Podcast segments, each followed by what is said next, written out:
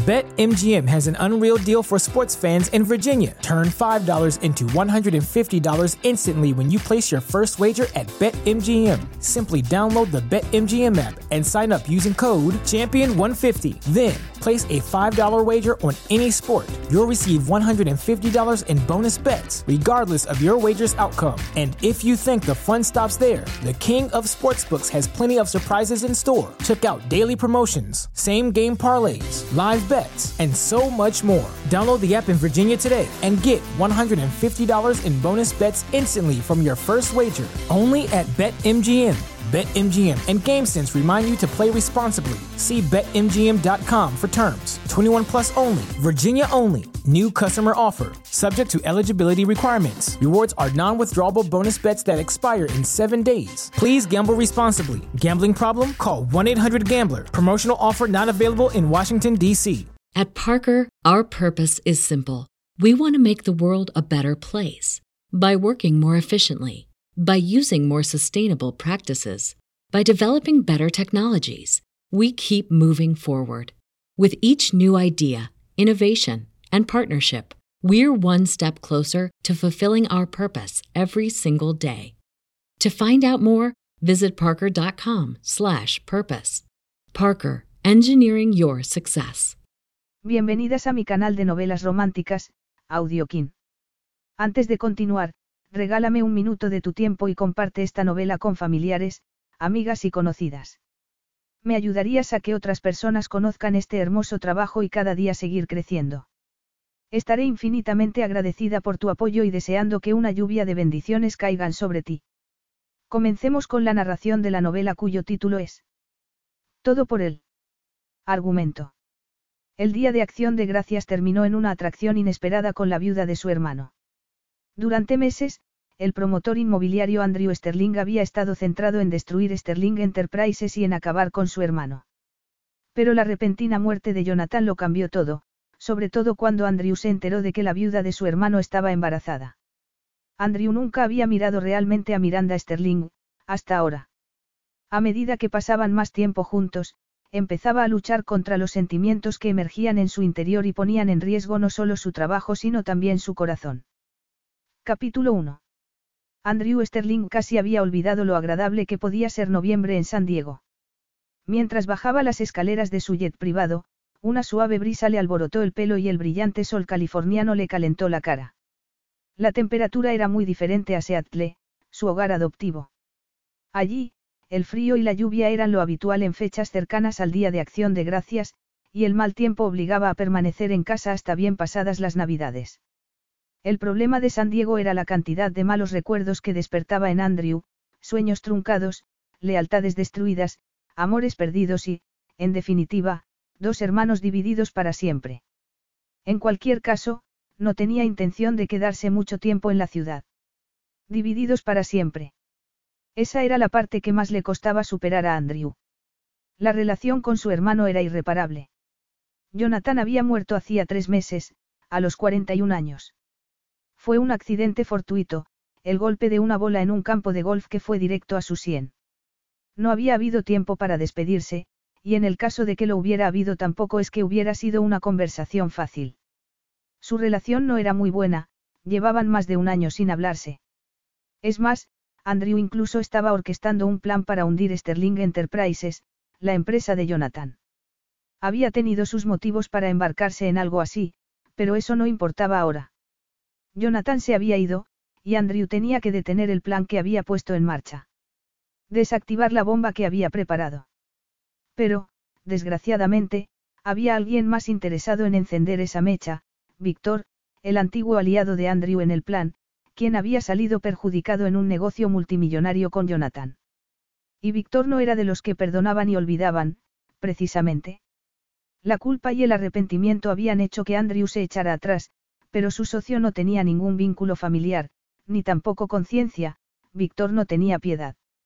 Si no podía vengarse de Jonathan, destruiría su legado. Y por esa razón había regresado a esa ciudad que hacía tiempo que no soportaba. Andrew cruzó el asfalto hasta el todoterreno que le esperaba en Gray Municipal, una pista de aterrizaje tan al sur de San Diego que casi estaba en México. Nadie esperaría que Andrew llegara a la ciudad por un lugar tan remoto y poco glamuroso. Había varios aeropuertos mucho más cerca de la ciudad, con mejores servicios e instalaciones para dejar su avión. Pero lo que él buscaba era entrar de la manera más discreta en San Diego y así evitar ser detectado por Víctor. El trayecto hasta el histórico US Grand Hotel, el cinco estrellas del centro de San Diego, duró media hora. Pero Andrew no entró por la puerta principal, sino que le llevaron al aparcamiento y utilizaron la entrada privada reservada a dignatarios y jefes de Estado. Él no era ni lo uno ni lo otro, pero tenía un gran equipo de seguridad y el dinero suficiente como para tener ese nivel de trato preferente. Acompañado por Pietro, uno de sus guardaespaldas, subieron en ascensor hasta la suite presidencial. Era puro lujo, con sus altas ventanas arqueadas, su techo de dos metros y medio y su impresionante decoración. Pietro hizo un rápido barrido de la sala de estar y luego subió al segundo nivel de la suite para inspeccionar el dormitorio y el baño. Mientras tanto, Andrew se paseaba pensativo. Estaba ansioso por ponerse manos a la obra, averiguar con la mayor discreción posible qué tramaba Víctor y luego trazar un plan de actuación a partir de ahí. Arriba está todo bien, dijo Pietro. ¿Quiere que vaya a ver a la señora Sterling? Sí. Pero, por favor, sé discreto. Ella aún no sabe lo que está pasando. Andrew tragó saliva, pensando en Miranda, la viuda de su hermano. Ella, sin ser consciente, había desempeñado un papel crucial en la decisión de Andrew de detener el plan contra Sterling Enterprises. Andrew había ido a verla dos semanas después de la muerte de Jonathan, y aquella visita no se había parecido en nada a lo que él esperaba. Ella tenía motivos para enfadarse o echarlo. Él no había asistido al funeral de Jonathan, demasiado conmocionado para hacer frente a la avalancha de emociones que le supuso la repentina muerte de su hermano. Miranda lo había recibido con los brazos abiertos y lo había invitado a su casa, aunque sí le dijo sin rodeos que su ausencia en la ceremonia le había dolido. Explicarle los motivos de por qué no había ido era muy complicado para Andrew, pero Miranda lo perdonó de igual modo, algo a lo que él no estaba acostumbrado. Cuando la conversación con ella se relajó un poco, Miranda le contó que estaba embarazada y que su hermano se enteró de que iba a ser padre en su lecho de muerte. Andrew se sorprendió y la escuchó con atención, sobre todo cuando ella reflexionaba sobre su futuro, aquel en el que su hijo nunca conocería a su padre. Esa parte de la conversación le había calado muy hondo. A la hora de irse, ella lo abrazó, lo besó en la mejilla y se refirió a él como si fuera de la familia y él le puso la mano sobre su barriga de embarazada y le dijo que esperaba que su bebé formara parte de su vida. Incluso ahora, más de dos meses después, aquel encuentro con ella seguía atormentándolo. Siempre había sabido que la familia era importante, pero nunca lo había sentido. No así. Hasta ese momento. Y la decisión se tomó sola. Inmediatamente regresó a Seattle y le dijo a Víctor que el plan para destruir Sterling Enterprises quedaba cancelado. Jonathan había muerto y la venganza ya no tenía sentido. Había ideado el plan para impedir que Sterling Enterprises ganara la licitación de un proyecto para San Diego, la remodelación del paseo marítimo, un gran espacio público con vistas a la bahía. Andrew había elegido ese proyecto por razones personales, ya que estaba seguro de que Jonathan también se había movido por lo mismo. Había sido el escenario de un capítulo muy doloroso de la larga rivalidad entre los dos hermanos, el día en que Andrew fue abandonado en el altar, o para ser más exactos, en el pabellón nupcial del paseo marítimo. Por favor, avísame si ves algo fuera de lo normal, le dijo Andrew a Pietro, obligándose a dejar atrás sus pensamientos. Por supuesto, señor. Me gustaría que tú y el equipo siguierais vigilando la casa de Víctor en San Diego, sus lugares habituales y también los aeropuertos. Por favor, avísame si hay algún movimiento. Será el primero en saberlo, señor Sterling.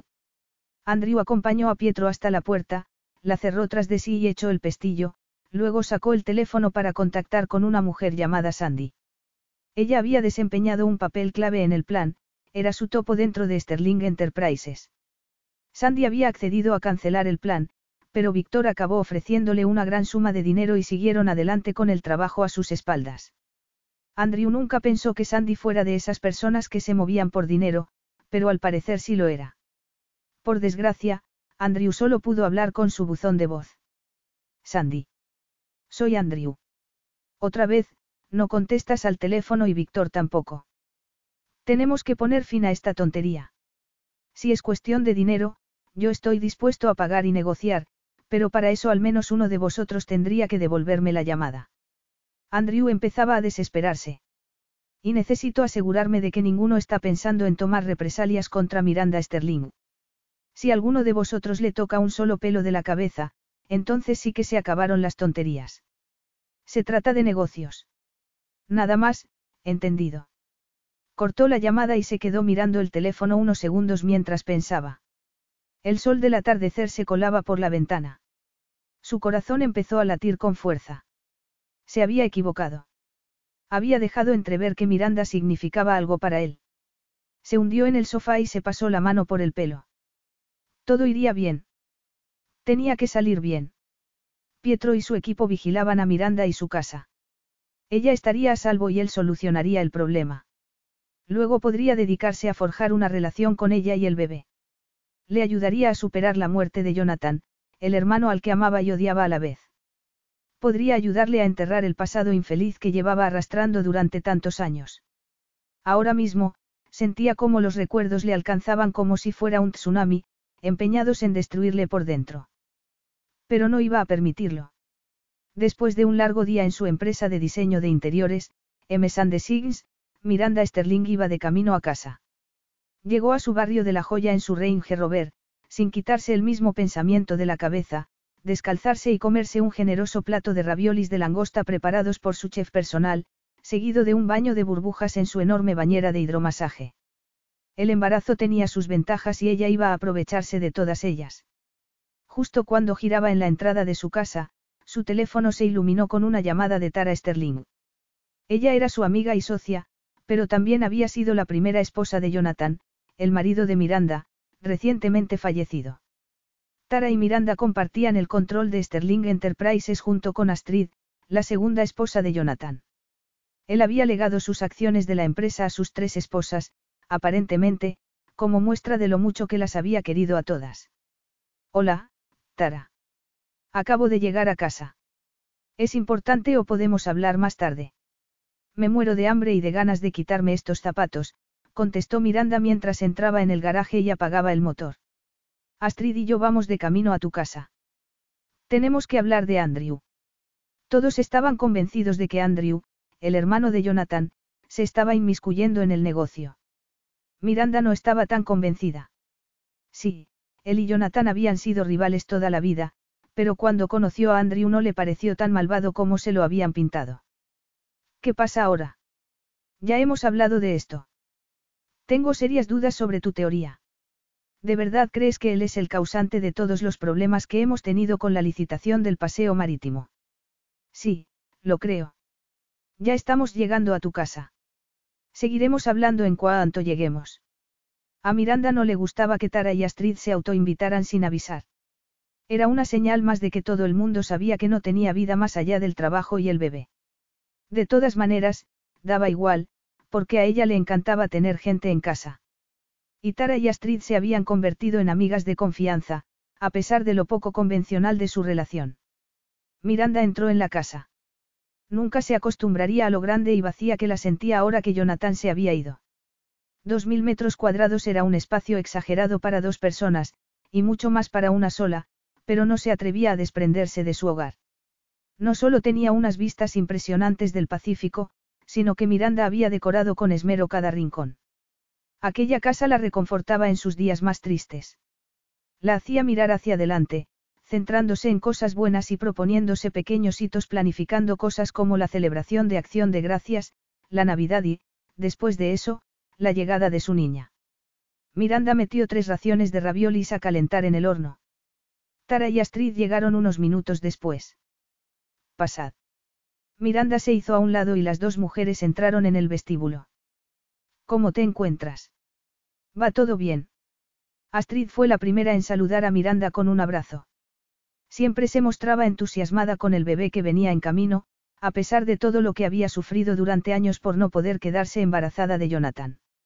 Ahora que estaba prometida con Clay, el hermano de Miranda, se preguntaba si seguirían adelante con la fecundación in vitro o si Astrid se conformaría con ejercer de madre de Delia, la hija de Clay. Tengo hambre todo el rato. Miranda les hizo señas para que atravesaran el amplio salón y llegaran a la cocina, donde el aroma celestial de los raviolis perfumaba el ambiente. La comida estará lista en unos 15 minutos. Puedo ofreceros una copa de chablis mientras tanto. Miranda sacó una botella de la vinoteca que tenía en la isla central. Me encantaría, gracias, dijo Astrid mientras se acomodaba en uno de los taburetes. A mí también. Pero me gustaría abordar el tema de Andrew de inmediato. Tara tomó asiento junto a Astrid. Bien. Dispara, respondió Miranda mientras descorchaba la botella. Ha vuelto a la ciudad. Un amigo lo ha visto en el Grand del centro. No podemos quedarnos de brazos cruzados y esperar a ver qué es lo que hace ahora, insistió Tara. A continuación, recordó a Miranda las malas acciones que estaban seguras que había cometido, incluyendo la transmisión de información errónea sobre las especificaciones del proyecto al equipo de Sterling por parte de alguien que supuestamente era del ayuntamiento. Tenemos que pasar a la ofensiva. Miranda sirvió dos copas de vino, luchando contra la frustración que sentía en aquel momento. Tal vez Andrew no fuera perfecto, pero no le parecía el demonio que todos los demás creían que era. No veo dónde entro yo en todo esto. Ni siquiera trabajo en Sterling. Exactamente por eso eres la candidata perfecta. No sospechará de ti, dijo Tara. Además, tú tienes mejor relación con él. Las demás no le conocemos bien, añadió Astrid. Miranda tampoco conocía muy bien a Andrew. Él nunca había formado parte de la vida de Jonathan durante su matrimonio. Pero le gustaba pensar que sabía juzgar a las personas, y una parte de ella le decía que se estaban equivocando con él. ¿Qué tenéis en mente? Que le llames para quedar con él y que intentes averiguar en qué anda metido. Me dijo que me llamaría si volvía a la ciudad, dijo Miranda. No lo ha hecho. Tal vez haya una razón. Quizá no quiera verme. No sabía por qué le molestaba tanto ese pensamiento. O tal vez se está centrando en su plan. El ayuntamiento adjudicará el contrato del paseo dentro de unas semanas. Si está intentando entrometerse, tiene que actuar ahora. Miranda negó con la cabeza. Habéis perdido la cabeza. Realmente no lo veo. Quizá no quieras verlo, dijo Astrid, deslizando la mano por el mostrador hasta que sus dedos rozaron los de Miranda. Yo tampoco quería creerlo, pero todas las pruebas apuntan en esa dirección. Sé que es difícil. Es el hermano del hombre que todas amábamos. Miranda respiró hondo. Por lo que a ella respectaba, era una razón para darle a Andrew el beneficio de la duda. Pero estaba siendo ingenua. Jonathan le había contado algunas cosas malas que Andrew había hecho. Actos vengativos y crueles. Por supuesto, Miranda estaba segura de que Jonathan siempre había respondido a cada ataque malintencionado con uno de los suyos. No era el tipo de hombre que recibiera golpes sin devolverlos. Pasara lo que pasara, Miranda quería zanjar el tema. Si Andrew era inocente, quería poder decirlo con certeza. En última instancia, quería que su hijo conociera a su familia lo más posible. Miranda y su hermano Clay no tenían recuerdos de su padre. Ella no podía evitarle ese dolor a su hija, pero tal vez suavizaría el golpe si pudiera tener una relación con su tío. De acuerdo. Lo llamaré. Lo harás. Tara había pensado que se mostraría más reacia. Sí. Me gustaría zanjar esta cuestión para que todos podamos seguir adelante. Miranda agarró su teléfono de la isla central y buscó el número de Andrew. Él contestó al cabo de unos segundos. Miranda. Esta sintió un cosquilleo en la espalda al oír la voz de Andrew. Debían de ser las hormonas del embarazo. Se apartó de Tara y Astrid, poniendo un poco de distancia. Andrew, hola. ¿Cómo estás? Todo bien. ¿Y tú? Me sorprende tu llamada. Su voz era cálida y relajante, como el baño que ella deseaba darse. Miranda cerró los ojos y se pellizcó el puente de la nariz. Sabía que lo que estaba a punto de decir podía hacerla parecer una acosadora. Me he enterado de que estás en la ciudad. Había tanto silencio al otro lado de la línea que Miranda estuvo a punto de preguntarse si se había cortado la conexión. ¿Quién te ha dicho eso? Su tono era frío y cortante, y ya no parecía tan reconfortante como antes. Tuvo que buscarse una excusa. No podía decir que habían sido Tara y Astrid. Tengo una amiga que te vio. Es algo cotilla. Creo que supuso que tú y yo estaríamos viéndonos, soltó Miranda, sin saber cómo había sonado eso. Estoy en la ciudad por negocios. Pensaba llamarte si tenía tiempo libre. Por supuesto. Miranda miró por encima del hombro a Tara y Astrid, que estaban sentadas en el borde de sus asientos, pendientes de cada una de sus palabras. Se sentía presionada, más teniendo en cuenta que esperaban que sacara algo en claro. ¿Cuánto tiempo vas a estar aquí? Andrew carraspeó, haciendo evidente que ella le había puesto en un aprieto. No mucho. ¿Te gustaría quedar para cenar? Era la invitación lógica. Ella no dejaba de pensar en comida, las 24 horas del día, los siete días de la semana. Un hombre tiene que comer, ¿verdad? Supongo. Hace poco rediseñé por completo un asador de Arbor Island. Tiene unas vistas impresionantes de la bahía. Aún no he tenido ocasión de ver el restaurante de noche. Suena bien. Algo en el tono de Andrew hizo que Miranda se preguntara si lo veía como una obligación. Tendrían razón Tara y Astrid.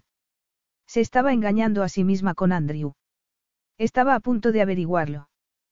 ¿Qué tal mañana por la noche? Nos vemos allí a las 7. Capítulo 2. Miranda se acercó al aparcamiento de Arbor Prime con un nudo en el estómago. Llevaba nerviosa desde que había hablado con Andrew.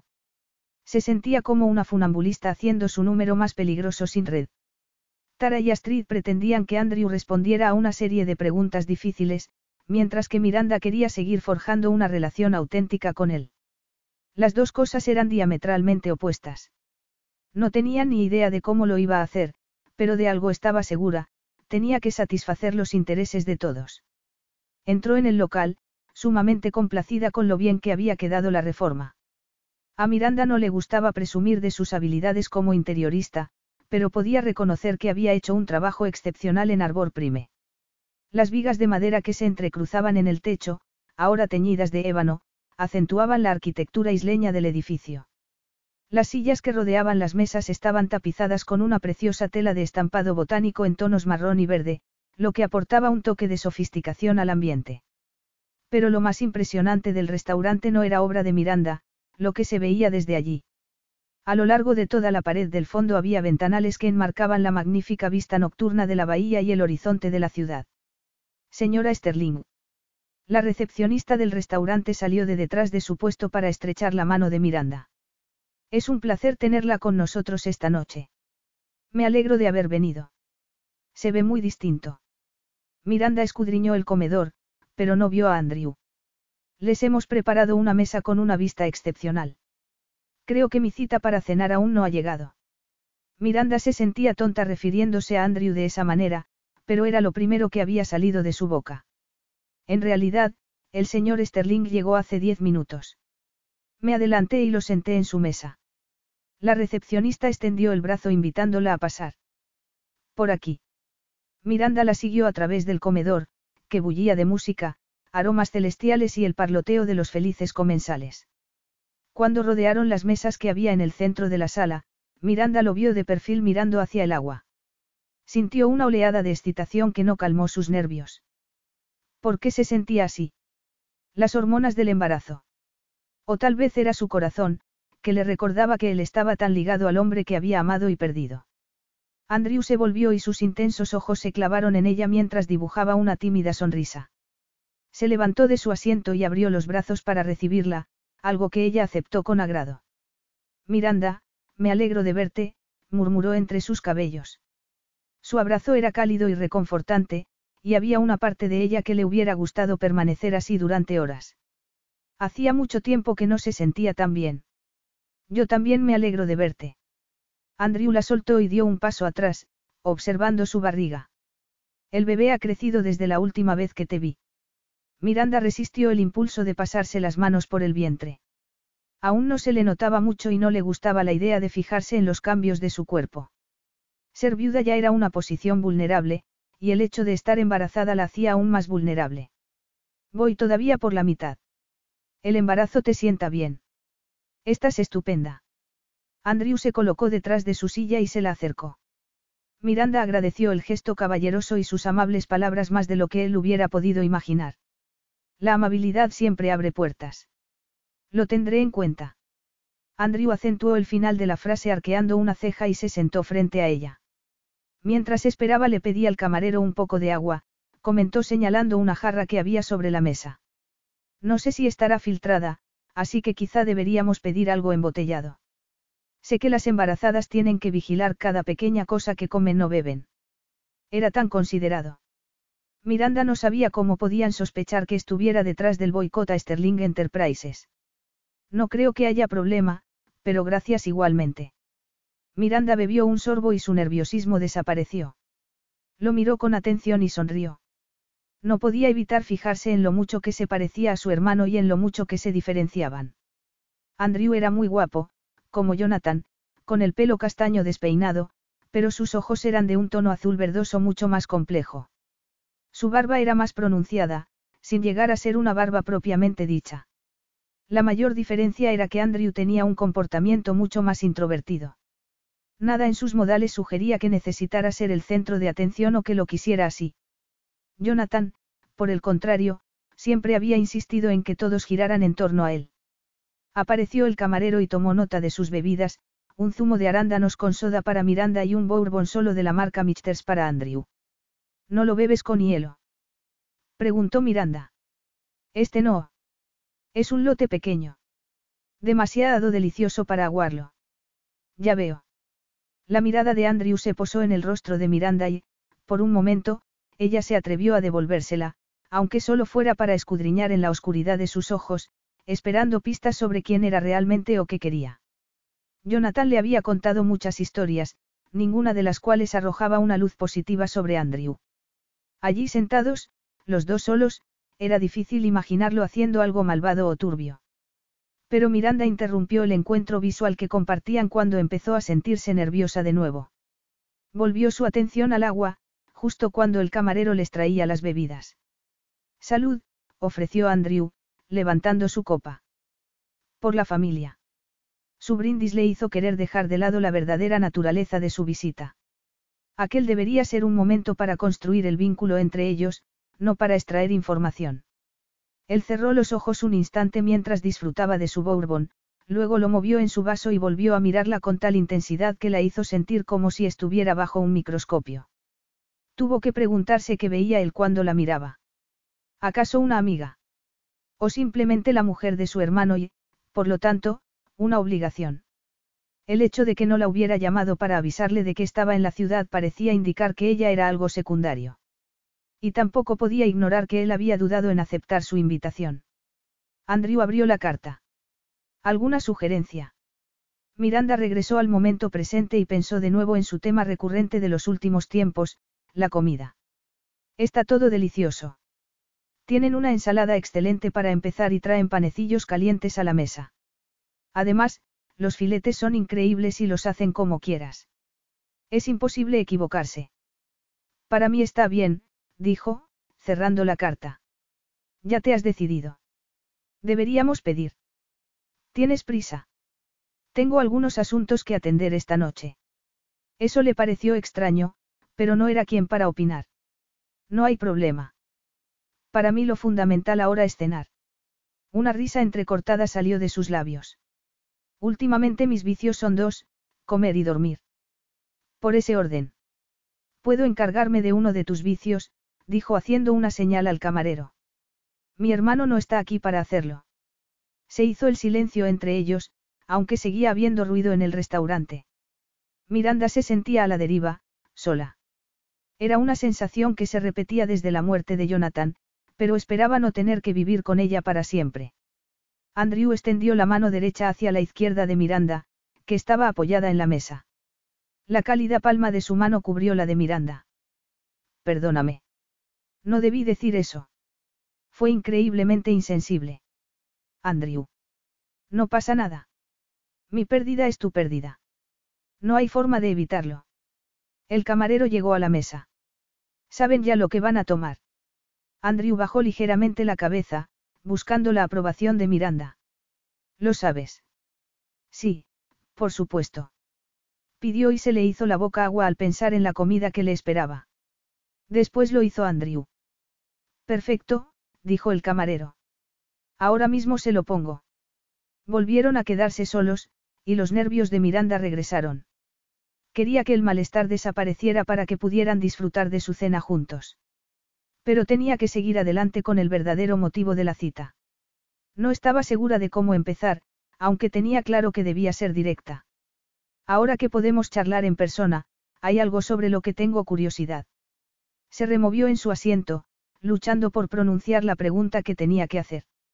Has vuelto a la ciudad porque te interesa el proyecto del paseo marítimo. El Bourbon Mixters de 20 años estaba hecho para saborearlo con calma.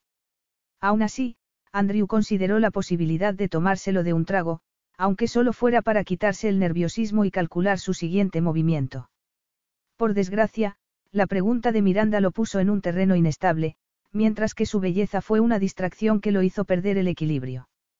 Sus cálidos ojos marrones eran hipnotizantes. Su cabello oscuro y brillante enmarcaba suavemente su rostro impecable y caía sobre sus hombros en una deliciosa cascada. No era de extrañar que Jonathan se sintiera atraído por ella. Era imposible apartar la mirada. Y, sin embargo, Andrew tuvo que hacerlo. No era suya para admirarla. No podía ignorar lo que ella le había preguntado y no tenía por qué sorprenderse de que lo hubiera descubierto. Ella le parecía increíblemente inteligente y, al parecer, estaba muy involucrada en los negocios de Sterling Enterprises ahora que tenía una participación directa. Por un lado quería ocultar lo que había hecho hasta que tuviera la oportunidad de solucionarlo todo. Pero también estaba agotado de vivir bajo la culpa de los secretos. ¿Cuánto sabes? Preguntó, ganando más tiempo. ¿Cuánto quieres contarme?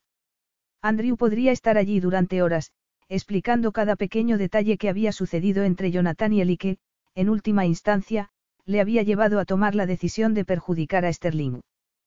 Pero eso sería demasiado. Tenía verdadero interés en que Jonathan no consiguiera el proyecto del paseo marítimo. Ya veo. Dio un sorbo a su bebida y pasó sus finos dedos por la base del vaso, luego lo dejó de nuevo sobre la mesa. Eso quiere decir que tuviste un papel activo para evitar que lo consiguiera. Sí. Así fue. Inspiró por la nariz y su mandíbula se tensó. No parecía una mujer que pudiera montar una escena, pero era una posibilidad muy factible. ¿Por qué ibas a hacer eso a tu propio hermano? La voz le tembló un poco, pero mantuvo una postura firme. Seguro que te habló de nuestra relación y que no nos llevábamos bien. Algo me contó. Me dijo que eras una persona que siempre tenía dobles intenciones, cosa que realmente no quise creer cuando por fin nos conocimos y tuvimos la oportunidad de hablar. Le desconcertaba que ella le concediera el beneficio de la duda. Nadie lo hacía. Ni siquiera él lo hacía por sí mismo. Pero es verdad. He hecho cosas malas. Te he estado defendiendo en Sterling. Por favor, no me digas que cometí un error. Así que Miranda no era la única que sospechaba que había estado buscando el modo de perjudicarles en el proyecto del puerto. Nunca te di ninguna razón para que confiaras en mí. Eso no es verdad. Tuvimos una conversación esclarecedora la noche que viniste a verme, unas semanas después de la muerte de Jonathan. No sabía qué esperar, pero estabas realmente destrozado por su muerte. Los recuerdos de aquella noche, la primera vez que Miranda y él se vieron, inundaron su cerebro. Poco más había pensado desde entonces. Había ido a casa de Miranda esperando lo peor, gritos y alaridos y la posibilidad de que lo echaran. Después de todo, había hecho lo impensable y no había asistido al funeral de su propio hermano. No estaba dispuesto a enfrentarse a su pasado ni a la realidad de que la persona que había consumido gran parte de su vida, su hermano, había muerto. Sin embargo, al final, llevado por la culpa, decidió visitar a Miranda. Aquella noche se dio cuenta de que estaba embarazada y que llevaba en su vientre a un niño inocente que nunca tendría la oportunidad de conocer a su padre. En ese momento, comprendió que no podía seguir adelante con su plan, ya que eso dañaría directamente a su propio sobrino. Lo oí en tu voz la noche que nos vimos cuando hablabas de Jonathan, continuó Miranda. Pasara lo que pasara entre vosotros, creo que os queríais. Lo sé. Es lo único que me importa. Era realmente cierto. Andrew no estaba seguro. Lo único cierto era que la situación con Víctor lo tenía en alerta máxima, por eso no dejaba de controlar a un hombre que estaba en la barra del bar y que les había dirigido la mirada un par de veces. Siento mis intenciones iniciales. Tenía mis razones, pero nada de eso importa ahora. Se recostó en su asiento y dio otro generoso sorbo a su bourbon. Si pudiera empezar desde el principio, jamás hubiera buscado perjudicarle. Miranda respiró hondo, como si estuviera repasando todo lo que acababa de decir. Mientras tanto, les trajeron las ensaladas y los panecillos recién hechos. Abrió el pan y le untó un poco de mantequilla. Le dio un bocado y se lamió el labio inferior, donde había quedado un poco de mantequilla. La visión dejó boquiabierto a Andrew. Era seductora. Y él no debía mirarla de esa forma. Gracias a Dios que hay comida. Esta conversación me está poniendo ansiosa. Miranda se limpió la boca con una servilleta. De hecho, los panecillos estaban calientes y reconfortaban el estómago. Estoy de acuerdo. Mira, no estoy intentando que me cuentes todo sobre tus problemas con Jonathan. Es obvio que no es algo de lo que quieras hablar, y tampoco él está aquí para replicar nada de lo que digas. Creo que lo más justo para ti, y para él, es que lo dejemos estar. Pero solo te pido una cosa. ¿Qué pares? Quiero hacerlo, pero no es tan sencillo. De nuevo, el hombre de la barra les dirigió otra mirada. Tuvo la tentación de preguntarle a Miranda si le conocía, pero no quería llamar la atención sobre lo que podría ser un problema. Si las cosas se ponían feas, él la mantendría a salvo. Yo creo que es muy sencillo. Eres el único pariente biológico del bebé por parte de padre. Ella querrá tenerte cerca. Ella. Sí. Una sonrisa se dibujó en su impresionante rostro. Es niña. Con cada minuto que pasaba con Miranda, las malas acciones de Andrew se hacían más evidentes. En su mente podía ver a su futura sobrina. Era impensable hacerle daño. Y ahí estaba su madre, con motivos para estar enfadada con él, invitándolo a su vida. La idea le dejó sin aliento. Por eso estoy aquí en San Diego. Para detener el plan inicial. Tengo que hacerlo. Miranda le miró con los ojos entrecerrados. Entonces, hazlo. Sus entrantes habían llegado, pero Andrew ya no tenía mucho apetito. Tenía un compañero. Un hombre llamado Víctor. Tienes que entender que Jonathan tenía muchos enemigos, y Víctor ocuparía las primeras posiciones de esa lista. Cuando se lo comenté, no dudó en participar. Pero después de la muerte de Jonathan, le dije a Víctor que teníamos que parar. Desafortunadamente, no estuvo de acuerdo. Así que ahora se ha vuelto rebelde y tengo que convencerle de que pare. El rostro de Miranda se nubló de confusión. Si está aquí en San Diego, deberías dejarme hablar con él. Puedo ser bastante persuasiva. Andrew no tenía ninguna duda al respecto. Pero, en el caso de Víctor, no iba a ser tan sencillo. Soy el único que puede detenerlo. Andrew volvió a percatarse de que el hombre miraba en su dirección. Era imposible que fuera un cliente más. Eso suena como algo que Jonathan diría. Deberías dejar que te ayude. Esto también me incumbe. Por favor. Miranda. Es algo entre Víctor y yo. Y el fantasma de tu marido muerto. Puede que requiera algunas concesiones, pero lo haré. Te lo prometo. Miranda negó con la cabeza mientras disfrutaba de un bocado de su filete. Nunca entenderé los tejemanejes de los hombres en los negocios, sobre todo cuando se llega a ser tan rico como tú. Nunca es suficiente. Ella tenía tanta razón.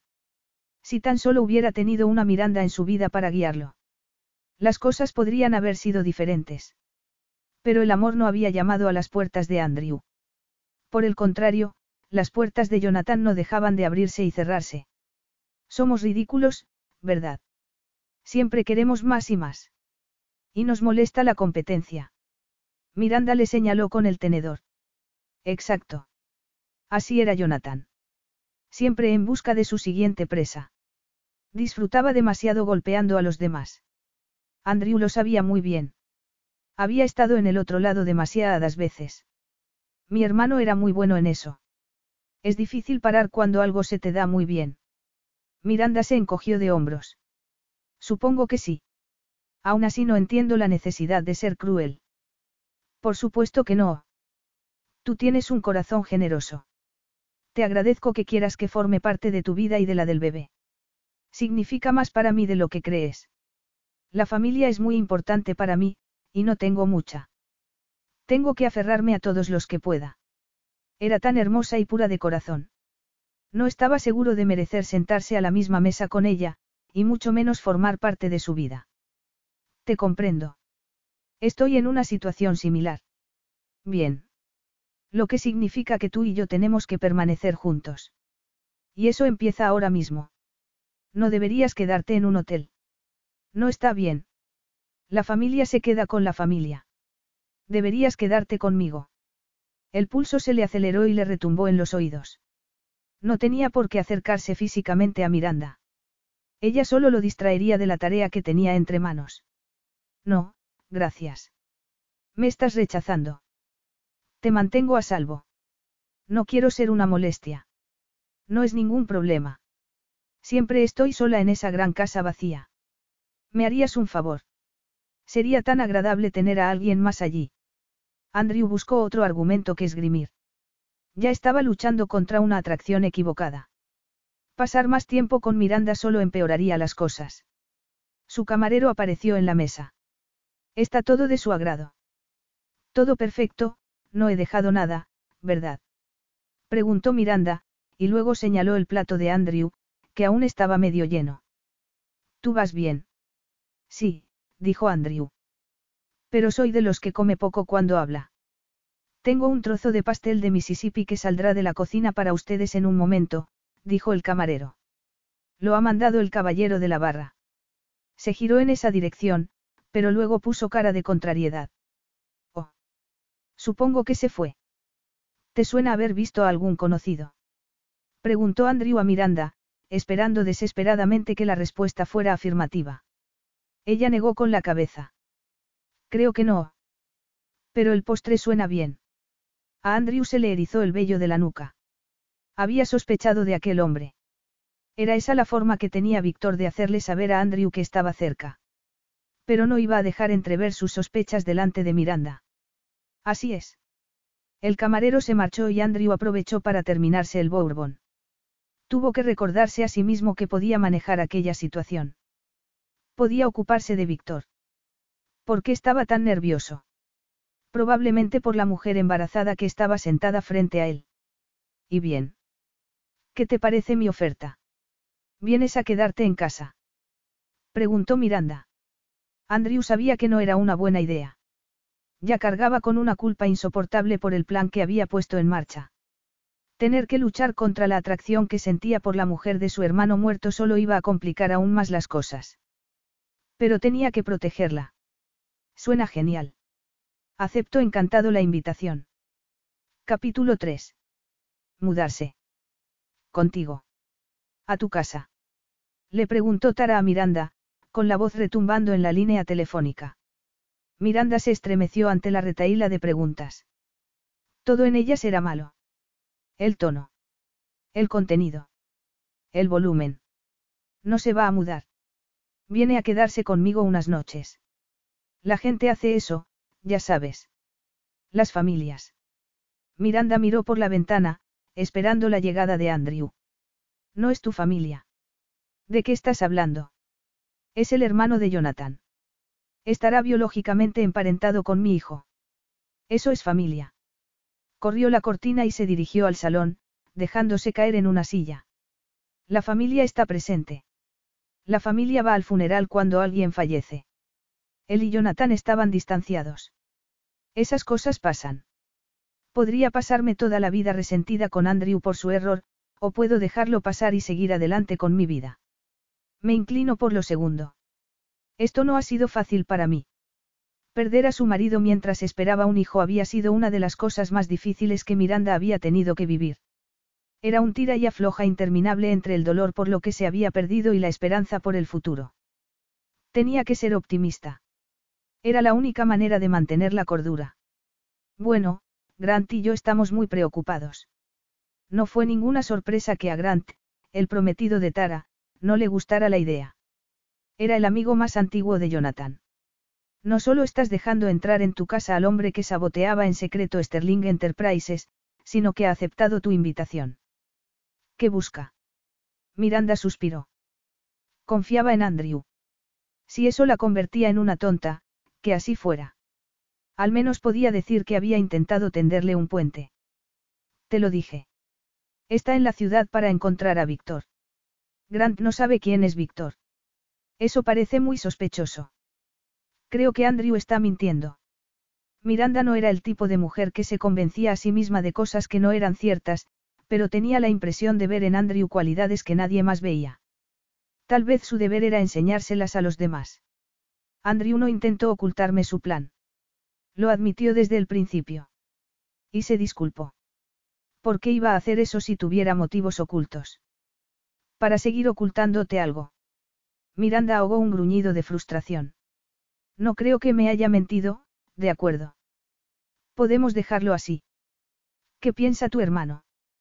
Clay había mostrado cierta reserva, pero eso era normal en él.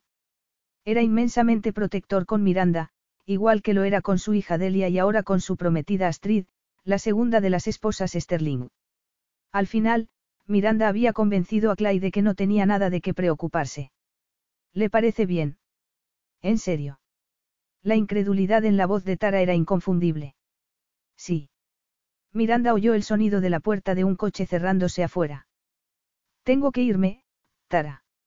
Espero que sepas que solo estoy siendo pesada porque me preocupo por ti y por el bebé. Eres como una hermana para mí. Miranda se sentía totalmente atrapada entre las personas que más le importaban, Tara, Clay y Grant, por un lado, y Andrew, por el otro. Sé que tu corazón está en el lugar correcto. Debes confiar en que el mío también. Por favor, dime que me llamarás si hay algún problema. Lo haré. Terminó la llamada y se levantó de la silla, tomándose su tiempo para caminar hacia la puerta principal. No quería parecer demasiado ansiosa. No estaba segura de cómo debía sentirse ante su llegada. Le entusiasmaba la perspectiva de tener compañía y dejar de estar sola en la casa pero no estaba segura de cómo sería su dinámica. Entre las cosas que había dicho Jonathan y la propia experiencia de Miranda, Andrew seguía siendo una incógnita. Giró el pestillo y abrió la puerta justo cuando Andrew salía de un gran todoterreno negro. No pudo evitar que su corazón diera un vuelco al verle con unos vaqueros oscuros, una camisa de vestir negra remangada y gafas de sol negras. Podía ser un enigma, pero estaba envuelto en un paquete demasiado atractivo. Andrew era más que guapo. Estaba realmente bueno. Irresistible. Tenía que ignorarlo mientras vivieran bajo el mismo techo. No esperaba un comité de bienvenida.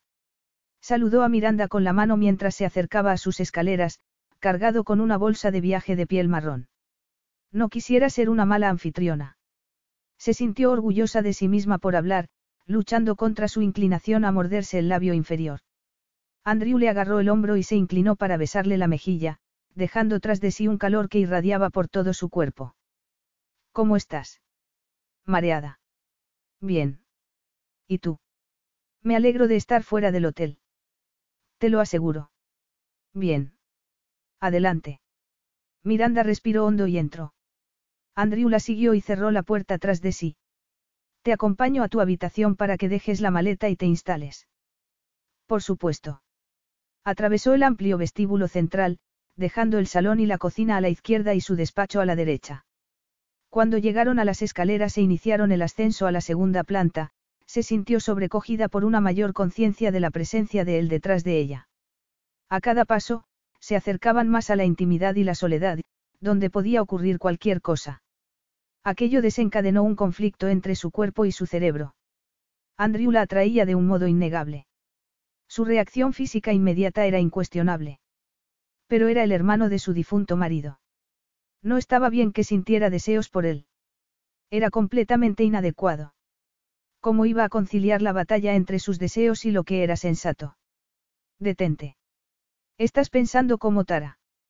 Miranda no iba a dejar que las preocupaciones dominaran su vida. Con un bebé en camino, ya había mucho de qué sentirse insegura. Andrew era un hombre maravilloso, pero estaba fuera de los límites. Había llegado el momento de fortalecer su relación, de acercarse, pero no demasiado. Al final del pasillo, llegó a una de las tres habitaciones de invitados. A Jonathan siempre le había gustado tener gente cerca, y había habido muchas ocasiones en las que la casa había estado ocupada por amigos de todo el mundo. El estado actual de su casa era inquietante. Estaba demasiado vacía y silenciosa. Aquí estarás bien, dijo Miranda, entrando y encendiendo la luz. Es perfecta. Andrew dejó su bolsa junto a la cómoda. Es espectacular. La decoración fue cosa tuya. El calor subió a sus mejillas. Estaba orgullosa del trabajo que había hecho en esa habitación. Era la más masculina de todas ellas, con ropa de cama gris marengo y un tratamiento de falso pergamino en la pared de detrás de la cama. Sobre cada una de las mesillas de noche de madera oscura había una espectacular lámpara colgante que pendía del techo de tres metros. El efecto por la noche era impresionante. Hice toda la casa. Andrew dejó sus gafas de sol sobre una de las mesas, se volvió y esbozó una leve sonrisa. Estoy realmente impresionado. Pero si alguien se quedó boquiabierta, fue Miranda. Todo en Andrew era un diluvio para los sentidos, su olor cálido y cítrico, su sonrisa afable y el misterio genuino de sus ojos. Pero se recordó a sí misma que era algo temporal. Me alegro de que estés aquí. Yo también. Te estoy muy agradecido. ¿Cuánto tiempo crees que te quedarás? No demasiado. Unos días. Una semana. Volveré a Seattle en cuanto termine con Víctor. No podrás quedarte para acción de gracias. Faltan menos de dos semanas. Oyó la decepción en su propia voz y supo que tenía que contenerla. No le correspondía a ella poner expectativas en él. Quiero decir, estaría bien si pudieras estar aquí. Yo soy la anfitriona. Mi hermano estará aquí con Astrid y su hija. También vendrán Grant y Tara. Dudo que necesite estar aquí tanto tiempo. Quizá las vacaciones no eran tan importantes para Andrew como lo eran para Miranda. Ella se aferraba a ellas porque significaban la normalidad que no siempre había tenido en su vida. Parece que estás listo para empezar a trabajar. Necesitas un despacho. Podría instalarte en el estudio de Jonathan. Se aclaró la garganta y su postura se puso rígida. No sé si es una buena idea. Estoy seguro de que esa habitación significa mucho para ti. Sinceramente, no he puesto un pie allí desde que murió.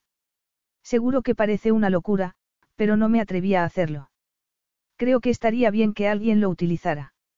Andrew se metió las manos en los bolsillos del pantalón. No sé. Miranda no pretendía obligar a Andrew a hacer algo que no quería, pero también intuía que no había asimilado la muerte de Jonathan. Tal vez eso lo ayudara. Vamos. Te lo enseñaré. De acuerdo. Eso no me parece mal. Juntos caminaron hasta el final del pasillo y llegaron al estudio de Jonathan. Miranda no sabía muy bien por qué no se había aventurado a entrar después de que Jonathan se hubiera ido, aparte de su miedo a hundirse en las profundidades de una tristeza de la que nunca podría volver. Había tenido sus días de pasar las manos por la ropa de Jonathan en el armario o de oler su colonia. Hacer esas cosas no la había hecho sentirse mejor y, desde luego, no lo había traído de vuelta. ¿Por qué empeorar las cosas entrando en la habitación donde él había pasado tanto tiempo? El despacho estaba exactamente como Jonathan lo había dejado, limpio como una patena. No se había dejado ni un trozo de papel. Había un escritorio de caoba que Miranda se había pasado meses buscando, una antigüedad que pesaba lo indecible, y una colección de planos antiguos de San Diego y el sur de California que le recordaban su amor por la zona. Y, por supuesto, había una pared entera dedicada a su vida profesional, numerosos premios, galardones filantrópicos, portadas de revistas. Es un despacho impresionante, dijo Andrew echando un vistazo, sin aventurarse más allá del umbral. Mi hermano fue un tipo muy afortunado. Era un hombre muy competitivo que siempre buscó la perfección en todo. Miranda entró, esperando que Andrew fuera tras ella, pero él se quedó en la puerta. Podía ver la inquietud en su rostro. Sería porque esa habitación era lo más parecido a un enfrentamiento con su hermano que podría llegar a tener. Eso es cierto. ¿Quieres contarme más sobre lo que pasó entre vosotros dos? ¿O vas a seguir esquivándolo, como hizo Jonathan? Antes de responder a la pregunta, Andrew tuvo que recordar la razón por la que había vuelto a la ciudad y se encontraba ahora en casa de Miranda. Estaba allí para mantenerla a salvo y aprovechar la oportunidad que ella le había brindado de formar parte de su vida y de la de su hija. Era una propuesta delicada y no iba a estropearla. Quería estar más cerca de Miranda. Pero era la viuda de su hermano, y si había una mujer a la que debía considerar fuera de sus límites, esa era ella. Jamás se pondría en el lugar de su hermano. Aún así, se había dejado llevar por la dulce disposición de Miranda nada más cruzar la puerta y ahora tenía que lidiar con ella mientras se enfrentaba a una presencia incómoda, el espectro de su hermano. Estaba a su alrededor, Toda la habitación era un testimonio de sus logros y de las muchas formas en que había triunfado, con Miranda en el centro de todo. Estás a punto de tener su bebé, Miranda. Fuiste su esposa. No quiero que mi experiencia influya en la tuya. No es justo para él. Y tampoco es justo para mí, para ser honesto. Él lo hacía todo bien y yo solía cometer errores. No era perfecto. Sería un error tenerlo en un pedestal. Seguía sin estar convencido. Hablar mal de los muertos nunca es una buena idea. Entiendo lo que dices, pero he aprendido cosas desde que murió que fueron un shock total para mí. Sus ojos iban de un lado a otro como si buscara algo, pero al final pareció atar cabos. Espera un momento. Sabes de lo que estoy hablando, ¿verdad? El secreto que me ocultó. No, no sé nada. Pero tú fuiste quien lo destapó, el correo electrónico que recibí. El departamento de informática de Sterling Enterprises lo rastreó hasta tu empresa. Todo era parte del plan para interrumpir el negocio en Sterling, no. Al igual que en la cena de la noche anterior, estaba cada vez más alterada. Se sentía acalorada y sus ojos mostraban un dolor que él no acababa de comprender. Yo no envié ningún correo, Miranda. Sinceramente, no tengo ni idea de a qué te refieres. Recibí un mensaje de la cuenta de trabajo de Jonathan. Decía que se había acostado con Astrid, su segunda mujer, después de que él y yo nos prometiéramos. Estaba escrito como si viniera de Jonathan, pero esa parte era solo una broma cruel. Por desgracia, Astrid confirmó que todo era cierto. Creo que la información la filtró una mujer llamada Sandy, que trabajaba en Sterling. Si no lo sabes, significa que está conectada con Víctor. Andrew sintió que se le helaba la sangre en las venas. Su hermano había traicionado a Miranda, pero la noticia se la había dado Víctor, haciendo uso de sus malas artes. Andrew tenía una cosa muy clara, su verdadera lealtad debía ser hacia Miranda. Ella era la persona que más tenía que perder, la más lastimada. Lamento mucho que Jonathan te haya engañado. Lo desconocía. No le agradaba ver esa grieta en la fachada perfecta de su hermano. No hay nada que pueda hacer al respecto. Lo hecho, hecho está. Lo he aceptado, dijo rodeándose la cintura con los brazos, como si quisiera protegerse del mundo. Sigue siendo una traición terrible. Lo es, pero también muestra que tu hermano no era perfecto.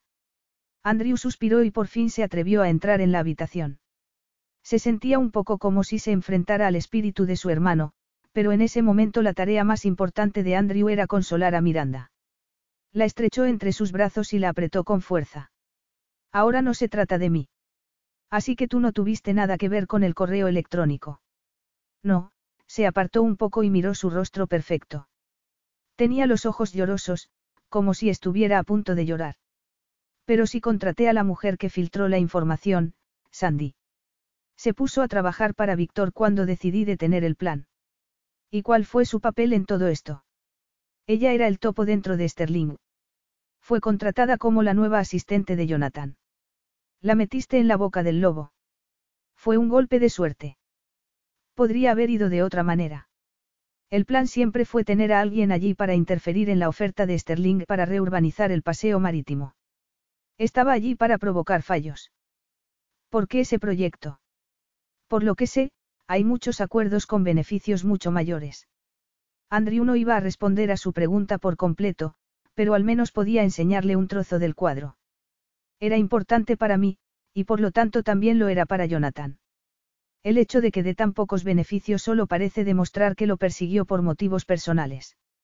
No solo para clavarme un cuchillo en la espalda, sino para retorcerlo. Tan importante era el paseo marítimo para vosotros. Es un símbolo de la ciudad. Allí es donde crecimos y donde ambos intentamos hacernos una vida. Jonathan consiguió construir un imperio allí. Yo no. Andrew paró. No quería abrir su propio corazón delante de ella. Jonathan y yo estuvimos toda la vida jugando a ser el señor del castillo. Miranda negó lentamente con la cabeza, insatisfecha con su respuesta. Porque tengo la sensación de que no me lo estás contando todo. ¿Sabes de alguna vez que se comportara de un modo vengativo? Apretó los labios como si tuviera que pensárselo mucho. No hacia mí, pero he oído historias. Algunas de esas historias eran ciertas. Por eso Víctor sigue con el plan. Él y Jonathan acabaron mal en un negocio. Víctor siente que se llevó la peor parte de la pérdida. No le importa en absoluto el proyecto del paseo, pero sí dañar la reputación de Sterling y sabotear la empresa. Pero Jonathan se ha ido. Solo hará daño a gente inocente. Miranda lo veía tan claro, pero para Andrew no había sido tan sencillo. Incluso en el shock de la muerte de Jonathan, había estado cegado por los recuerdos de su hermano, toda una vida de conflictos que habían moldeado casi todas las circunstancias de la existencia de Andrew. Lo sé. Lo sé. Tienes razón. Pero no se le puede decir eso a Víctor. Solo con pensarlo le entraron aún más ganas de arreglar el desaguisado que había montado. Tenía que redoblar sus esfuerzos para llegar a Víctor y conseguir que parara. Tal vez debería estar agradecida por ello. Te trajo de vuelta a San Diego. No habríamos podido tener este tiempo juntos de otra manera. ¿Qué hacía que Miranda fuera tan confiada y pura de corazón? Andrew no podía imaginarse cómo sería ir así por la vida. Esa es una manera muy optimista de ver la situación. O tal vez intento agarrarme a un clavo ardiendo. La idea de que ella se agarrara a él le hacía estar mucho más decidido a solucionar el problema que había creado. No la dejaría con menos de lo que se merecía. Debes de tener hambre. ¿Quieres comer algo? Ya has hecho mucho. ¿Me dejas cocinar para ti? Miranda enarcó una ceja. ¿En serio? Tu hermano no sabía ni encender el fuego. Ya te habrás dado cuenta de que somos personas muy diferentes. Estoy empezando a ver eso, pero hay similitudes. Lo veo en ti. Andrew necesitaba seguir diferenciándose. No quería que su identidad y la de su hermano estuvieran demasiado unidas. Si no te parece mal, me gustaría centrarme en las diferencias. Capítulo 4. Andrew había superado su primera semana viviendo con Miranda sin hacer ninguna estupidez. Era una gran victoria.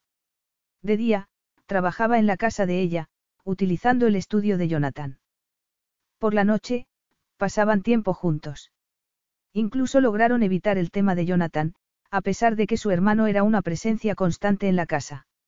Andrew parecía hacer feliz a Miranda preparando la cena todas las noches, y eso, a su vez, lo llenaba de una satisfacción que crecía día a día.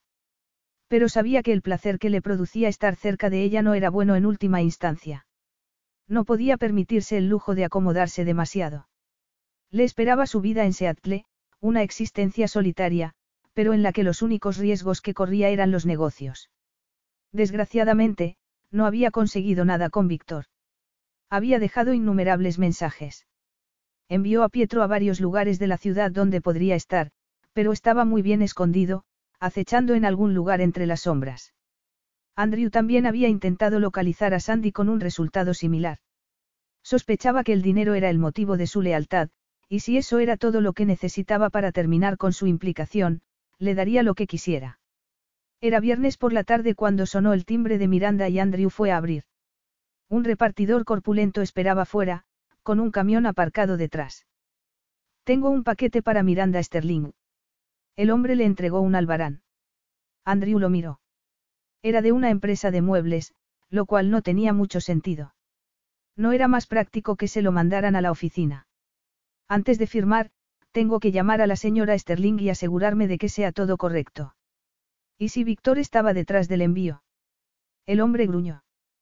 Tengo otras entregas que hacer. Seguro que sí. Un minuto. Andrew le dio la espalda y sacó el móvil para llamar a Miranda. Hola. ¿Va todo bien? preguntó. Sí. Solo quería saber si esperabas una entrega de una empresa llamada Bella Furniture. Dios mío. Esa es la cuna. Se suponía que no llegaría hasta mediados de diciembre. Sí. Por favor, hazte cargo. La emoción en su voz era inconfundible, y le dio un impulso que no esperaba. Acunó el teléfono entre la oreja y el hombro mientras se volvía hacia la puerta principal y firmaba la entrega. ¿Quiere que lo lleve dentro? Preguntó el conductor. Sí, por favor. Andrew volvió a prestar atención a Miranda, pero vio cómo otro repartidor empezaba a llevar la caja hasta la puerta. Parece una caja plana. Hay que armarla. Así es, pero haré que uno de los chicos de mi almacén venga a casa y lo haga, dijo Miranda. No hará falta. Yo lo haré. Hizo señas a los repartidores para que entraran y arrastraron la caja de gran tamaño hasta el vestíbulo. No es necesario. Estás ocupado. No quería decirle que se sentía completamente inútil desde que no había podido lograr su principal objetivo mientras estuvo en San Diego, detener a Víctor. Realmente me gustaría hacer esto por ti. Y por el bebé. De acuerdo, dijo ella. Si insistes. Insisto. Se encontró sonriendo. Se sentía tan bien de hacerla feliz. Por cierto, Clay irá a casa dentro de un rato. Tiene su propia llave, pero pensé que debía avisarte. Delia, su hija, dejó uno de sus libros favoritos en mi casa la última vez que vinieron. Lleva más de una semana preguntando por él. De acuerdo. Estupendo. Estoy deseando conocerle. Me alegro. Te veré cuando llegue a casa. Andrew terminó la llamada, abrumado por la sensación de consuelo que le produjo Miranda. Se recordó a sí mismo que no debía acostumbrarse a aquello. Esa no era su vida. La caja era demasiado grande para subirla, así que Andrew la abrió y empezó a transportar las piezas escaleras arriba hasta la habitación del bebé. Con cada viaje, pensaba un poco más en lo que le esperaba a Miranda, ya que tendría que criar sola a su hija. Suponía que contaría con la ayuda de su hermano, así que no le faltaría una red de seguridad, pero aún así deseaba que hubiera un lugar para él en medio de todo aquello. Tal vez convendría hacer visitas más regulares. Pero solo si eso era lo que Miranda quería. Después de seis o siete viajes al piso de arriba, el timbre volvió a sonar. Andrew abrió y se encontró por primera vez cara a cara con Clay. Miranda me dijo que probablemente estarías aquí. Clay Morgan. Clay extendió la mano. Tenía el mismo pelo oscuro que Miranda, pero se comportaba de un modo más decidido. Andrew estrechó su mano y abrió la puerta de par en par. Por favor. Adelante. No te estorbaré mucho tiempo. Creo que el libro que busco está en el despacho de Miranda, dijo Clay. Puedes quedarte si quieres. Estoy desempaquetando la cuna que Miranda compró para el cuarto del bebé. De verdad. ¿Puedo ayudarte? Claro. Por supuesto. ¿Quién era Andrew para decir que no? Así podría conocer al hermano de Miranda. Ahí tienes lo que queda. La mayoría ya está arriba. Entre los dos, subieron las últimas piezas en un solo viaje. ¿Piensas montarlo? Andrew observó la pila de piezas, paneles de madera y herrajes. Lo creas o no, sí. Monté la cuna de mi hija cuando nació, y déjame decirte que es mucho más fácil entre dos. Seguro que puedes quedarte. No quiero alejarte de tu familia. Clay consultó su reloj. Astrid está en el trabajo y Delia con la niñera. Por lo menos, dispongo de media hora. Estupendo. Te lo agradecería. Clay organizó cuidadosamente las piezas sobre la superficie, mientras que Andrew se puso a leer las instrucciones. Después localizaron en el almacén las herramientas necesarias y se pusieron manos a la obra. ¿Cuánto tiempo te quedarás en la ciudad? preguntó Clay. En principio iba a estar solo unos días, pero lo que quería hacer no está saliendo como yo pensaba. ¿Te refieres a detener tu plan para acabar con la empresa para la que trabajo? Vaya. Andrew no se lo esperaba, pero admiró la franqueza de Clay. En una palabra, sí. No sé cuánto te ha contado Miranda. Ella me dio la información más relevante. Si sirve de algo, aprecio que estés dispuesto a arreglar tu propio desastre. No hay mucha gente así. La mayoría se esconde de sus errores. Andrew empezaba a pensar que la bondad podía ser congénita en la familia Morgan. Clay parecía tan generoso como su hermana. No me des demasiado crédito. Lo estropeé bastante. Desconozco el tipo de rivalidad que tenías con Jonathan, pero entiendo lo intensa que puede ser la relación con un hermano. Puedo ver cómo puede motivarte a hacer algunas locuras. Quieres mucho a tu hermana, ¿verdad? Clay miró directamente a Andrew. Sí, claro. Por supuesto que sí. Por eso estoy deseando que protejas a Sterling Enterprises de ese tal Víctor. Si perjudica a la empresa, también perjudica a Miranda. Y al bebé. Andrew sintió el peso de la responsabilidad sobre los hombros. No defraudaría a Miranda. No podía. No te preocupes. Le he prometido a tu hermana que no dejaré que pase nada malo. Nada de nada. A Miranda le costó concentrarse después de colgar el teléfono con Andrew. Que se ofreciera a montar la cuna en lugar de hacer otras cosas era demasiado. Una vez más, no veía que él fuera una mala persona, como parecían pensar los demás. En todo caso, solo encontraba cosas buenas en él. La inquietud que sentía le duró el resto de la jornada laboral, esperando el momento de salir de la oficina y pasar el fin de semana con Andrew. Sabía que no debía encariñarse, pero no podía evitarlo. Después de su primera semana juntos, estaba claro que no tenían problemas para vivir bajo el mismo techo. Desayunaban juntos todas las mañanas y luego se iba cada uno por su lado, Miranda a su despacho y Andrew al estudio de Jonathan, donde dirigía su empresa promotora desde la distancia, al tiempo que intentaba localizar al escurridizo Víctor. Por la noche, volvían a reunirse para la cena, que Andrew insistía en preparar. Le gustaba cocinar. Decía que le relajaba y que le gustaba hacer algo bonito por ella. Cada minuto que pasaban juntos hacía dudar a Miranda de la opinión que tanta gente parecía tener de Andrew. No era ni conspirador ni vengativo. Incluso le hizo cuestionar la imagen que Jonathan había pintado de su hermano. Tal vez la personalidad de cada uno cambiara por completo cuando tenían que relacionarse, pero era algo que ella nunca sabría. Le entristecía pensar en lo que podría haber sido si los hermanos hubieran encontrado una forma de reconciliarse antes de que uno de ellos desapareciera. Llegó a casa del trabajo un poco después de las seis de la tarde. El pánico de última hora de uno de sus clientes hizo que saliera más tarde de lo que quería. Justo cuando entró en el garaje, recibió un mensaje de Clay, he conocido a Andrew. Un tío muy majo. Hablamos pronto. Se sintió aliviada al saber que a alguien más le gustaba Andrew. No se estaba imaginando cosas. Estupendo. ¿Y sí? Tenemos que hablar de acción de gracias, respondió Miranda. Te llamaré este fin de semana, se despidió Clay. Volvió a meter el teléfono en el bolso y entró. Hola. Llamó una vez dentro. Aquí arriba, en la habitación del bebé, gritó Andrew. Dejó a un lado el bolso y se apresuró a bajar el pasillo y subir las escaleras. En cuanto llegó al rellano, vio a Andrew, con vaqueros, camiseta y una gran sonrisa, llenando el vano de la habitación. Su aspecto era como para comérselo. Y ella tenía que dejar de verle así. Consideró la posibilidad de convencerle de que se pusiera ropa más holgada, pero no estaba segura de que eso sirviera de algo. Disfrútalo mientras puedas. No estará aquí para siempre. ¿Cómo te va? preguntó. Ya está, anunció con algo más que una pizca de emoción en la voz. ¿En serio? Para ser justos, tu hermano me ayudó. Ella no podía ignorar la forma en que su camisa se ceñía a sus fuertes hombros y su esculpido pecho. Estoy deseando verla. Intentó echar un vistazo al interior de la habitación del bebé, pero Andrew la detuvo con ambas manos sobre los hombros. Espera. Todavía no puedes mirar. ¿Por qué no? Mi bebé, mi casa, mis reglas. Andrew sacudió la cabeza con un toque de picardía en los ojos. Compláceme. Me gustaría que te sorprendieras de mi duro trabajo. Pensé que mi hermano ayudó. Bien.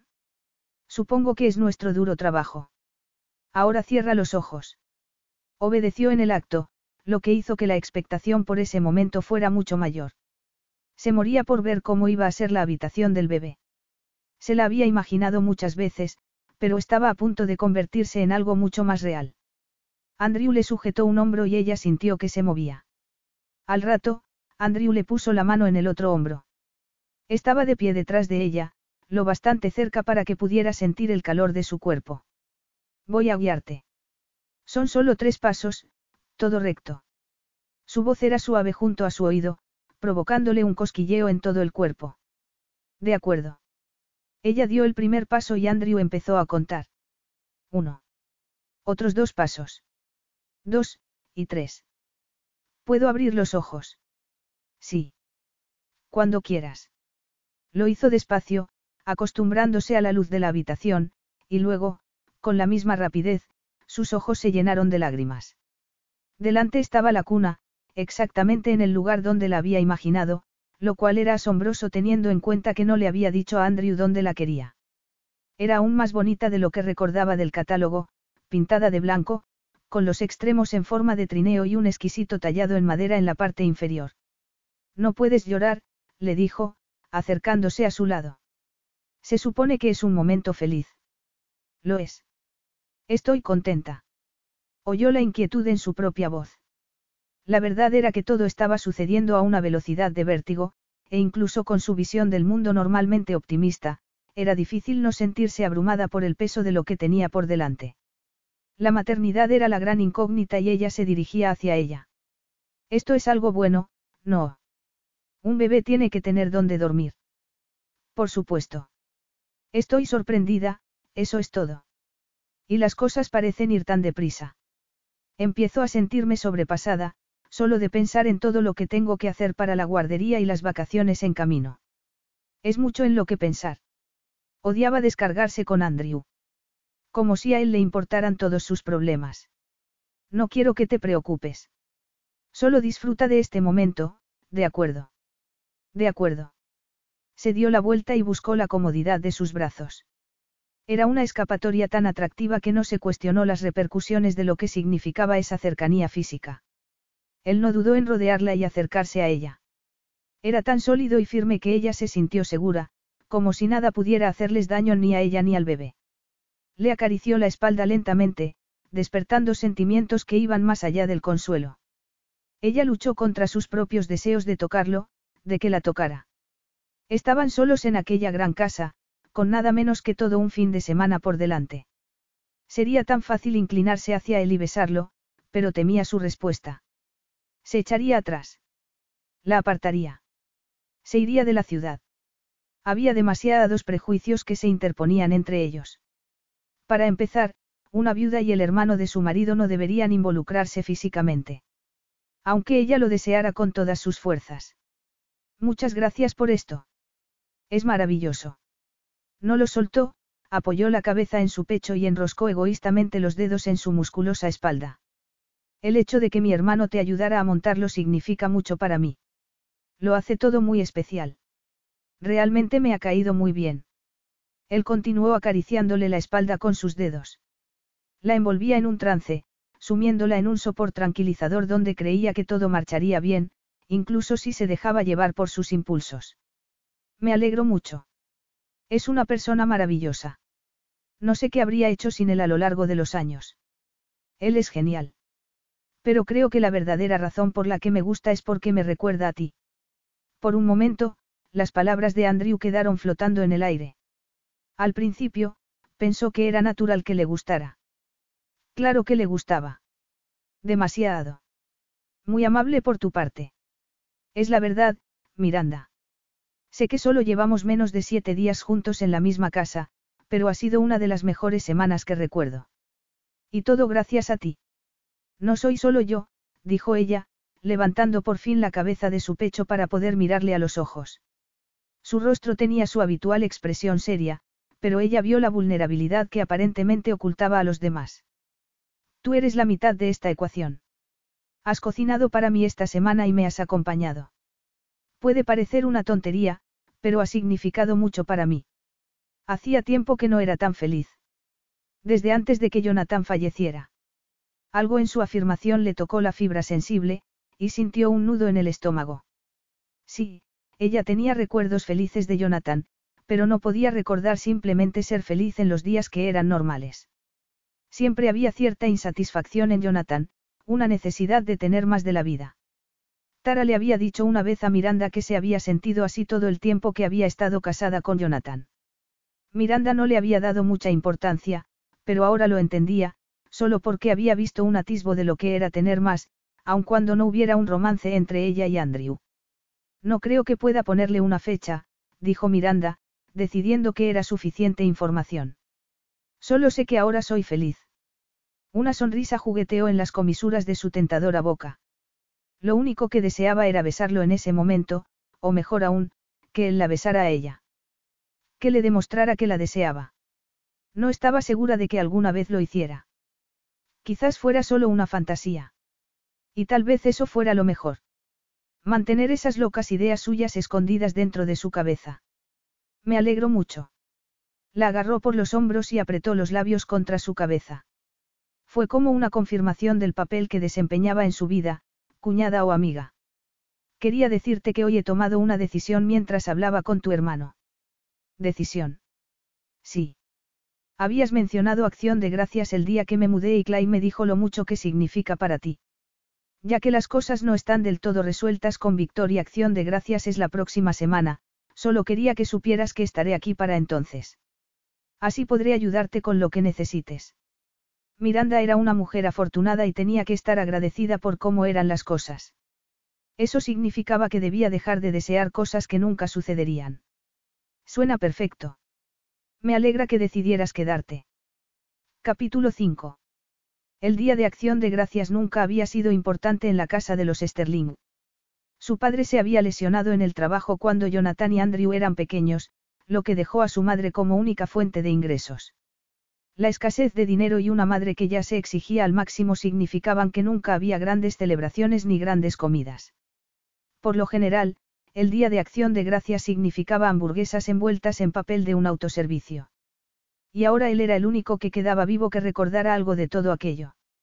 Quizá fuera hora de crear nuevos recuerdos, empezando por ese mismo día. Andrew y Miranda habían pasado la mayor parte de la noche anterior horneando tartas y planeando el menú de acción de gracias. Cada minuto que pasaba con ella en aquel hogar le brindaba una felicidad absoluta. Habían forjado un vínculo, sobre todo desde el día en que él armó la cuna con la ayuda de Clay. Pero a Andrew le atormentaba un poco la escena que habían vivido cuando Miranda se arrojó a sus brazos. Era algo que le producía demasiados buenos sentimientos que no estaba seguro de merecer. Quería ceder a las señales que su cuerpo le enviaba, las que le decían que debía besarla. Que debía llevarla al dormitorio y hacerle el amor. ¿Qué le había detenido? La abrumadora presencia de su hermano y la sensación de que no tenía derecho a alguien tan encantadora y dulce como Miranda. Así que le había dado un beso en la cabeza, le había prometido quedarse para acción de gracias y se había ido a la cama aquella noche pensando en ella. Creo que ya está todo listo, observó Miranda, ajustando uno de los cubiertos de la mesa. Absolutamente. Es precioso, dijo Andrew. Como todo lo que haces. Como tú, y punto. Sonó el timbre y Miranda dio un respingo. Ya ha llegado alguien chilló casi como una niña la mañana de Navidad. Su entusiasmo era contagioso, corrió por el pasillo y Andrew la siguió. Si Grant y Tara no son amables, ignóralos, dijo antes de abrir la puerta de golpe. Afortunadamente para Andrew, eran Astrid, Clay y su hija, Delia. Tía Miranda. exclamó la niña, y luego se aplastó contra las piernas de Miranda, rodeándola con los brazos. Miranda se inclinó y besó a Delia en la cabeza. Hola, cariño. Feliz día de acción de gracias. Clay le entregó a Andrew una botella de vino. Andrew, me gustaría presentarte a Astrid. Astrid hacía honor a su antigua profesión de modelo, porque era tan despampanante como las fotografías que Andrew había visto. Jonathan había sido un hombre muy afortunado. Encantado de conocerte, Andrew. Es extraño que una vez fueras mi cuñado, pero nunca nos conocimos. De las muchas cosas que iban a ser incómodas ese día, aquel detalle podría estar bastante arriba en la lista. Más vale tarde que nunca, ¿verdad? Clay lanzó a Andrew una mirada de solidaridad. Él y Andrew habían hablado sobre la tendencia a la confrontación que había habido siempre entre los dos Sterling. Clay parecía entender que la relación había sido turbia y complicada. Si no os parece mal, os prepararé las bebidas, ofreció Andrew, haciendo señas a todos para que entraran en el gran salón. Poco después, el timbre volvió a sonar. Voy a abrir, avisó Miranda, corriendo hacia la puerta principal. Andrew se puso manos a la obra, sirviendo copas de vino para Clay y Astrid, y preparando un y temple para Delia. Me encanta lo de la cereza. Es muy elegante. Delia chupó la pajita con avidez.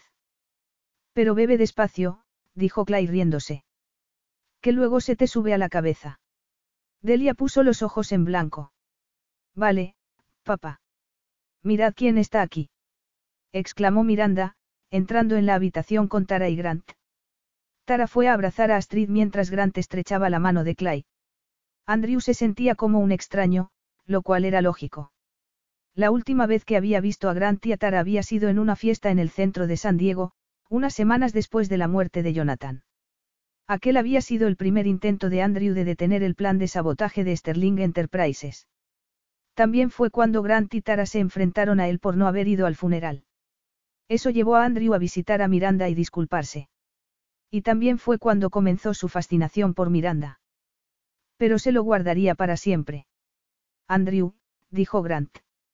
Le ofreció la mano, pero su tono era cortante y brusco. Grant, contestó Andrew. Encantado de verte. La mirada de Tara decía que no se lo creía. Veo que has decidido quedarte para acción de gracias, dijo. Por sus palabras daba a entender que Andrew no tenía nada que hacer allí. Miranda me pidió que me quedara. Es su primera acción de gracias sin Jonathan. ¿Y te sientes como su sustituto? Preguntó Tara. A Andrew se le revolvió el estómago. Le desagradaba enormemente el comentario. No, para nada. Por suerte, apareció Miranda, lo que hizo que tanto Tara como Grant se relajaran. Aunque, en realidad, se estaban conteniendo. Andrew, ya es hora de sacar el pavo del horno. Consultó su reloj. Cierto. Iré contigo, dijo Miranda. Andrew nunca había tenido tantas ganas de ir a la cocina. Al menos Miranda y él podrían estar solos. A Tara y a Grant no les gusta que esté aquí, le hizo saber mientras leía la temperatura en el termómetro digital. Agarró los guantes de cocina, apagó el horno y abrió la puerta. El aroma a pavo asado llenó la habitación y le recordó por qué se había quedado, no para complacer a Tara y a Grant, sino para hacer feliz a Miranda. Espero que sepas que no me importa lo que piensen, intentó tranquilizarlo Miranda mientras sacaba el cuchillo de trinchar y una tabla de cortar grande. Pero algo te tiene que importar. Eres una persona que siempre te preocupas por todos. Pero no por lo que piensen.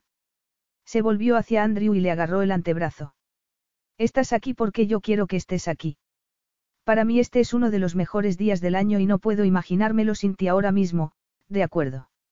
Así que vamos a darles unas copas de vino a Grant y a Tara, a sentarnos a disfrutar de una comida fabulosa y a intentar olvidar todo lo demás.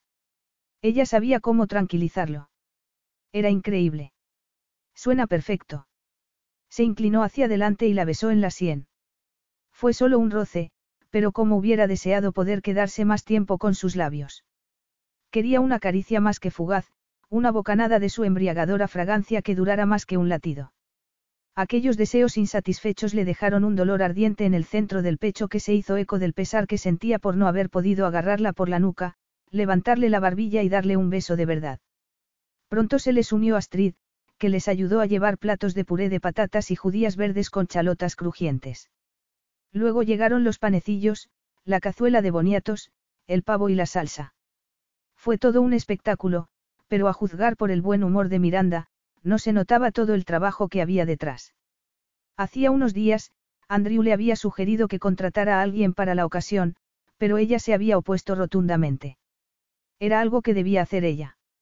Cuando se sentaron a la mesa, con Miranda en la cabecera y Clay en el extremo opuesto, a Andrew le sorprendieron dos cosas. Era triste que aquel fuera un entorno tan desconocido para él. Lo había visto en las películas y, sí, había estado en algunas celebraciones elegantes de acción de gracias, pero nada tan familiar como aquello. Segundo, aún se sentía un intruso. Miranda había dicho que lo quería allí, pero la ausencia de Jonathan era omnipresente. Estaba a su alrededor. Y la deducción lógica de ese hecho era que, si Jonathan siguiera vivo, Andrew no estaría sentado a la mesa.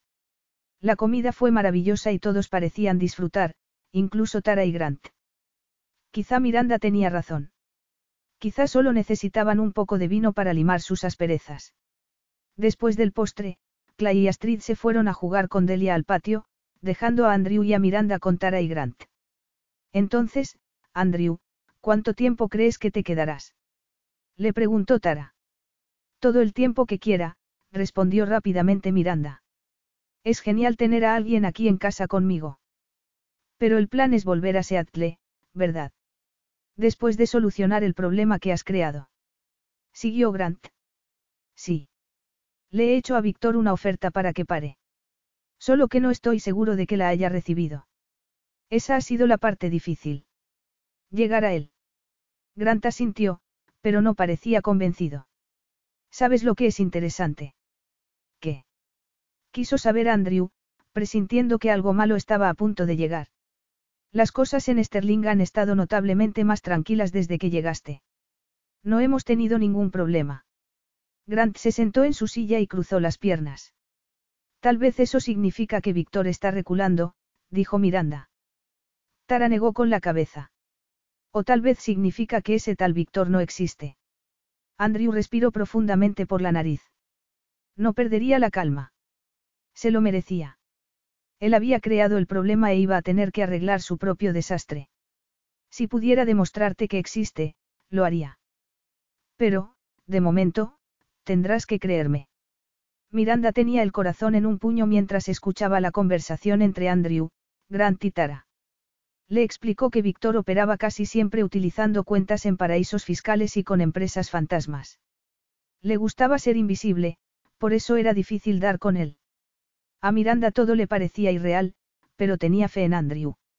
Su única decepción era lo mucho que odiaba la acritud, sobre todo en un día festivo que tanto había esperado.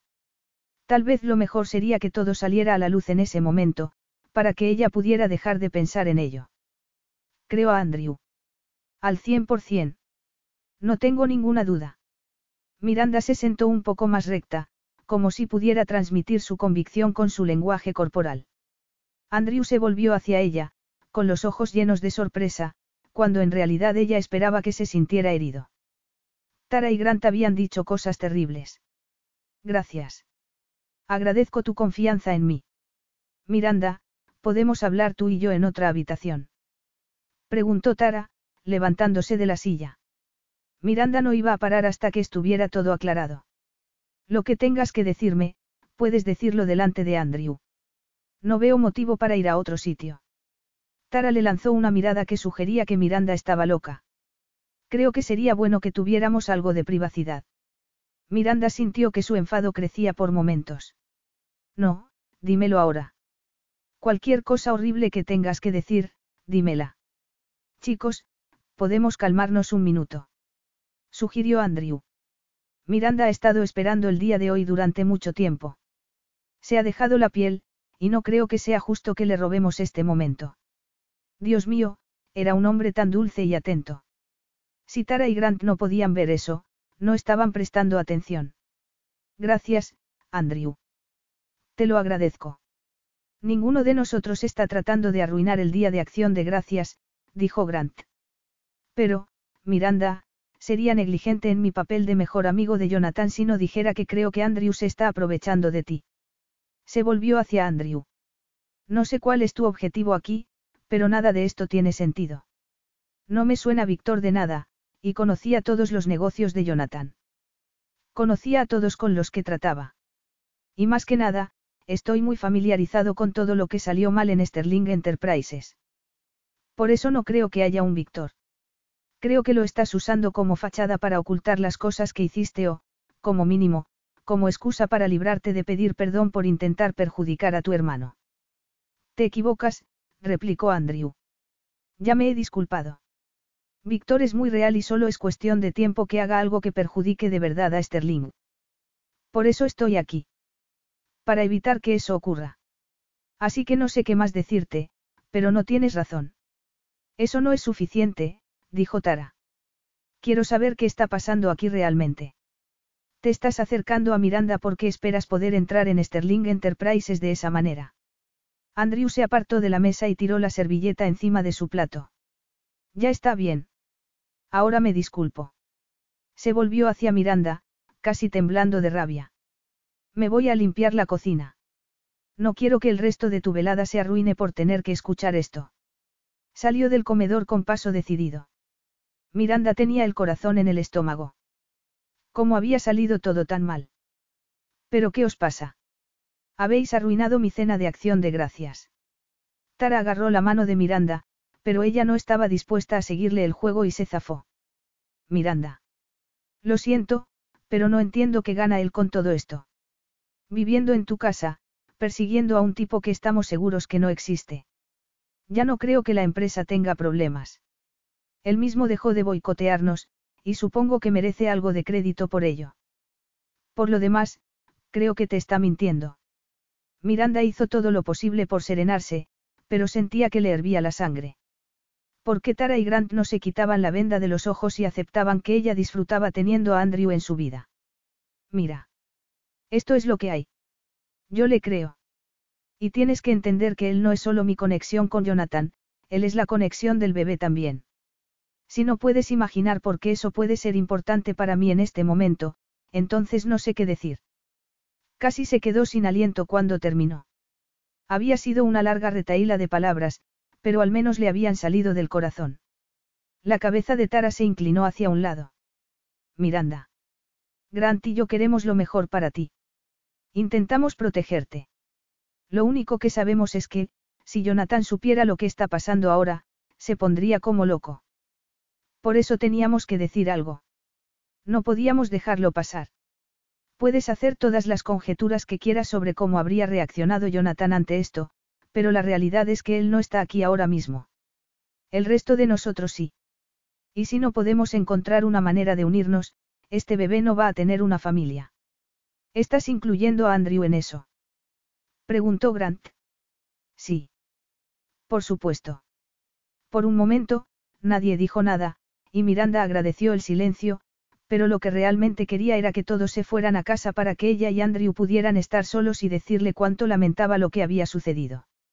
Le decepcionaba que se hubiera arruinado su día de acción de gracias, pero mucho más que eso odiaba que él hubiera salido tan lastimado en el proceso. Voy a ayudar a Andrew en la cocina.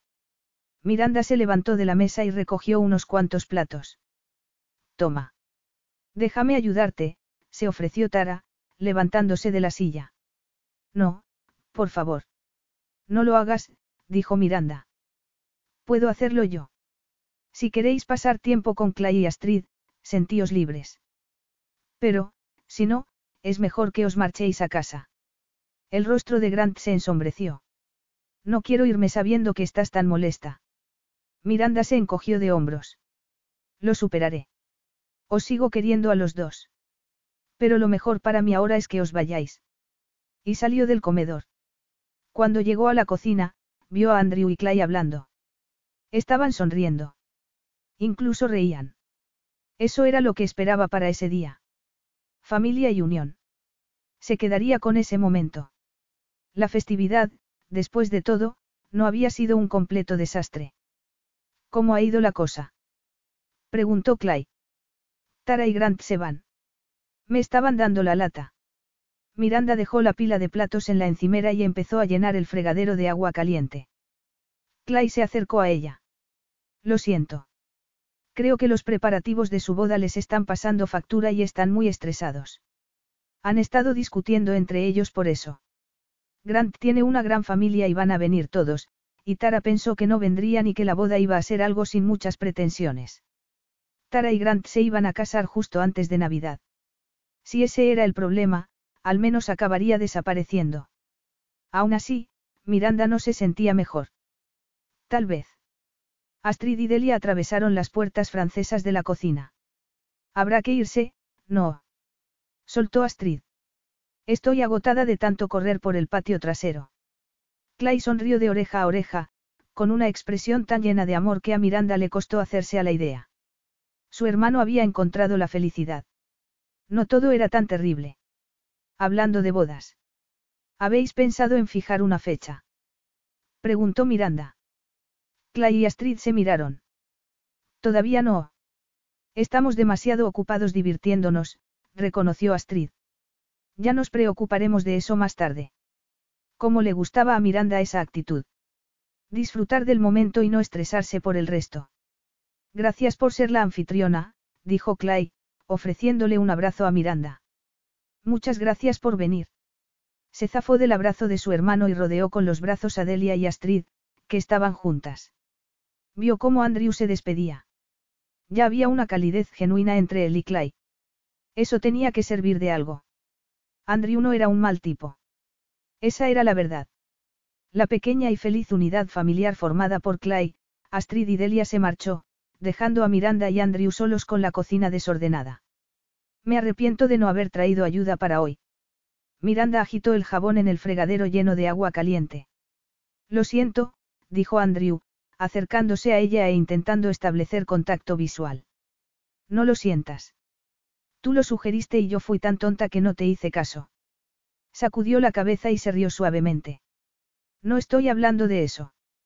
Hablo de la escena con Grant Titara. Eso no habría pasado si yo no hubiera estado aquí. Miranda levantó el dedo. No, no digas eso. Es su problema, no el tuyo. Frunció los labios y se apoyó en la isla. Oí lo que dijiste cuando me fui. Volvía por unos platos y lo oí por casualidad. Quiero que sepas que te agradezco todo lo que has dicho en mi nombre. No deberías tener que dar la cara por mí. Tenía que decir algo. Estaban equivocados. No podía dejarlo pasar. A pesar del tema de conversación, Miranda sintió que se le quitaba un peso de encima. Ahora solo estaban ella y Andrew. No tenía que preocuparse por lo que dijeran los demás. Significó mucho para mí. En serio. Todo lo de hoy ha significado mucho. Andrew agarró la mano de Miranda. Las últimas dos semanas han sido de las mejores de toda mi vida. Seguro que suena estúpido, pero es la verdad. Su corazón se agitó cuando él le apretó los dedos, haciéndola sentir excitada y tonta. No es una tontería. Yo siento lo mismo. Me encanta tenerte aquí. Le miró a la cara en busca de alguna señal de lo que quería decir al agarrarle la mano con tanta fuerza. Él se pasó la lengua por el labio inferior y a ella casi se le doblaron las rodillas. Su boca era demasiado hermosa. Sus hombros eran demasiado anchos y su pelo demasiado suave. Deseaba pasar los dedos por él, enroscarlos en su cuero cabelludo y rodearle la cadera con la pierna. Antes de que se diera cuenta, Andrew la miró fijamente. Se produjo una auténtica sacudida en su sistema nervioso, se estableció una conexión. Se acercaron, el espacio entre ellos desapareció lentamente y el tiempo se hizo elástico. Miranda se esforzaba por seguir el ritmo. La lógica le decía que apartara la mirada, pero no podía. Sentía como si la llave del mañana estuviera en sus ojos y ella tuviera que encontrarla. Su mano se dirigió a la mandíbula de ella, las yemas de sus dedos acariciaron su cuello. Me temo que voy a cometer un error, Miranda. Su corazón latía tan deprisa que iba a estallar o a desfallecer. ¿Qué quieres decir? Ella estaba desesperada por la respuesta, pero también le producía auténtico terror.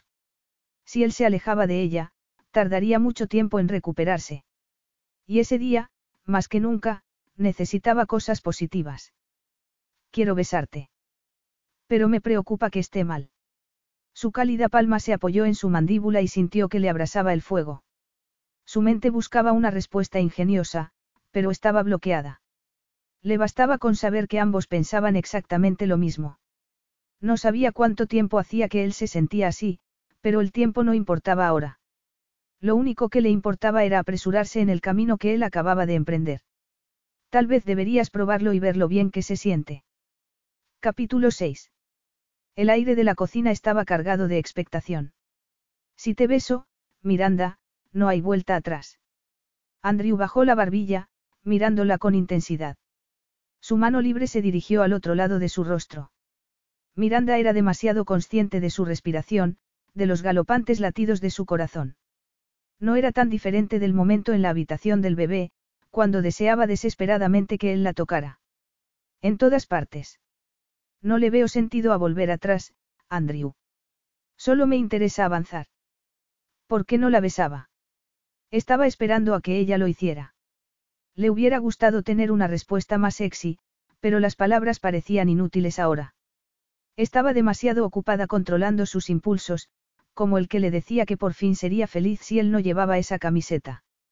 O esos pantalones. Necesito estar seguro. Se inclinó aún más y le besó la mejilla. Absolutamente seguro de que esto es lo que quieres. Si no la besaba de verdad, iba a explotar. Se puso de puntillas y se agarró a sus hombros para estabilizarse. Es lo que quiero. Cerró los ojos y se lanzó a por él, sus labios se encontraron en un beso que la hizo sentir como si flotara. Solo hubo una leve vacilación antes de que la lengua de él se deslizara por su labio inferior.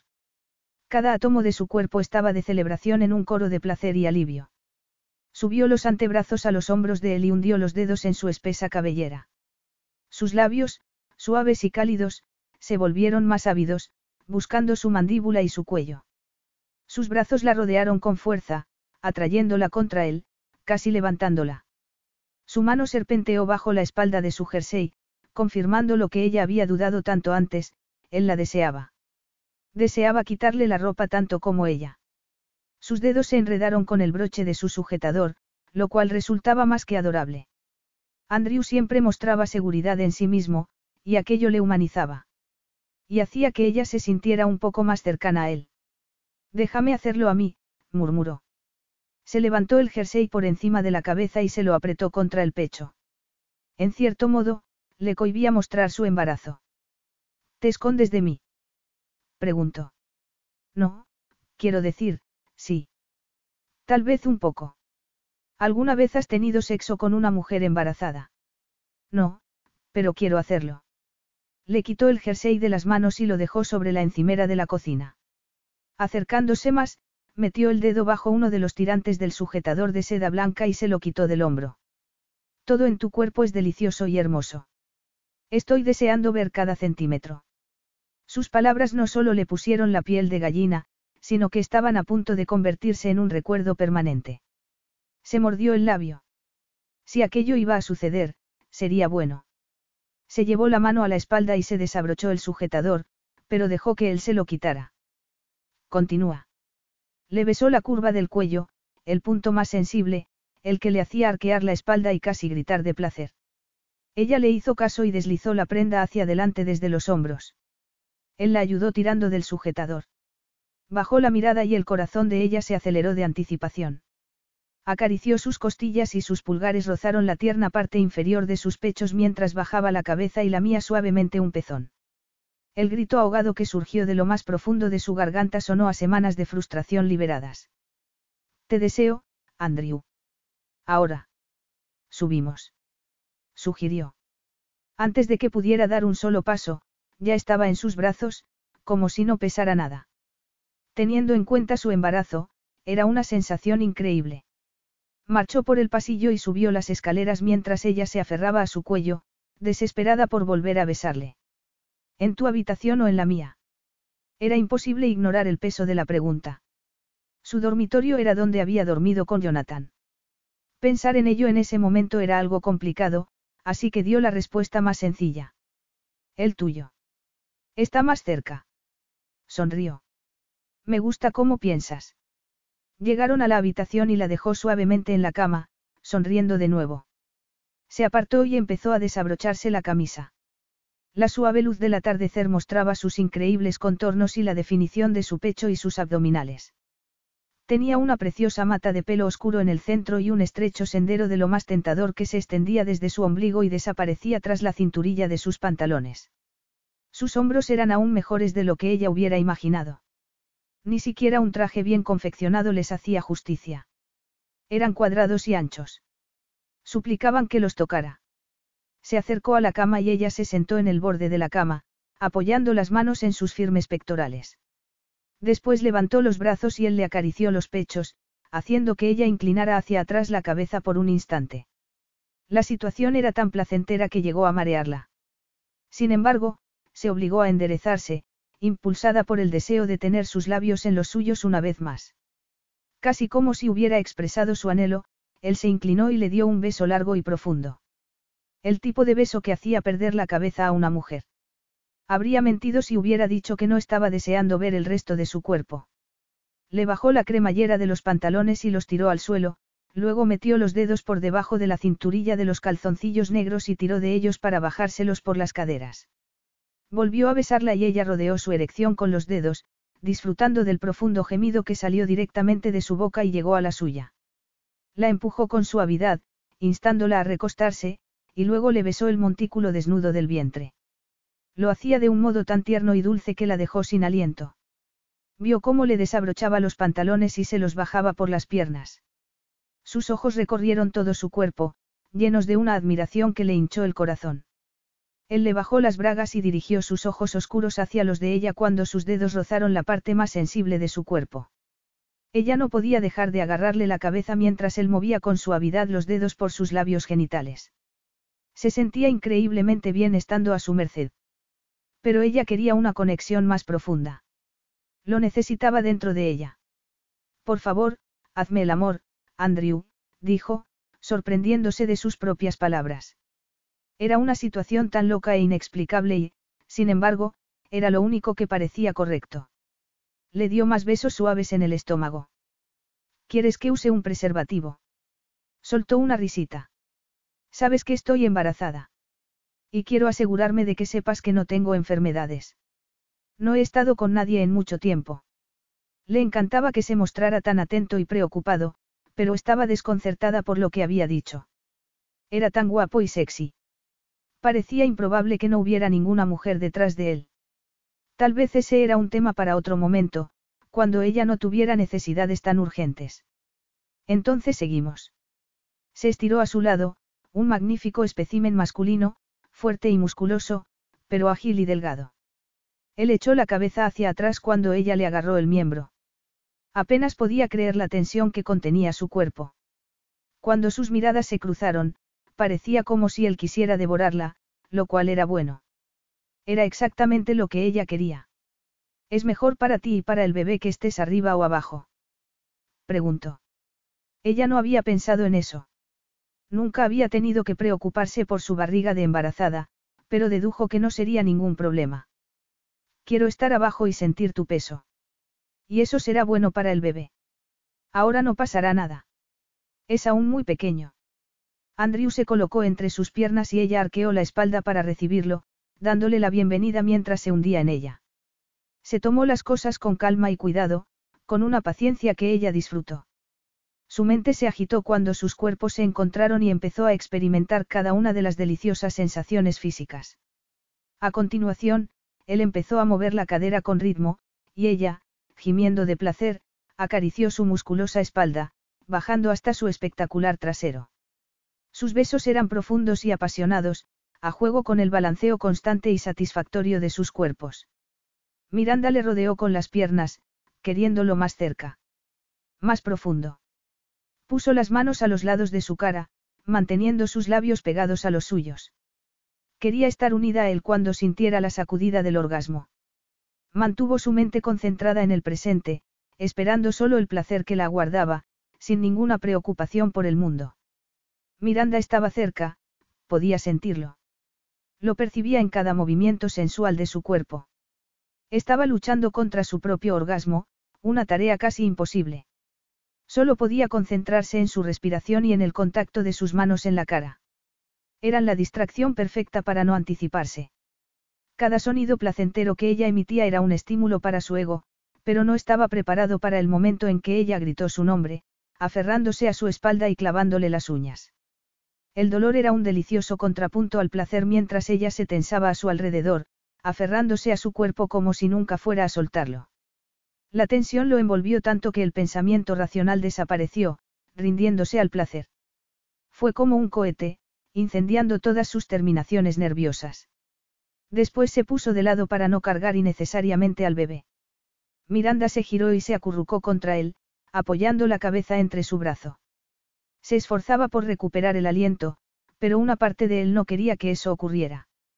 Sabía que en cuanto su ritmo cardíaco volviera a la normalidad, los pensamientos lógicos y difíciles entrarían en su cerebro. Ha sido increíble. Enredó los dedos en el pelo de su pecho y giró el cuello para besarle. Sus labios se encontraron y el deseo ahora era aún mayor que antes. Temía no saciarse nunca. Tú eres la increíble, Miranda. De verdad. Se rió en voz baja y le besó el pecho. Me estás mimando. No es para tanto. Te mereces que te mimen. Que te consientan. Que te colmen de afecto, elogios y joyas caras. De bienes inmuebles. De aviones y yates. Se levantó sobre un codo y le miró directamente a la cara. Nunca quise un yate. Ahora le tocaba a él reírse. Lo que quería decir es que te daré lo que quieras.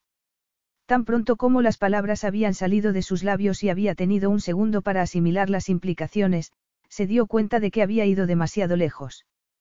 Pero con la misma rapidez, decidió que había perdido demasiado tiempo preocupándose por las cosas que había hecho. No había nada malo en esa afirmación. Había sido pronunciada en el momento y había salido del corazón. Lo había dicho en serio. Hasta la última palabra. No necesito mucho, respondió. De verdad que no. Entonces, dímelo. Dime lo que quieres. Se quedó callada un instante y la quietud pareció apoderarse de la habitación. Habría pagado lo que fuera por meterse en su cabeza, por conocer sus pensamientos más íntimos.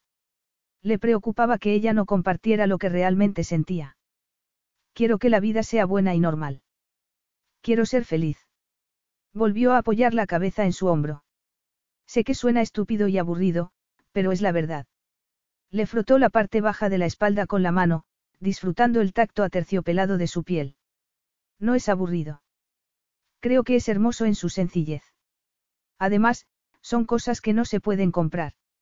Y también son las cosas más difíciles de conseguir. Podríamos ser felices. La idea le vino a la cabeza como un fogonazo. Sabía por experiencia que las ideas que aparecían de repente eran las más reales. Las que salían del corazón. Y por las que merecen la pena luchar, ¿verdad? Ella asintió en silencio. ¿Puedo contarte algo? Algo de lo que no estoy muy orgullosa. Una confesión. Sí. Supongo. Me cuesta creer que tengas algo de lo que avergonzarte o confesar. Le pasó la mano por el vientre y se apretó más a él. No es lo que hice, pero sí lo que pensé. Aquel día, cuando estábamos en la habitación del bebé. Después de enseñarme la cuna montada. Cuando te dije que me alegraba de que estuvieras aquí. No podía imaginar lo que estaba a punto de decirle, y una parte de él tenía miedo de saberlo. Dime, Miranda. No te juzgaré. Dejó escapar un fuerte suspiro. Se me ocurrió entonces que tal vez no fui verdaderamente feliz cuando estaba con Jonathan. No era exactamente un tema que estuviera ansioso por explorar, pero quería saber qué quería decir ella con eso. ¿Hubo problemas? No, no lo sabía. De hecho, todavía estábamos en esa fase de luna de miel, en la que todo parece fácil. ¿Sabes lo que quiero decir? En realidad, no. Nunca he estado casado. Había estado a punto una vez, pero eso no era algo que le importara revelar en ese momento. El matrimonio era lo de menos. Quiero decir que tenía la sensación de que no había auténtico amor entre nosotros. Todo con Jonathan fue un torbellino. Las primeras citas, nuestro compromiso, la boda. Todo pasó muy rápido, y me pregunto si tan solo me dejé llevar, sin saber realmente lo que quería. Andrew ya había oído en boca de otras mujeres esas mismas sensaciones cuando estaban con Jonathan. Era superficial y nada era auténtico. ¿Crees que te sientes así porque descubriste que te engañó? Tal vez. Ella tamborileó con los dedos sobre su pecho, haciendo que cada terminación nerviosa de su cuerpo volviera a la vida. Supongo que probablemente sea eso. Eres tan inteligente. Acababa de acostarse con la viuda de su hermano. No estaba seguro de que, inteligente, fuera la mejor palabra para definirle. No sé nada de eso, pero gracias. Quería volver a una conversación más cómoda, sin Jonathan de por medio. ¿Estás segura de que no quieres añadir nada a tu lista de lo que quieres? Un collar de diamantes. Un coche de lujo. Sinceramente. No, pero tengo un poco de miedo de decirte lo que realmente quiero. Echó la cabeza hacia atrás y la miró. Le encantaba ver su precioso rostro. No tengas miedo. Dímelo. Mañana quiero poner la decoración de Navidad. Me estás tomando el pelo.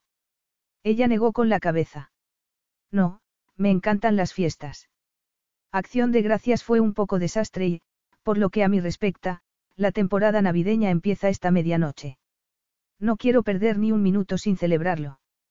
Para mí, eso significa transformar la casa en un paraíso invernal. En el sur de California. Sí.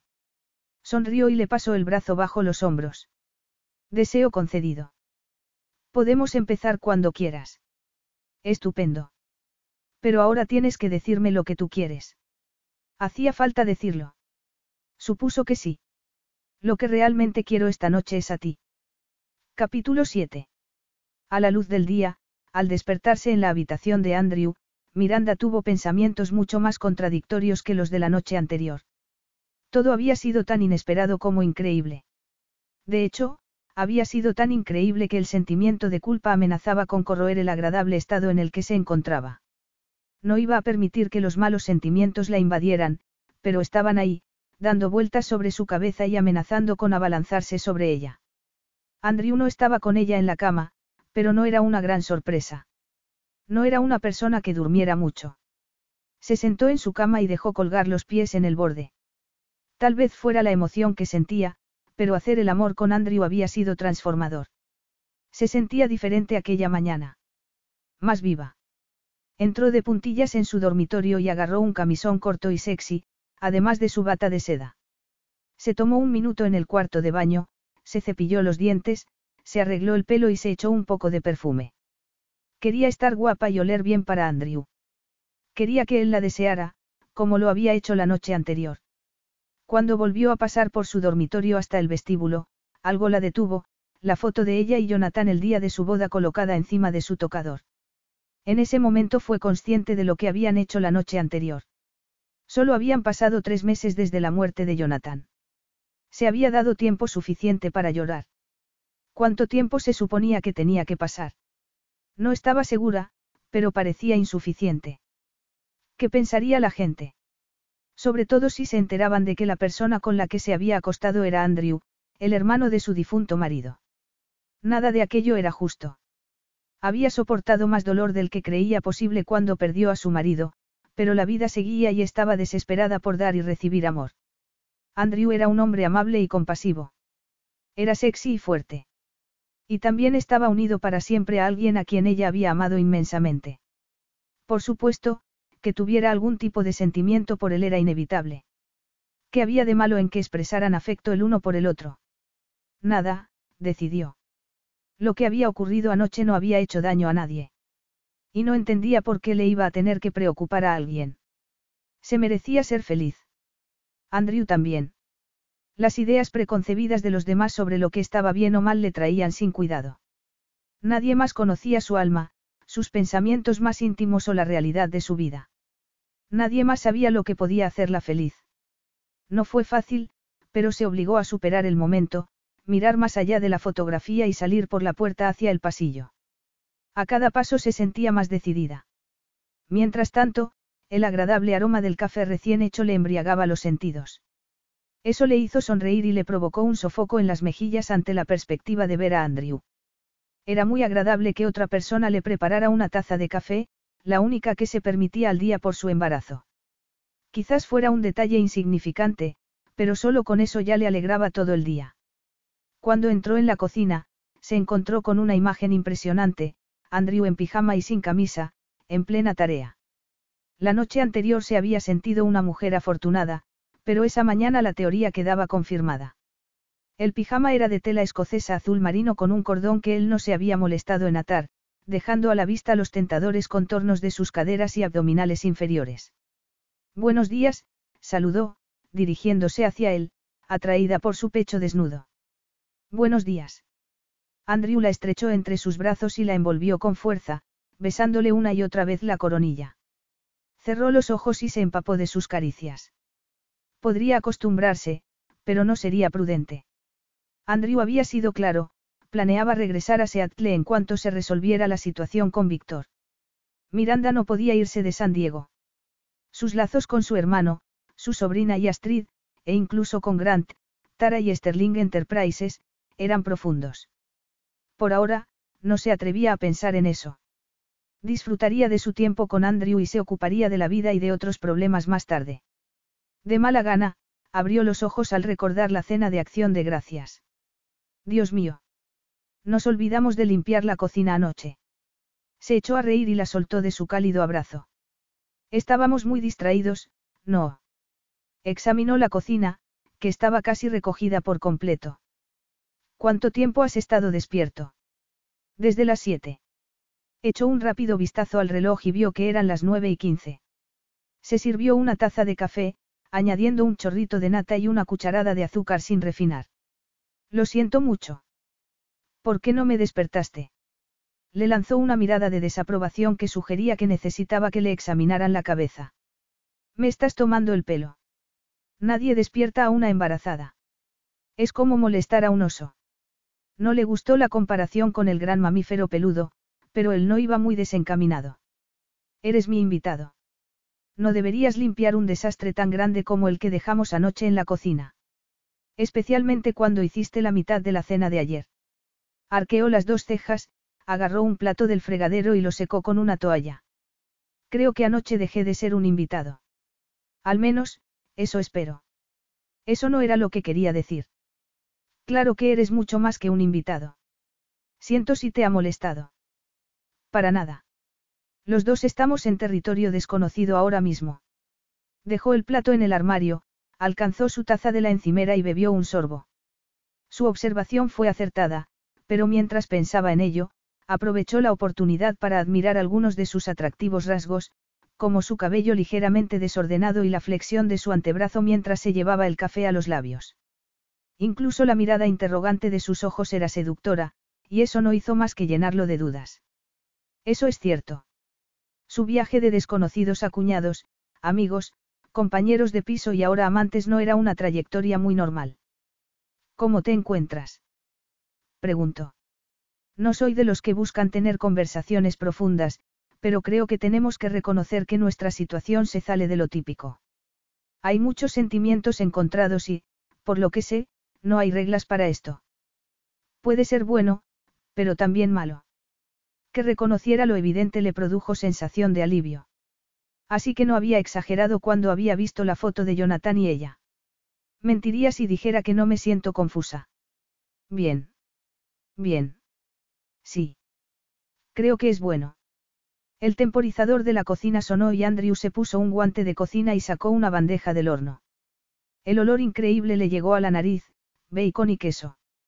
Hiciste una quiche. Se encogió de hombros y puso la bandeja sobre la encimera. Cocino cuando estoy estresado. Me ayuda a pensar.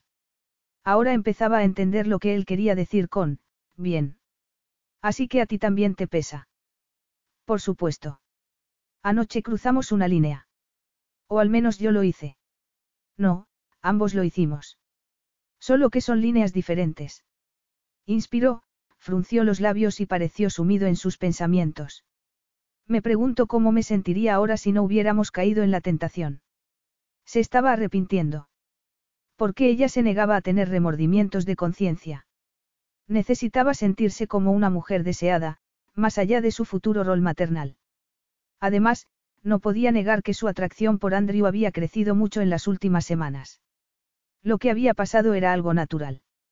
Yo me sentiría frustrada. Asintió con la cabeza y le agarró la mano. Aquel gesto significaba mucho para ella. Era un salvavidas, porque se había sentido a la deriva durante los últimos minutos mientras él meditaba sobre las consecuencias por haber sucumbido a la tentación. Tienes razón. Yo me sentiría igual. Mi problema es que, desde el día que nos conocimos, he estado luchando contra la atracción que siento por ti. Supongo que debería haberlo evitado. No puedes evitar lo que sientes, Andrew. Pero me pregunto si esa es tal vez la verdadera razón por la que volví a San Diego. Probablemente podría haber lidiado con Víctor de Seattle. Me preocupa pensar que una parte de mí quería una oportunidad contigo. Y eso no está bien. Ella suspiró y miró su rostro. Podía ver sombras de su pasado en sus ojos. Su historia. El dolor. Viniste aquí con buenas intenciones. Y has sido maravilloso conmigo. Te he necesitado todo este tiempo y no has dudado en ayudarme. Pero eso no aligera la carga de mi conciencia. Entonces, ¿cómo te puedes sentir mejor? Honestamente. No lo sé. Tengo muchos sentimientos encontrados porque tuve una mala relación con mi hermano. Me entristece pensar en todo el tiempo que perdimos peleándonos. Y ya no puedo arreglar nada. Es demasiado tarde. Por lo que me has dado a entender en otras ocasiones, fuisteis los dos. No puedes asumir toda la responsabilidad. Lo sé. Pero yo estoy aquí y él no. Sacudió la cabeza y se quedó con la mirada perdida, con la frente arrugada por la preocupación. Creo que a eso lo llaman síndrome del superviviente. Probablemente necesite un terapeuta.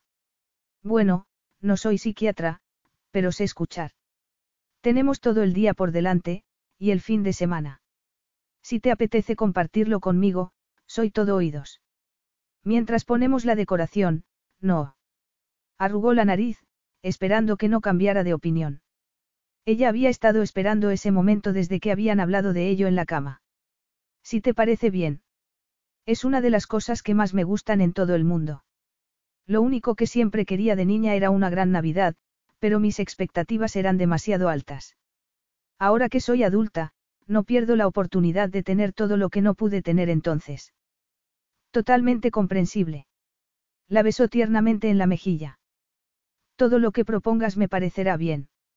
Andrew no pudo evitar cuestionarse lo que estaba haciendo o, más en concreto, lo que había hecho al involucrarse físicamente con Miranda. Se sintió un poco mejor después de la conversación. Por lo menos estaban de acuerdo. Se debatían entre la lealtad y el amor, la atracción y el deseo y, sobre todo, el pasado y el futuro. Si tenía que seguir lidiando con su historia con Jonathan, al menos tendría una compañera en todo eso, una que le entendería bastante bien. Después del desayuno, Miranda y él volvieron a distraerse con los platos. Consiguió decir algo que la hizo reír. Al escuchar su risa alegre, sintió como el cariño y la atracción que sentía por ella le invadían. Se levantó de la silla y se arrodilló a su lado, acercándose a su rostro y atrayendo sus labios hacia los suyos. Su beso fue tan suave y sensual que no pudo esperar ni un minuto más. Tiró del cinturón de la bata y se la quitó para descubrir un sedoso camisón negro. Con ambos pulgares, tiró de los tirantes, liberando sus pechos. Los agarró con las manos y le lamió los pezones, acariciándoselos con la lengua y saboreando la dulzura de su piel. Deslizó una mano entre sus piernas y la encontró excitada. Movió los dedos en círculos constantes contra su vértice y ella jadeó entre besos ardientes. Voy a correrme, dijo, frenética y sin aliento. Quiero que lo hagas, le pidió él. Le agarró la muñeca y le miró a los ojos. Yo también. Pero te quiero dentro de mí cuando lo haga. Ella se puso de rodillas y él le quitó los pantalones del pijama. Con el sedoso camisón alrededor de la cintura, se sentó ahorcajada sobre las caderas de él, buscó su erección y lo guió a su interior. La visión de ella encima de él, el suave rebote de sus preciosos pechos con cada embestida, era nada menos que pura belleza en plena exhibición. Estoy a punto. ¿Y tú? preguntó ella con la respiración entrecortada. Su voz sonaba ronca, y a él le encantaba verla tan afectada. Si ella supiera que estuvo a punto de explotar en cuanto entró en ella. Sí. Solo dímelo y nos correremos juntos. Ella sonrió y asintió, apoyando las manos en el pecho de él y girando las caderas hacia las de él con determinación, con los ojos cerrados y el pelo negro esparcido por la piel cremosa de sus hombros desnudos. Él estuvo a punto de perder el sentido cuando el placer lo invadió, pero se concentró en su rostro y en los suaves gemidos que brotaban de sus labios entreabiertos. Con un movimiento rápido, dejó caer la cabeza hacia adelante. Ahora. Casi al instante, estaba cediendo a su liberación justo cuando ella gritó, arqueó la espalda y agitó su larga melena hacia un lado. Las sacudidas que sintió sobre él fueron consecutivas, notando cómo su cuerpo se tensaba y se relajaba a su alrededor, una y otra vez. Se desplomó contra su pecho y le besó suavemente. Esto sí que ha sido un desayuno. Se echó a reír y le apartó el pelo de la frente, contemplando su impresionante rostro. No estaba seguro de haberse sentido nunca más afortunado. Ella era más que todo lo que se había atrevido a desear, era un sueño hecho realidad. Pero eso significaba que estaba yendo a donde había jurado que nunca iría. Se estaba enamorando de la viuda de su hermano. Al final, consiguieron levantarse del suelo y Miranda le dijo que ella se ocuparía de la cocina si él quería ducharse. Andrew quería invitarla a que se duchara con él, pero también sabía que probablemente necesitaba ir un poco más despacio. Después de todo, tenían todo el fin de semana. Cuando él se vistió y volvió a bajar, ella ya estaba subiendo. Voy a ponerme algo de ropa rápidamente, pero si quieres, puedes sacar las cajas de adornos. ¿Sabes dónde está el almacén? Es la puerta del fondo del lavadero. Sí. ¿De dónde crees que saqué las herramientas cuando armé la cuna con tu hermano? Me lo imaginé. Hay varias cajas de plástico verdes y rojas. Está todo ahí. Bajaré en un minuto para ayudar. Se puso de puntillas y le besó suavemente. Estoy emocionada, para que lo sepas. Se rió para sus adentros y procedió a seguir las órdenes, bajando las escaleras y dando la vuelta hasta el lavadero, cerca de la parte trasera de la casa. La puerta del trastero crujió al abrirla y buscó dentro el interruptor de la pared. Varias bombillas desnudas iluminaban el espacio. Las cajas saltaban a la vista, pero eran muchas. Contó más de 25. No iba a quejarse. Sería una aventura y le daría tiempo para estar con Miranda. Sin perder tiempo se puso manos a la obra, llevando dos o tres cajas a la vez al salón.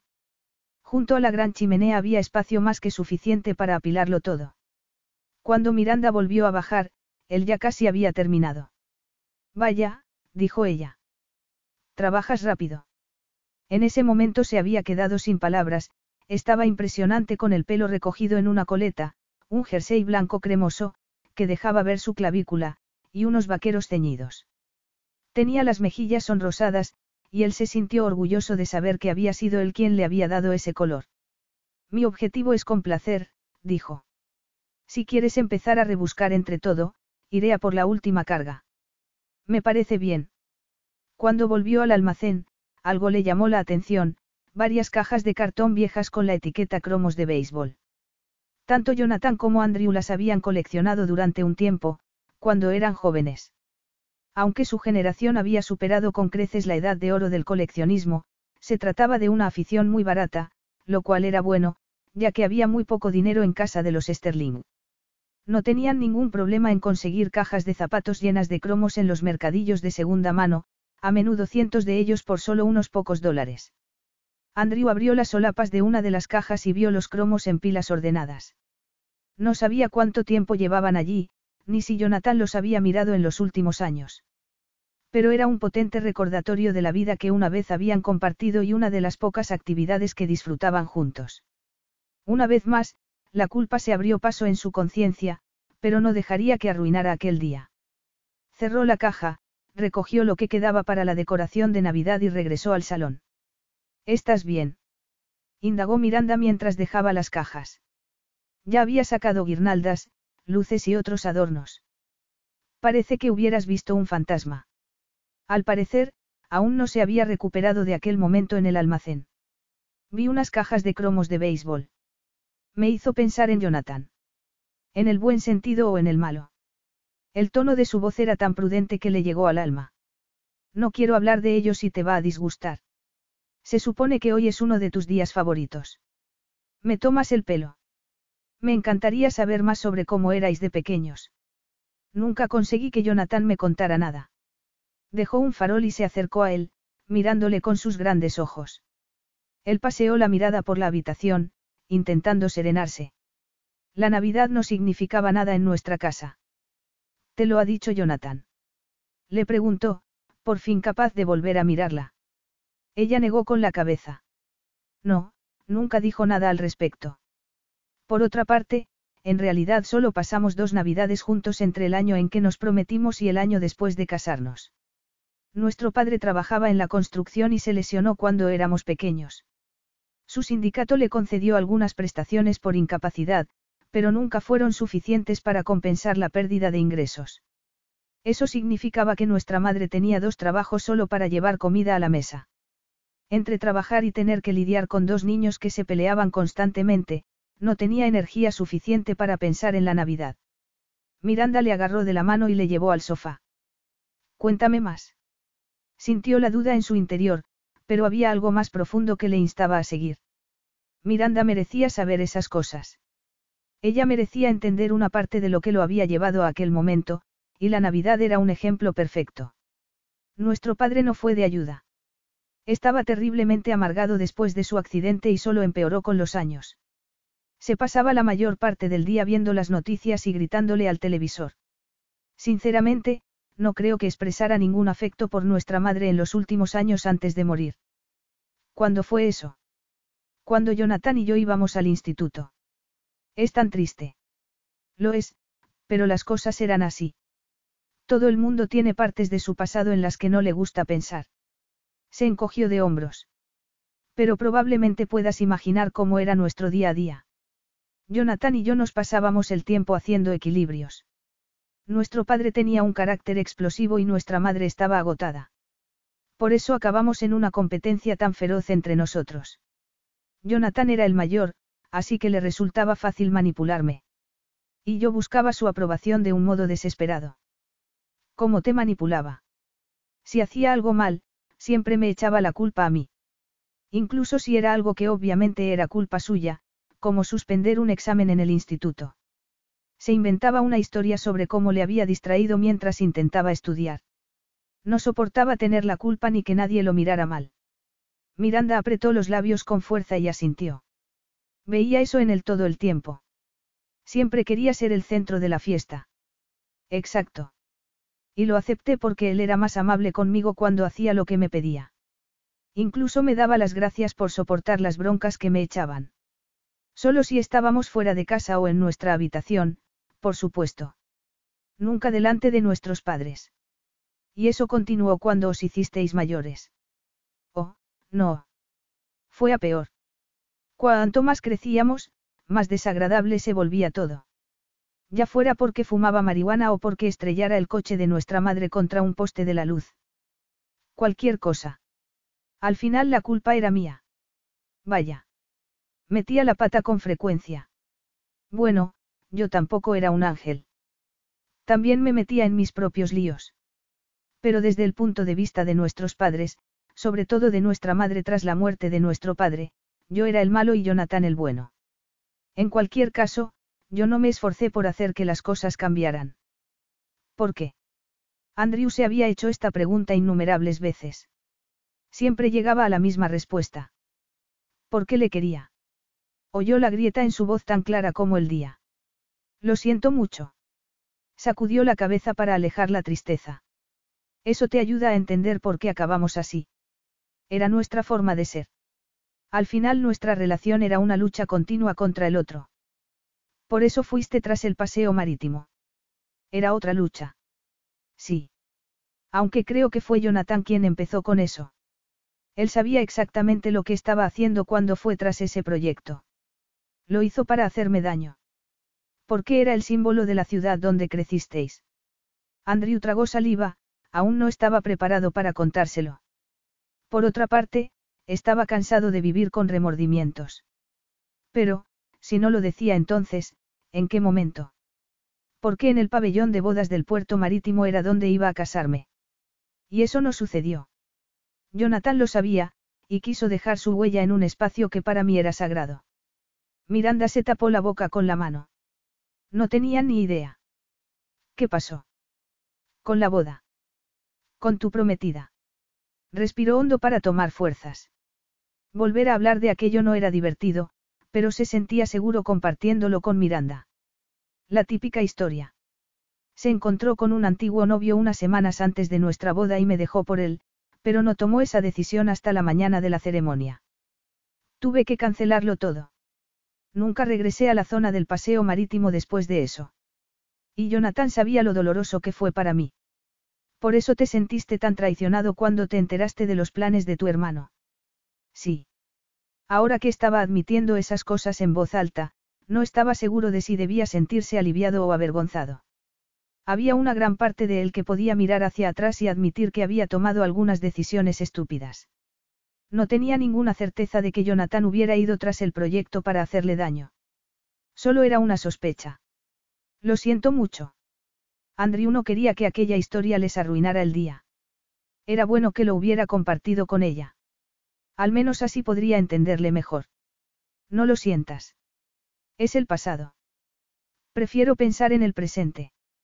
Se levantó y se dirigió a la montaña de cajas de plástico. Abrió una y sacó una larga guirnalda plateada. Creo que es hora de ponernos manos a la obra con la decoración de Navidad. Miranda se levantó de su asiento. Realmente no tenemos que hacerlo si no quieres. No me lo perdería por nada del mundo. Todo lo que siempre quise en Navidad fue un poco de alegría y felicidad. Miranda levantó la tapa de otra caja y miró dentro. No sé lo alegre que estarás después de que desenredemos todas estas luces de Navidad. Se rió y le pasó el brazo por el hombro, inclinándose para besarle la mejilla.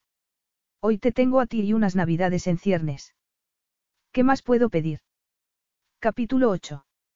El lunes después de Acción de Gracias debería haber sido como cualquier otro comienzo de semana laboral para Miranda. Subió a su coche y se dirigió a la oficina. En el equipo de música sonaba su emisora de radio por satélite favorita, una mezcla de pop y éxitos de su juventud. La música sonaba suave mientras ella intentaba concentrarse en el día que tenía por delante. Pero a cada instante la imagen de Andrew aparecía ante sus ojos. Una parte de ella se preguntaba si los sucesos de los últimos días habían ocurrido realmente, aunque en el fondo sabía que sí. Los ecos de sus caricias aún le calentaban la piel y las palabras que le había dicho al oído seguían resonando en su cabeza. Si te beso, Miranda, no hay vuelta atrás. Más que lo que había dicho, lo que realmente la había dejado sin aliento era como lo había dicho. Él no iba a hacer el amor con ella y luego volver a ser simplemente amigos. Pero no sabía dónde les dejaba eso ahora. Nunca había imaginado que aquello pudiera ocurrir. Cuando perdió a Jonathan, pensó que nunca habría otro hombre en su vida. Se había visto a sí misma como una madre luchadora, sin más amor romántico. Sencillamente, no podía imaginárselo después de aquella tragedia. Pero cada día que pasaba las cosas iban mejorando poco a poco, en parte gracias a los que la querían, Clay, Astrid, Tara y Grant. Entonces apareció Andrew y la había hecho sentirse mujer de nuevo, deseada y necesitada. Probablemente no comprendía el alcance de lo que había hecho, el interruptor que había accionado. Sin embargo, ella sabía muy bien que estaba jugando un juego peligroso con él. Lo necesitaba en su vida. Para su pequeña, Andrew era más que un tío. Era la única conexión viva con su padre. Miranda no privaría a su hija de conocerlo. Pero no debía engañarse ni mucho menos forzar a Andrew a que sintiera cosas que no sentía. Lo que tenía con él no era un romance, aunque su cuerpo lo creyera, su alma lo anhelara y hubiera momentos tiernos y cariñosos en los que pensara que iban en esa dirección. Llegó al trabajo y atravesó el aparcamiento, dándose cuenta de que el pequeño descapotable plateado de Astrid ya estaba allí. Miranda estaba muy contenta de haber contratado a su futura cuñada. No solo era muy trabajadora y tenía muchas ganas de aprender el negocio del diseño de interiores, sino que además era una presencia positiva en la oficina. Todos en la empresa la querían y eso le daba a Miranda una verdadera sensación de paz. Astrid pudo asumir gran parte de la carga de trabajo en las semanas posteriores a la llegada del bebé. En cuanto a cómo sería el resto de la vida de Miranda en ese momento, no lo sabía. Podría contar con la ayuda de los que la rodeaban. Estaría también Andrew. Todo era una incertidumbre. Buenos días. Miranda asomó la cabeza en el despacho de Astrid. Levantó la vista de su escritorio y una cálida sonrisa se dibujó en su rostro. Hola. ¿Cómo estás después del mal trago de acción de gracias? Miranda lo había pasado muy mal el jueves por la noche, pero ahora parecía muy lejano. Si aquello no hubiera ocurrido, las emociones no habrían estado tan a flor de piel esa noche. Ella y Andrew no habrían acabado besándose en la cocina ni haciendo el amor. Miranda señaló una de las sillas frente al escritorio de Astrid. ¿Puedo? Sí. Por supuesto. Miranda tomó asiento y cruzó las piernas. Agradable no fue. No estuve presente en la discusión, pero es bastante obvio que Tara y Grant no confían en él. En absoluto. Es algo que no me preocupa, la verdad. Pueden pensar lo que quieran. Andrew estaba bien lejos de la vida de Jonathan cuando nos casamos, dijo Astrid. En mi caso igual, dijo Miranda. Hablaba de su hermano, pero todo eran cosas que habían pasado en el pasado. Me resulta muy difícil decir si se debe confiar en Andrew, pero parece buena persona. A Clay le cae muy bien. Para Miranda, eso valía mucho. Su hermano tenía mucho sentido común y no solía equivocarse con la gente. Pero no importa, ¿verdad? Andrew estará aquí por poco tiempo y luego regresará a Seattle, y eso será todo. Miranda respiró hondo por la nariz. El problema es que para mí no es suficiente. Quiero que forme parte de la vida del bebé. Será uno de sus pocos parientes vivos. ¿Crees que puedes contar con él para eso? Jonathan siempre dijo que Andrew era bastante inestable. Puede que ahora parezca sólido, pero no lo sabes con seguridad, ¿verdad? Astrid agarró un bolígrafo y lo golpeó contra su escritorio. No quiero ser pesimista, pero tampoco quiero que te hagan daño. Miranda apreciaba las intenciones de Astrid, pero odiaba los recelos que esas dudas despertaban en su interior. Andrew se había comportado muy sólidamente durante las últimas semanas. Había sido cariñoso y atento. Estoy bastante segura de que Jonathan estaba dejando que otras cosas influyeran en sus opiniones. Como la rivalidad que había entre ellos. Andrew me contó algunas historias este fin de semana. ¿Cómo qué? Como que Jonathan era el niño bonito de casa. Todo lo que hacía estaba bien. Andrew le admiraba, y Jonathan se aprovechaba de eso. Le echaba la culpa de lo que hacía mal, y luego le decía que debía espabilar y aprender a darle la vuelta a las situaciones. Alguna vez fue capaz de hacerlo. No como a él le hubiera gustado. Jonathan siempre iba un paso por delante. Hasta que llegó el proyecto del paseo marítimo. Exactamente. Fue entonces cuando Andrew vio la oportunidad de vengarse. Miranda decidió no compartir los detalles de la ruptura del compromiso de Andrew. Era algo muy personal y él se lo había ocultado a Miranda durante un tiempo, incluso cuando había tenido la oportunidad de contárselo y sacar a relucir sus motivos. Pero luego Jonathan murió y Andrew no le vio sentido a seguir con el asunto. Astrid sintió lentamente, como si aún estuviera digiriendo toda esta información. Tal vez Tara y Grant deberían oír eso. Por otro lado, que a Clay le guste Andrew ya es una razón de peso. Eso era cierto. Su hermano era muy escéptico con la mayoría de la gente. ¿Y tú qué opinas? Es increíblemente guapo, inteligente y amable. No hay nada que no me guste. Las comisuras de los labios de Miranda se torcieron ligeramente en una sonrisa y el calor inundó sus mejillas. Astrid miró fijamente a Miranda. Era increíblemente perspicaz, lo que la ponía muy nerviosa. ¿Por qué me miras así? ¿Cómo? No sé de qué me hablas. El tono de su voz la delató. Era alto y chillón, como una niña pequeña que no sabe guardar un secreto. Astrid se sentó en su silla y cruzó las piernas, girando a izquierda y derecha. No tienes que decírmelo si no quieres. Miranda quería contarle a alguien lo que había pasado, pero también temía compartirlo, sobre todo con Astrid. ¿Y si pensaba mal de ella? ¿Y si opinaba que Miranda no había dejado pasar suficiente tiempo desde la muerte de Jonathan? Si te soy sincera, tengo miedo de decírtelo. Siempre puedes confiar en mí. No se lo diré a nadie. Ni siquiera a Clay. Me acosté con él. Las palabras salieron prácticamente disparadas de la boca de Miranda. Los ojos de Astrid se abrieron de par en par por la sorpresa. Con Andrew. ¿De quién más podría estar hablando? Astrid se quedó mirando, asintiendo como si estuviera procesando la información. Os he visto flirtear. ¿En serio? Miranda estaba horrorizada. Había pensado que cualquier conexión entre ella y Andrew era indetectable. Oculta. No es algo malo. Me ha gustado verlo. Sé lo duro que ha sido para ti lidiar con la muerte de Jonathan. Acostarme con su hermano no era probablemente la forma más sana de ahuyentar mi pena. Astrid se encogió de hombros. Vosotros dos tenéis una conexión muy inusual, y vivís en la misma casa. No me sorprende que os sintierais atraídos el uno por el otro. Pero ¿a dónde conducía todo eso? Miranda no tenía ni la más remota idea. Y con un bebé en camino, le resultaba imposible no pensar en el futuro. Sería capaz de mantener una relación con él después de lo que habían compartido. El lunes por la mañana, poco después de que Miranda se fuera a trabajar, Andrew tuvo un respiro. He encontrado a Sandy, dijo Pietro cuando Andrew contestó a su móvil. El alivio que sintió fue inmenso. Tenía que llegar hasta Victor, y Sandy, el soldado de infantería de Victor y antiguo topo en Sterling Enterprises, era el mejor camino. ¿Dónde está? Se mudó a un apartamento en el centro. Es un edificio nuevo. Aún no hay muchos residentes, pero tienen mucha seguridad.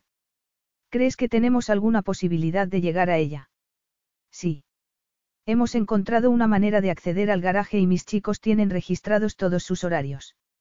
Estoy fuera del edificio ahora mismo. Voy para allá, dijo Andrew. Lo tengo bajo control, señor Sterling. No sé si es necesario. Admiraba la dedicación de Pietro por protegerlo, pero Andrew ya no se preocupaba por sí mismo. Tenía que llegar a Víctor. Tenía que encontrar una manera de convencerlo de que se detuviera. Le importaba mucho deshacer el daño que había hecho a Sterling para que no consiguiera el proyecto del paseo marítimo. Pero mucho más que eso ahora, Miranda y el bebé eran lo más importante. No permitiría que les hicieran daño, ni física ni económicamente. Estaré bien, dijo Andrew. Solo envíame tu ubicación, de acuerdo. Por supuesto, señor Sterling. Miranda y el bebé ocupaban sus pensamientos mientras subía a su coche y ponía rumbo a la dirección que le había mandado Pietro. Su corazón se aceleró al darse cuenta de lo que significaría si llegaba hasta Sandy y ella lograba convencer a Víctor de que se detuviera. Habría solucionado el problema que él mismo había creado. Además, ya no tendría motivos para quedarse en San Diego con Miranda. Las últimas semanas habían sido increíbles, una muestra de la vida que tanto había deseado pero que no estaba hecha para él. Quizá lo mejor fuera resolverlo todo, seguir adelante y dejar que Miranda siguiera con su vida. Tenía la sensación de que no era la mejor solución, pero sí la más sencilla. Encontró a Pietro en una calle lateral. ¿Alguna señal de ella? Le preguntó Andrew, bajando del coche y reuniéndose con él en la acera. Debería estar saliendo del garaje pronto. Me han dicho que acaba de salir de su apartamento. ¿A qué estamos esperando? Preguntó Andrew, empezando a cruzar la calle. Pietro trotó detrás de él para alcanzarle. En la entrada del garaje había un teclado. Pietro introdujo un código y la puerta metálica se abrió. Andrew tomó nota mentalmente de que debía subirle el sueldo. Nunca dejaba de sorprenderle. Era evidente que el edificio era nuevo y solo para los más adinerados. Todo estaba impecable. Parecía más bien una sala de espera para coches, sin los malos olores del aceite de motor o la gasolina. Póngase las gafas de sol, sugirió Pietro. Será más difícil identificarle si luego le denuncian por allanamiento. Inteligente. Pietro estaba en ello, como de costumbre. Andrew hizo lo que le decían y los hombres recorrieron la estructura de hormigón hasta llegar al ascensor. Efectivamente, un instante después de llegar, las luces situadas sobre la puerta indicaron que alguien se dirigía hacia abajo. No quiero asustarla, dijo Andrew. Él había sido quien contrató a Sandy. La conocía bastante bien y no podía evitar pensar que se había convertido en un peón en un juego que estaba muy lejos de su control. Por supuesto que no. Mi trabajo es facilitarle que hable con ella. Perfecto. Gracias. Segundos después, la puerta sonó y se abrió. Sandy echó un vistazo a Andrew y su piel, ya pálida, perdió todo el color. Abrió mucho los ojos y pulsó el botón del ascensor para que volviera a subir. Pietro se adelantó y sacó el pie, impidiendo que la puerta se cerrara. No tengo nada que decirte, le espetó a Andrew cuando éste se acercó. Llevaba el pelo oscuro con un nuevo peinado, uno de corte recto, elegante y sofisticado. Bien. No necesitas hablar conmigo. Solo necesito que transmitas un mensaje a tu nuevo jefe. Eso es todo. Parecía poco convencida. Sí. Sandy puso los ojos en blanco y pasó junto a él y Pietro, accediendo al garaje. Entonces, ¿cuál es el mensaje? Se giró y le miró desafiante. Llevaba un gran bolso de diseño colgado del codo. Era evidente que Víctor la compensaba bien. Dile a Víctor que le pagaré 10 millones para que se vaya. Es el doble de lo que perdió en su trato con Jonathan. Sandy no parecía impresionado por esa cifra.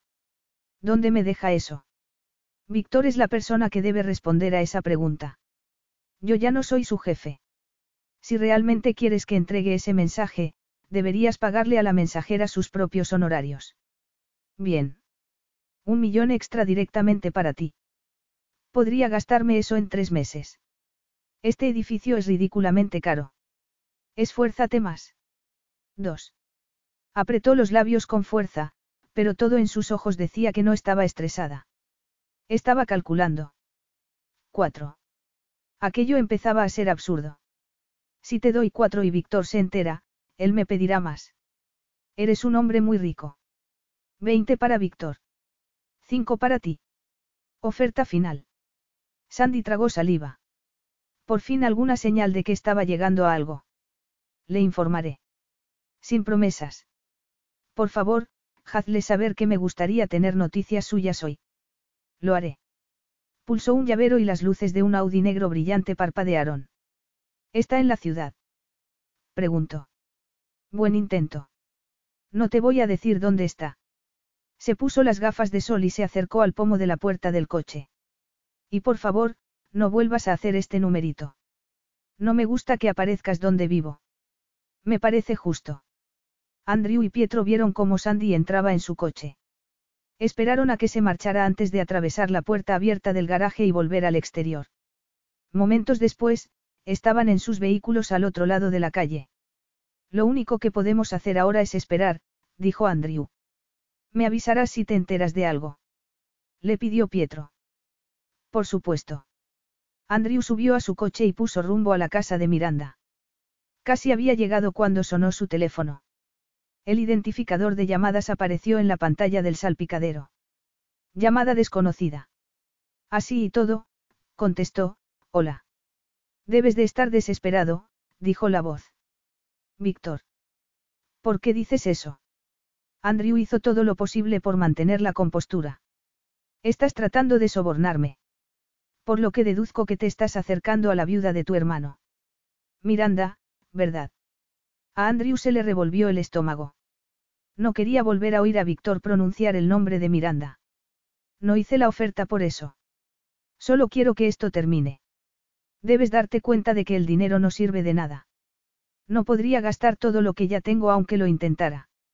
Andrew necesitaba centrarse en la conversación, lo que significaba que tenía que salir de la carretera. Accionó el intermitente y tomó la siguiente salida, entrando en una calle lateral. Puso el coche en punto muerto y apagó el motor. No se trata de dinero. Se trata de compensar el error de mi hermano. Es por principios. Errores. En plural. Fue más que los 5 millones que perdí en ese negocio que ya conoces. Ese fue el último insulto. Hubo otros 40 o 50 antes de eso. ¿Y las mentiras? Tu hermano dejó una estela de destrucción allá por donde fuera. Andrew iba a tener que pagar una pequeña fortuna si quería apaciguar a Víctor, pero haría lo que fuera para terminar con el asunto. ¿Qué quieres? Pon un precio. Víctor se rió. Lo que quiero no puedes dármelo. A no ser que volvamos a aliarnos.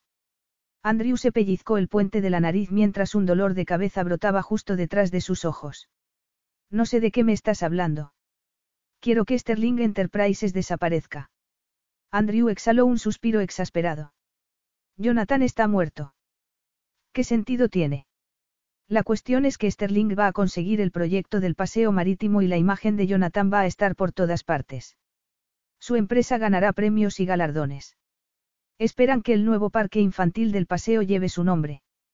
Será como si nunca hubiera hecho nada malo, y eso no está bien. Pero con eso estarás castigando a la gente que dejó atrás. ¿Quieres decir a sus esposas? A su socio de negocios, Grant Singeton. Bueno, sí. Me refiero exactamente a esas personas. No iba a mencionar al bebé, pero la sobrina de Andrew también sería una víctima. Estaba seguro de que Víctor sabía que Miranda estaba embarazada, pero lo mejor era no darle más motivos para ejecutar su venganza. De ese modo todos sabrán que Jonathan no era el hombre perfecto que todos creían que era. La frustración de Andrew crecía por momentos. ¿Por qué te importa tanto? Parece que se trata de algo más que de dinero y ego. Jonathan sedujo a mi hija cuando solo tenía 20 años. Le rompió el corazón. Le hizo promesas y no cumplió ninguna. No puedo perdonarle por eso. Jamás. Andrew miraba fijamente la escena de la ciudad que tenía delante, un concurrido restaurante mexicano y gente arremolinada en la acera, pero era como si no estuviera viendo nada de aquello. Estaba demasiado ocupado lidiando con la revelación de Víctor. ¿Cuándo ocurrió eso? Estaba casado con su segunda esposa. Astrid. Ese es su nombre. Andrew sacudió la cabeza con incredulidad. Una gran parte de él estaba harta de limpiar los desastres de su hermano. Pero sabía que aquello no iba a ser fácil de limpiar. Lo siento. No sé qué decir. Lo desconocía. ¿Por qué seguiste trabajando con él después de lo que pasó? Estaba buscando el mejor momento de hacérselas pagar. Pero siempre parecía estar un paso por delante de mí. Nunca me ha gustado eso. No me gusta quedar como un tonto. Andrew sintió que se le acababan las opciones.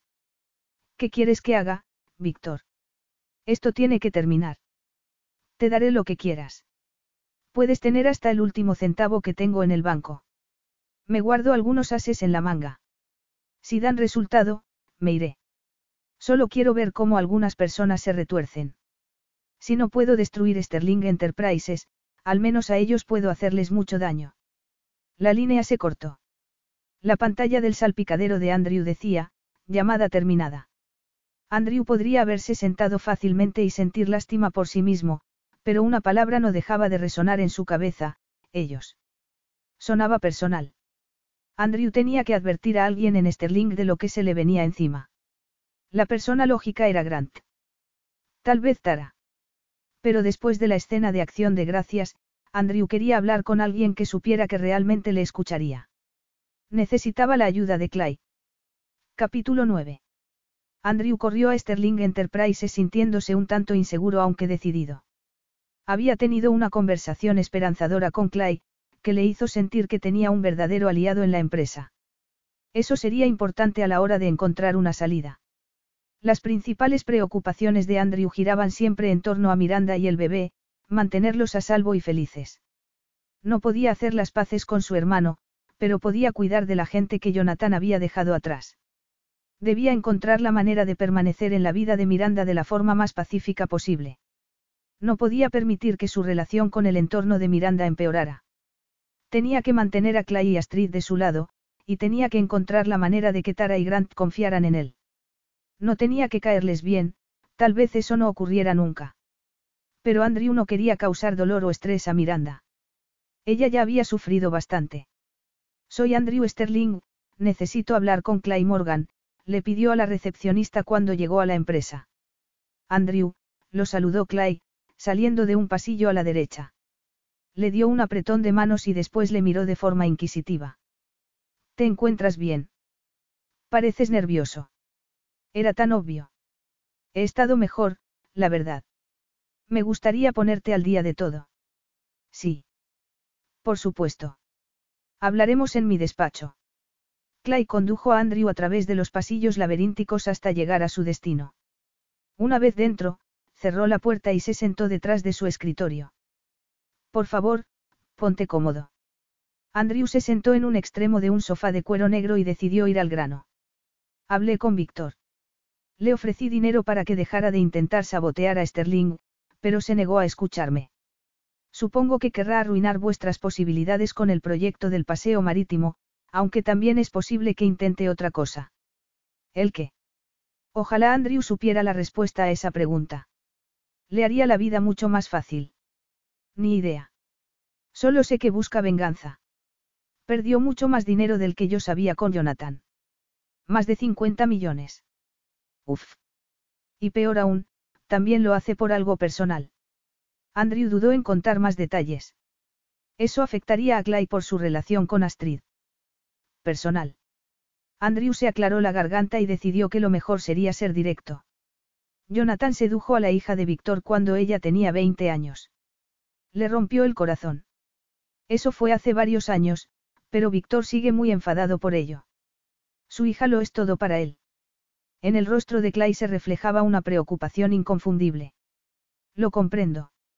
Siento lo mismo por mi hija. Por supuesto. Los pensamientos de Andrew se dirigieron al bebé de Miranda. Aún no había nacido y ya tenía la necesidad de protegerla. Se imaginaba la furia que sentiría si descubriera que alguien le había hecho el mismo daño que Jonathan le había hecho a la hija de Víctor. Vale. Lo entiendo. Está buscando sangre. O lo más parecido que pueda encontrar. Exacto. Pero debes saber que hay un detalle importante en esta historia. Jonathan lo hizo mientras estaba casado con Astrid. Clay aspiró con fuerza. Era como si le hubieran dado un puñetazo en las tripas. Amaba a Astrid. Cualquier cosa que la lastimara, lo lastimaba a él también. Vaya. Apoyó el codo en el reposabrazos de la silla y se pasó la mano por el pelo, sacudiendo la cabeza con incredulidad. Le dolerá mucho cuando se entere. O puede que lo mejor sea que no sepa nada. Yo no diré nada. Eso es decisión tuya. ¿Y qué hacemos ahora? Andrew deseaba tener un plan que fuera más allá de esperar a ver qué podía hacer Víctor a continuación. Tenemos que estar alertas. Y como su objetivo principal es Sterling, eso significa que debemos vigilar todo muy de cerca. No puedo hacerlo solo. No estoy al corriente de todos los proyectos en los que trabajamos. Andrew sabía lo que venía a continuación. Bien. Por eso tenemos que informar a Grant y a Tara. El problema es que dudo que me escuchen. Clay golpeó con un nudillo su escritorio. La única opción que nos queda es intentarlo. Agarró el teléfono de su despacho y pulsó un botón. Grant. Hola, soy Clay, dijo. Puedo robaros unos minutos a ti y a Tara. Es importante. Andrew tenía el estómago encogido por la incertidumbre, pero debía superar los nervios. Al fin y al cabo, estaba del mismo lado que Tara y Grant. Solo tenía que demostrárselo. Clay asintió. Estupendo. Ahora mismo vamos. Estoy con Andrew, y tras decir eso colgó al instante. He preferido no darle la oportunidad de gritarme ahora. Inteligente. Mejor que guarde su ira para mí. Clay y Andrew se dirigieron al despacho de Grant. Para ello tuvieron que atravesar una gran zona abierta llena de mesas con gente trabajando. Andrew atraía miradas curiosas a cada paso. Su parecido con Jonathan tenía que ser el motivo, pero saberlo no le calmó los nervios. Era un recordatorio más de que se había pasado la vida a la sombra de su hermano y de que salir de ella tal vez nunca sería posible. Clay vaciló ante la puerta del despacho de Grant, pero no tardaron en recibirlos. Tara ya estaba allí, sentada en el brazo de una silla tapizada frente al escritorio de Grant. Su postura indicaba que estaba lista para la batalla, con los brazos cruzados, desafiante. Grant estaba sentado en su silla de cuero de respaldo alto, como un rey que supervisa sus dominios. Se hizo el silencio cuando Clay cerró la puerta tras de sí y él y Andrew se adentraron. Ni Grant ni Tara les invitaron a sentarse, y tal vez fuera mejor así. Andrew no quería quedarse. Bien. Clay dio una palmada antes de continuar, Andrew tiene algunas novedades que contar con respecto a Víctor. Espero que esto sea rápido, dijo Tara sacudiendo la cabeza. La paciencia de Andrew ya se había agotado, pero no iba a perder los nervios. Le daría la noticia de la manera más fría y desapasionada posible. No tienes que escucharme. Pero espero que lo hagas. Soltó todo lo que acababa de decirle a Clay, pero se guardó el detalle sobre Astrid. Cuando terminó, Grant y Tara seguían sin inmutarse. ¿Y qué queréis que hagamos exactamente? Preguntó Grant. Eso depende de ti, pero te sugiero que mantengas un estricto control de todo. Nada de nuevas contrataciones. Informa a tu equipo de seguridad. También a tu departamento informático. Vigila quién entra y sale de la oficina y quién accede a los servidores informáticos de la empresa. Pero sobre todo no pierdas de vista el proyecto del paseo marítimo. Sigue siendo su objetivo más probable. Todavía no estamos seguros de que todo esto no sea más que una excusa para continuar con el plan que tú comenzaste, dijo Tara. ¿Y qué gano mintiendo? Quiero que esto se haga tanto como cualquiera. Para que puedas irte de la ciudad. Preguntó Grant. A Andrew se le revolvió el estómago al pensarlo. Tal vez no fuera bienvenido en esa habitación, ni en otras partes de la vida de Miranda, pero cuando estaban los dos solos le parecía vislumbrar la vida que siempre había deseado. Y no quería dejarlo pasar, pero cómo podía demostrar a los suyos que su interés era genuino. Durante años, Jonathan había envenenado a Grant y Tara hablando mal de Andrew. Eso era un hecho, y necesitaría mucho tiempo para conseguir que cambiaran de opinión sobre él. No podía esperar que eso sucediera de la noche a la mañana, y no pasaría hasta que pudiera probar la existencia de Víctor. Andrew miró a Clay. Ya he dicho todo lo que tenía que decir. No es necesario que me mostréis dónde está la salida. Se volvió hacia Tara y Grant, gracias por vuestro tiempo. Andrew caminaba apresurado por el pasillo cuando Clay lo alcanzó. Espera. ¿Estás bien?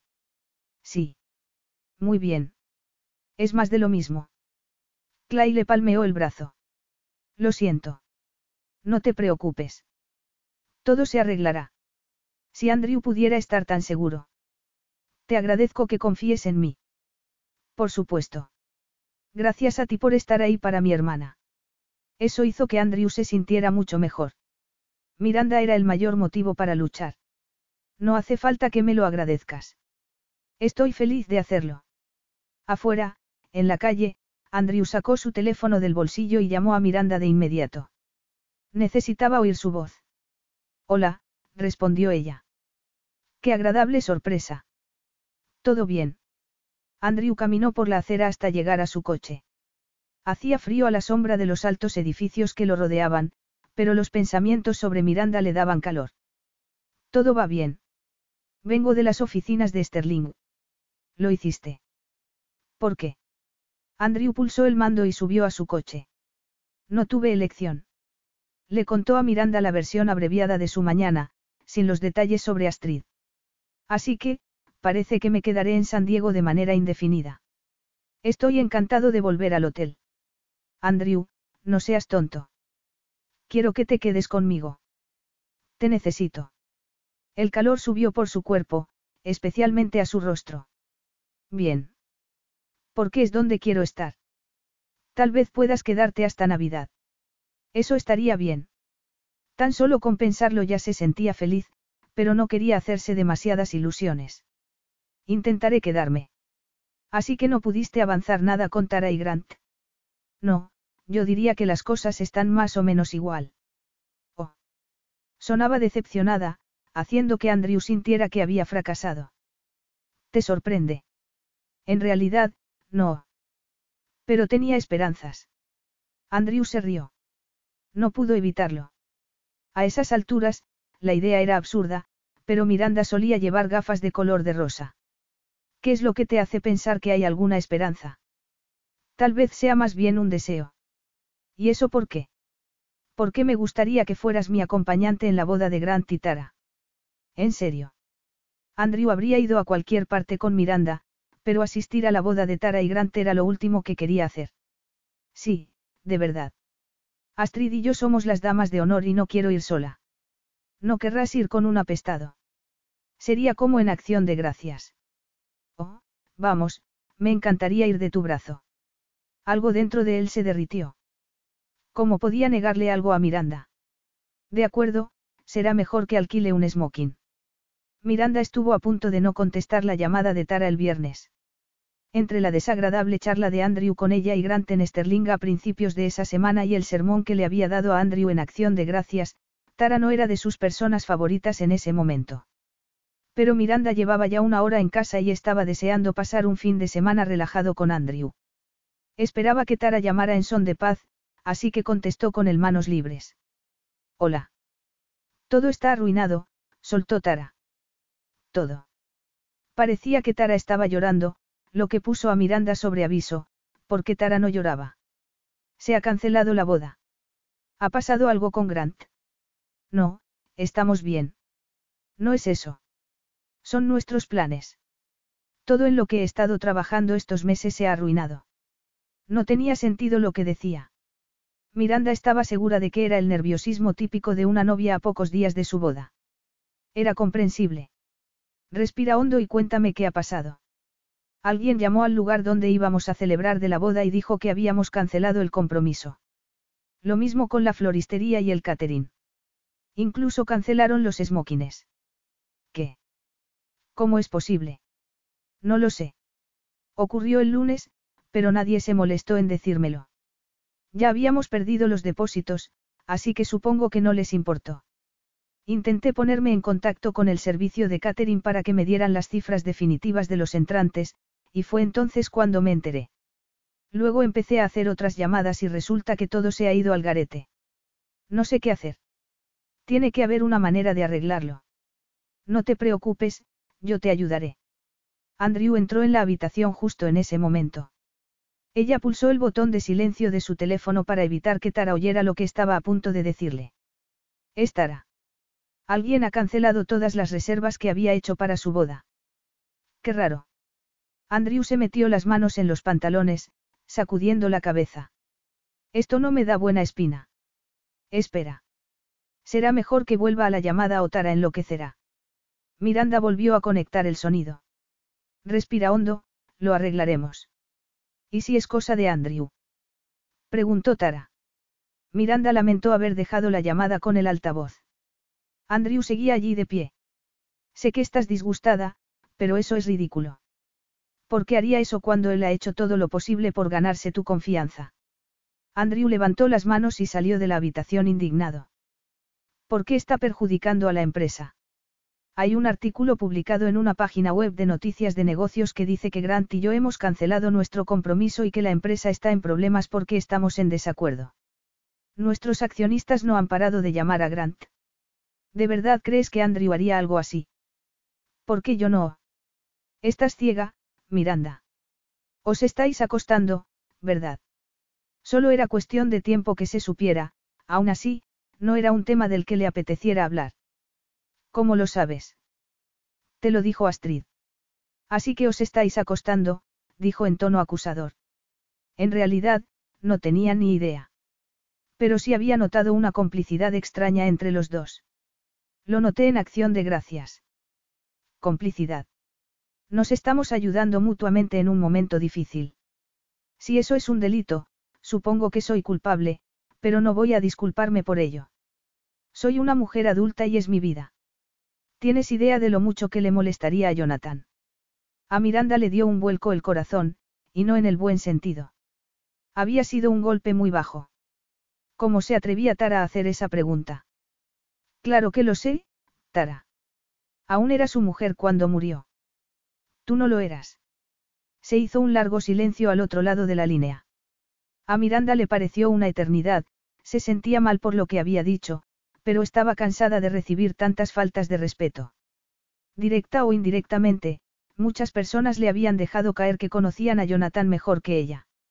Sí, su matrimonio había sido breve y Miranda no había tenido tiempo de conocer todos los detalles de la vida de Jonathan antes de estar con ella, pero eso no significaba que no hubieran estado unidos. Dios. Lo siento mucho, Miranda. No sé qué me ha pasado. Necesito que entiendas algo. Todos los días me enfrento al fantasma de Jonathan y a la pregunta de qué habría querido él o no. Quiero honrarle, pero también quiero seguir viviendo mi vida, Tara. Y dentro de poco habrá un bebé que necesitará que yo mire hacia adelante, hacia el futuro. Tienes toda la razón. Y lo siento de verdad. Puedes perdonarme. Y tú puedes empezar a tener un poco de fe en Andrew. Porque sé que él jamás sabotearía tu boda ni extendería una historia falsa sobre vosotros. Él no es así. De verdad confías en él, no es cierto. En ese momento, Andrew volvió a entrar en la habitación, con la mirada de preocupación que solía acompañarlo siempre. Esperaba que algún día, pronto, todo el peso de sus hombros desapareciese. No se merecía llevar esa carga. Confío en Andrew, dijo Miranda con rotundidad. Al cien por cien. Al oír esas palabras, los ojos de Andrew se iluminaron al instante. Gracias, susurró él en voz baja. Tara, tengo que irme. ¿Qué puedo hacer para ayudarte con lo de la boda? Tal vez habría que empezar por el lugar de celebración. ¿No podéis tú o Grant presionarles un poco? No es una cuestión de presión. A estas alturas de las Navidades ya está todo completo. Aunque quizás sea lo mejor. Nunca quise una gran boda, y menos mal que la lista de invitados es pequeña. Y creo que podré convencer a Grant de que nos casemos en casa. Es una idea maravillosa. No se me ocurre un escenario más bonito. ¿Y las flores? También necesitarás sillas. ¿Has pensado en una carpa? Estaré encantada de encargarme de todo. Tengo muchos contactos en ese sector debido a mi trabajo. ¿En serio? Después de lo que dije sobre Jonathan. Miranda no estaba segura de si estaba siendo ingenua, pero algo le decía que debía hacerlo por Andrew. Cuando llegara el bebé, quería que su mundo fuera armonioso, o lo más agradable y pacífico posible. Sí. De verdad que quiero ayudarte. Si pudieras ocuparte de las flores y el alquiler de las sillas, me quitarías un gran peso de encima. Yo puedo ocuparme del catering y todo lo demás. Eso está hecho. Si me envías alguna muestra de lo que tenía en mente, con algunas llamadas lo tendré todo solucionado. Para el 19 de diciembre, no. Sí, la fecha no ha cambiado. Eres maravillosa, Miranda. Gracias. Eres como una hermana para mí, Tara. A veces eres una piedra en el zapato, pero eso no significa que no te quiera y que no me preocupe por tu felicidad. Yo también te quiero. Y también quiero que seas feliz. Bien. Porque Andrew será mi acompañante en la boda. Y necesito que eso no sea un problema, vale. Tara respiró hondo. Miranda lo oyó a través del teléfono. Entendido. Lo digo en serio. Quiero que también se lo digas a Grant. Lo haré. Créeme, quiero que ese día sea todo perfecto. Yo también, Tara. Yo también, dijo Miranda antes de terminar la llamada. No he escuchado toda la conversación, pero me ha parecido oír que los planes de boda de Tara y Grant han sido saboteados. Sí. Y alguien ha extendido rumores falsos en Internet diciendo que se han separado y que se están poniendo las cosas feas en Sterling. Andrew movió la cabeza de un lado a otro. Tiene que haber sido Víctor. Dijo que si no podía destruir Sterling al menos trataría de hacerles daño. ¿Lo dices en serio? Andrew volvió a negar con la cabeza. Lo recuerdo muy bien. Es algo personal. Y no hay nada más personal que arruinar la boda de alguien. Y son Grant y Tara. Las dos personas con más antigüedad en la empresa. Es un dos por uno. Un golpe directo. Una razón más para detener a Víctor. ¿Alguna idea? Cuando estabas al teléfono con Tara, yo estaba en la otra habitación intentando localizar a Sandy. Tuve que dejarle un mensaje. No se sabe cuándo o si me devolverá la llamada. Entonces esperamos. No tenemos elección ahora mismo. Les dije a Tara y a Grant que estuvieran pendientes de todo, pero me refería solo a la empresa. Y es comprensible que no pensaran en la boda porque ya lo tenían todo preparado. Miranda se levantó del sofá, atraída por Andrew, como siempre. Le dije que serás mi acompañante en la boda.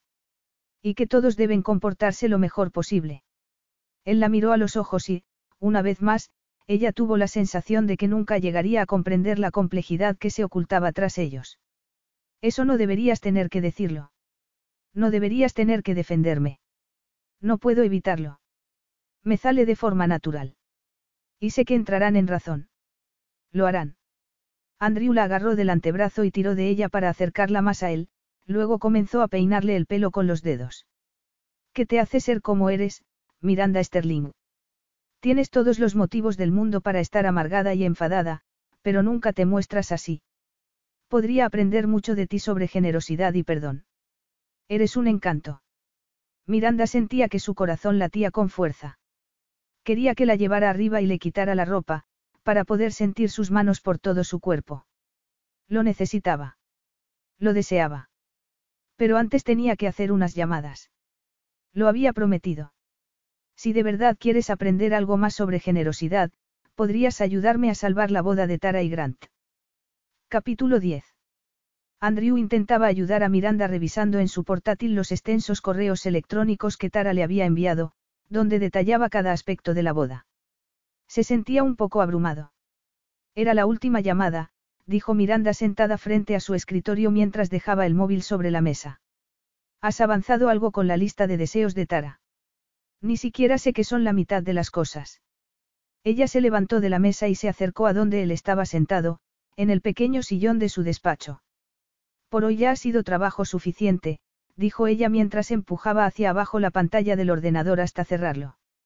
Miranda llevaba el mismo vestido azul con el que la había visto cuando se fue a trabajar aquella mañana, pero por alguna razón no se había fijado en cómo se ceñía a cada centímetro de su hermoso cuerpo ni en cómo resaltaba sus profundos ojos castaños. Estás guapísima, le dijo, deseando sentir su contacto. Sus miradas se encontraron y ambos sintieron la electricidad recorriendo sus cuerpos. Gracias. Tú tampoco estás nada mal. Ella se acercó un poco más y lo miró con ojos juguetones. Luego tiró de Andrew para que se levantara y colocó sus manos contra el pecho de él, alisando la tela de su camisa. Sus miradas volvieron a cruzarse. Parecía como si un fuego salvaje e intenso ardiera en los ojos de ambos. ¿Cuál de los dos se entregaría primero al beso? Quiero que las cosas estén bien entre nosotros, Miranda. No quiero que carguemos con tanto equipaje. No me parece justo. Sentía una necesidad imperiosa de sacar a relucir el estado de su relación, por tenue e indefinida que fuera. Era el precio de querer hacer el amor con una mujer que había estado casada con su hermano. Estaba pisando terreno sagrado. Estoy de acuerdo. No quiero que nada se interponga entre nosotros. Sus labios se separaron ligeramente y una suave ráfaga de aire salió de ellos. Era el sonido de la presión que se liberaba. Incluida la ropa. Sus manos seguían sobre el pecho de Andrew. Se inclinó hacia él y sus dedos jugaron con los botones de su camisa. Voto porque no nos preocupemos de nada más que de ti y de mí y de la noche que tenemos por delante. Andrew volvió a sonreír, esta vez con mucho más entusiasmo. Estás sonriendo, dijo ella. Por supuesto. Es imposible no estar feliz a tu lado. Miranda le rodeó la cintura con la mano y la posó en la curva de la parte baja de la espalda. Sus labios se acercaron a los de él, pero ella se detuvo antes de besarlo y comenzó a tararear. Le abrió uno de los botones de la camisa. Solo uno. Entonces, Andrew alargó la mano para agarrar la cremallera de su vestido y tiró de ella hacia el centro de su espalda. En ese momento, Miranda continuó desabrochando los botones de su camisa. Él ansiaba verla desnuda, así que le dio la vuelta para poder admirar su cremosa piel en contraste con el sujetador negro. Siguió bajando el cierre metálico y se quedó sin aliento al ver sus bragas de encaje. Le bajó el vestido por los hombros, disfrutando de cada instante. La prenda se deslizó a lo largo de su cuerpo hasta el suelo y ella le devolvió una mirada seductora, de ojos profundos, cálidos y anhelantes. Andrew la agarró por los hombros y la pegó a su pecho, luego le rodeó la cintura con los brazos. Bajó la mano y acarició la suave redondez de su vientre mientras ella arqueaba el cuello. La besó con fuerza, la suficiente para que ella nunca se preguntara cuánto la deseaba. Acarició uno de sus pechos sobre la sedosa tela del sujetador, notando en la palma de su mano cómo la piel de ella se tensaba bajo su tacto. Sus lenguas se enredaron y Miranda se giró en sus brazos. Él se quitó la camisa y los pantalones con ayuda de ella. Todo fue frenético y apresurado. Los dos estaban ansiosos. Cuando por fin estuvo desnudo, la apretó contra él y volvió a besarla. Le desabrochó el sujetador y le agarró los pechos con las manos. Miranda cerró los ojos mientras sus pulgares rozaban sus pezones rosados y firmes, ahogando un gemido cuando notó la lengua de Andrew en ellos. Miranda se inclinó hacia un lado para quitarse las bragas. Él se sentó en el sofá, medio reclinado, y le tendió la mano. Ven aquí. Te necesito. ¿No prefieres ir al dormitorio? Respondió ella sonriente y enarcando una ceja. Ahora no.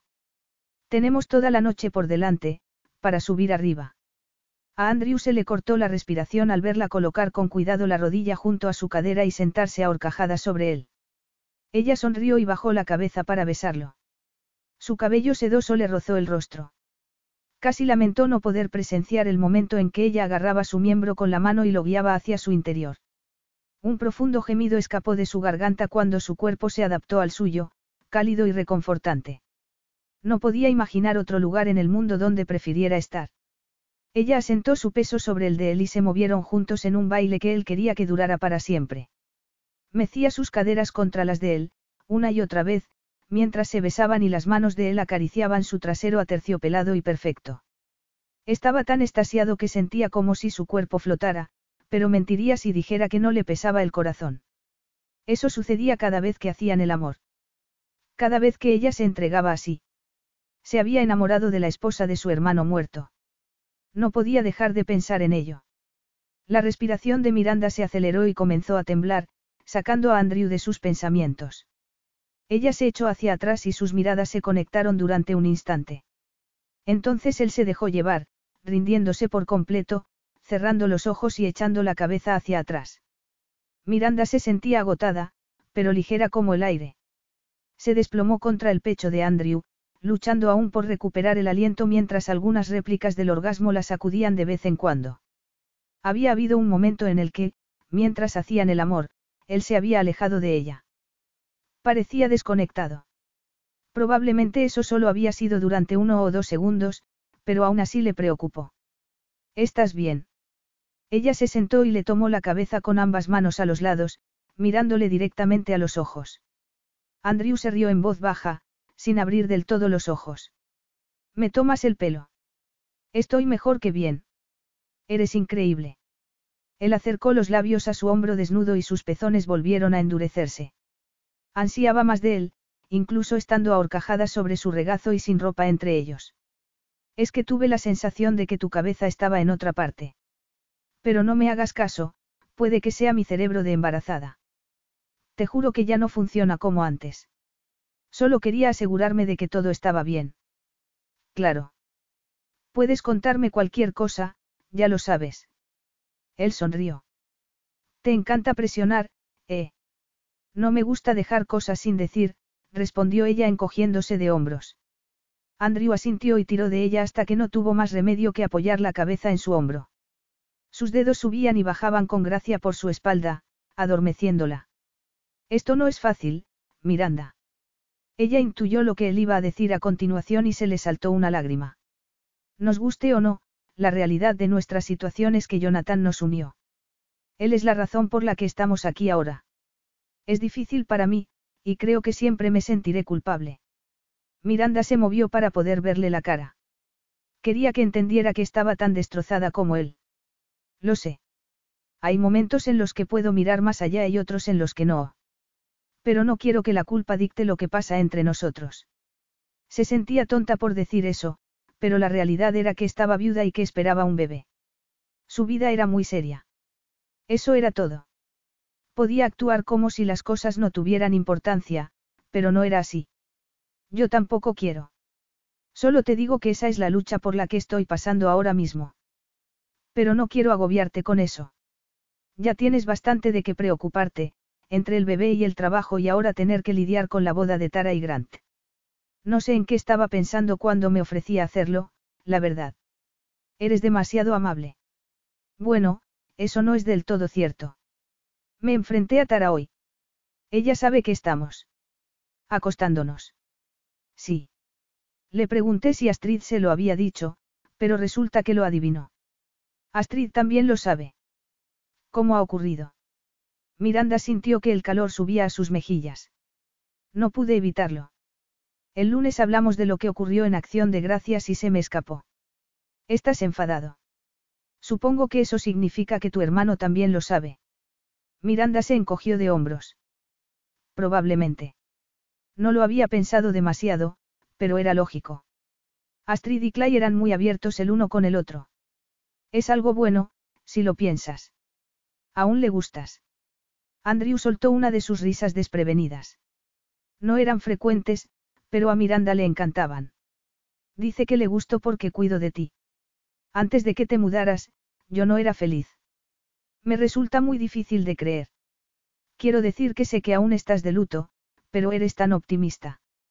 Miranda pensó en los muchos días en los que le resultaba casi imposible levantarse de la cama, o en las mañanas en las que se sentaba a la mesa de la cocina y no se atrevía a subir, ducharse, vestirse e ir a trabajar. Y luego estaban los muchos días en los que no podía trabajar en la oficina más que unas pocas horas antes de agotarse y tener que irse a casa. Esas noches solía hacerse un ovillo y llorar hasta quedarse dormida. Creía que era una parte necesaria del duelo, simplemente entregarse a las cosas que su mente y su cuerpo ansiaban, pero la realidad era que desde que Andrew había llegado todo eso había empezado a desvanecerse. Solo por volver a tener movimiento en la casa se sentía feliz. Desde la aparición de Andrew todo había empezado a cambiar. Él era fuerte y desinteresado. Cálido y cariñoso. Todo lo que siempre le habían dicho que él no era. Quería a Jonathan, pero malvado fuera por retratar a su hermano de forma tan negativa. Digamos que las cosas han mejorado mucho desde que estás aquí. Y no solo porque cocinas para mí y haces café por las mañanas, le dijo Miranda mientras le alisaba el pelo. Y no es porque hayas hecho tantas cosas por mí en la casa o hayas escuchado mis problemas o preocupaciones. Es porque nunca me has juzgado. Ni siquiera un minuto. Cuando todo el mundo te ha juzgado siempre, es difícil hacer lo mismo con los demás. Y más aún a alguien que te importa. Ella le miró a los ojos, notando el calor que irradiaba desde el centro de su pecho. Su corazón se estaba recomponiendo, pieza a pieza, simplemente porque ese hombre increíble había entrado en su vida en el momento más inoportuno. Se estaba enamorando de él y sabía que tenía que tener cuidado. ¿Por qué no estaba segura de que Andrew se quedara y se permitiera ser feliz? ¿Me prometes una cosa? preguntó ella. Dime. Ya que te quedas para la boda de Tara y Grant. Prométeme que te quedarás hasta Navidad. ¿Es eso lo que quieres? Ella no quería pensar en otra opción. Sí. Por supuesto. Capítulo 11. Andrew oyó la voz de Grant por el altavoz de Miranda. Podríais venir temprano hoy Andrew y tú. Tenemos algo que deciros. Miranda miró con curiosidad a Andrew. Ambos estaban vistiéndose para la boda. Y ya estaba previsto que ambos llegaran una hora antes que el resto de los invitados. ¿Va todo bien? Preguntó Miranda. Sí. Todo está bien. Pero os debo a Andrew y a ti una disculpa. Si venís un poco más temprano podremos hablar con tranquilidad. De acuerdo. Iremos en cuanto terminemos de arreglarnos, dijo Miranda antes de cortar la llamada. Luego se dirigió a Andrew, ¿de qué crees que se trata todo esto? No tengo ni idea, pero lo de la disculpa suena bastante bien. Sonaba mejor que bien, y eso hizo que Andrew se sintiera un poco más optimista con lo de asistir a la boda. Había estado temiendo el gran día de Gran Titara. No por ir de acompañante con Miranda, pero no le entusiasmaba la idea de exponerse de nuevo ante los novios como si fuese un pelotón de fusilamiento. ¿Lista? Le preguntó a Miranda después de ponerse los zapatos. Me pondré la chaqueta cuando lleguemos, no quiero que se arrugue.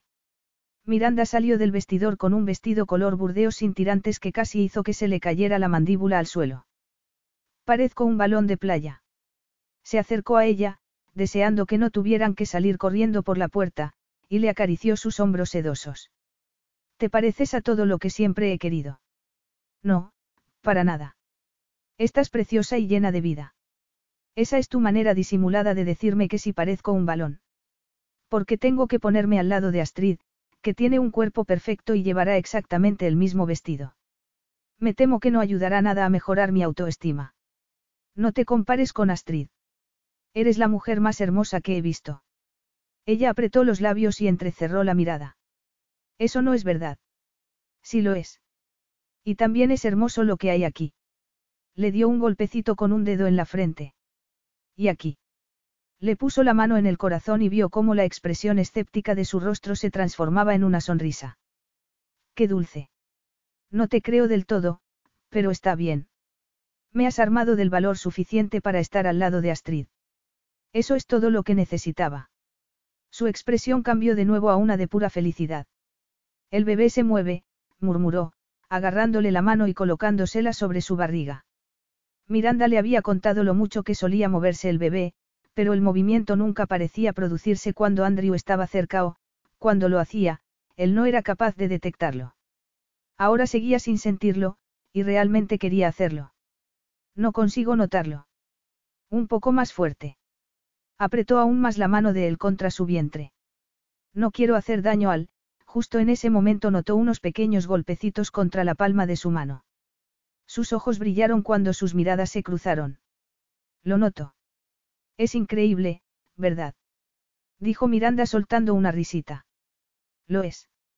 Estaba tan sorprendido que se contuvo de moverse hasta que el bebé decidió dejar de hacerse notar. Debemos irnos ya o al final llegaremos tarde, lo apresuró Miranda. De acuerdo, asintió Andrew. Ya en el coche, con Andrew al volante, Miranda puso la dirección de la casa de Grant en el ordenador de a bordo. Mientras conducía, Andrew sentía que se le tensaban los hombros. Había pasado tanto tiempo preocupado por lo que Grant y Tara le dirían ese día que no se había parado a pensar en el hecho de que no había ido a una boda desde que su prometida lo dejó. ¿Podría alguna vez ser suficiente para Miranda? El hecho de estar compitiendo con el recuerdo de Jonathan, la única persona con la que siempre había quedado en segundo lugar, no ayudaba. Estaba enamorado de ella, era algo que no podía negarse a sí mismo. Lo tenía claro desde la noche en que habían hecho el amor en su despacho y habían tenido aquella conversación tan franca. A pesar de lo delicado del tema, Miranda fue tan sincera que le dejó sin aliento.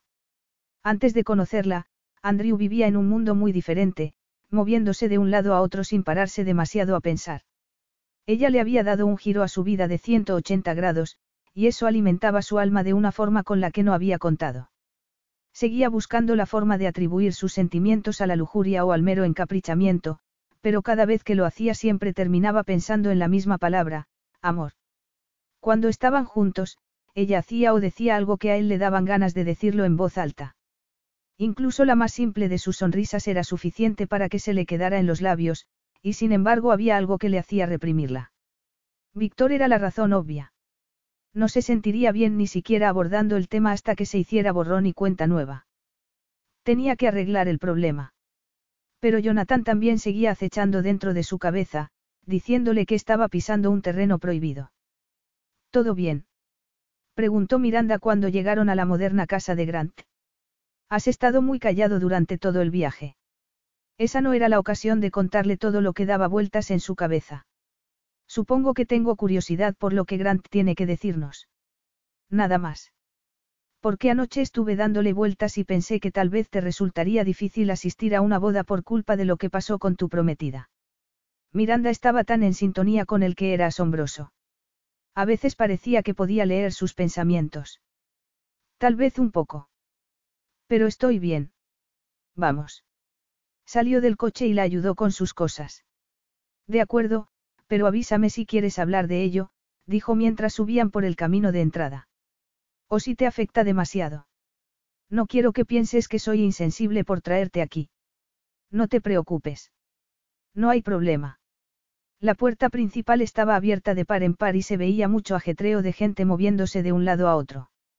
Entraron y preguntaron a uno de los camareros. Disculpe, ¿sabe dónde está el señor Singeton? Preguntó Miranda. La última vez que lo vi, estaba en su oficina. Justo al lado de la sala de estar. Frente a la cocina.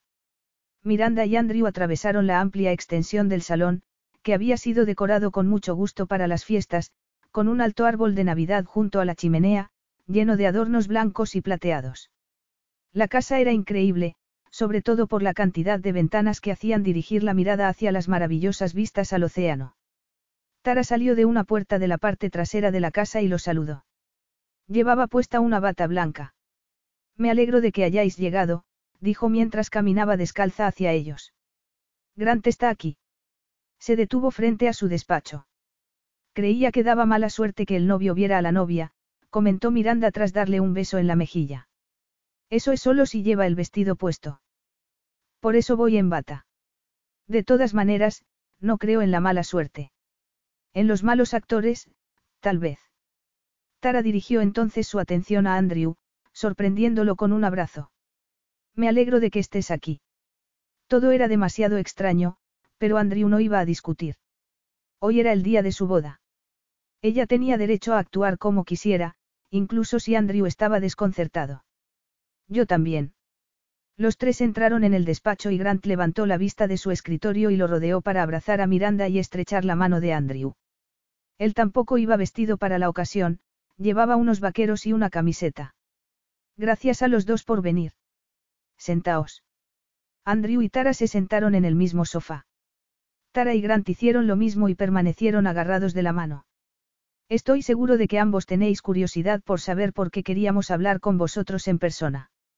Después de todo lo que pasó en Acción de Gracias, y de nuevo hace unas semanas en las oficinas de Sterling, Andrew se merece una disculpa en persona en toda regla. Tara y yo sentimos mucho haber dudado de ti. Sobre Víctor. Grant cree haber descubierto quién es, dijo Tara. Su verdadera identidad. Miranda lanzó una mirada a Andrew.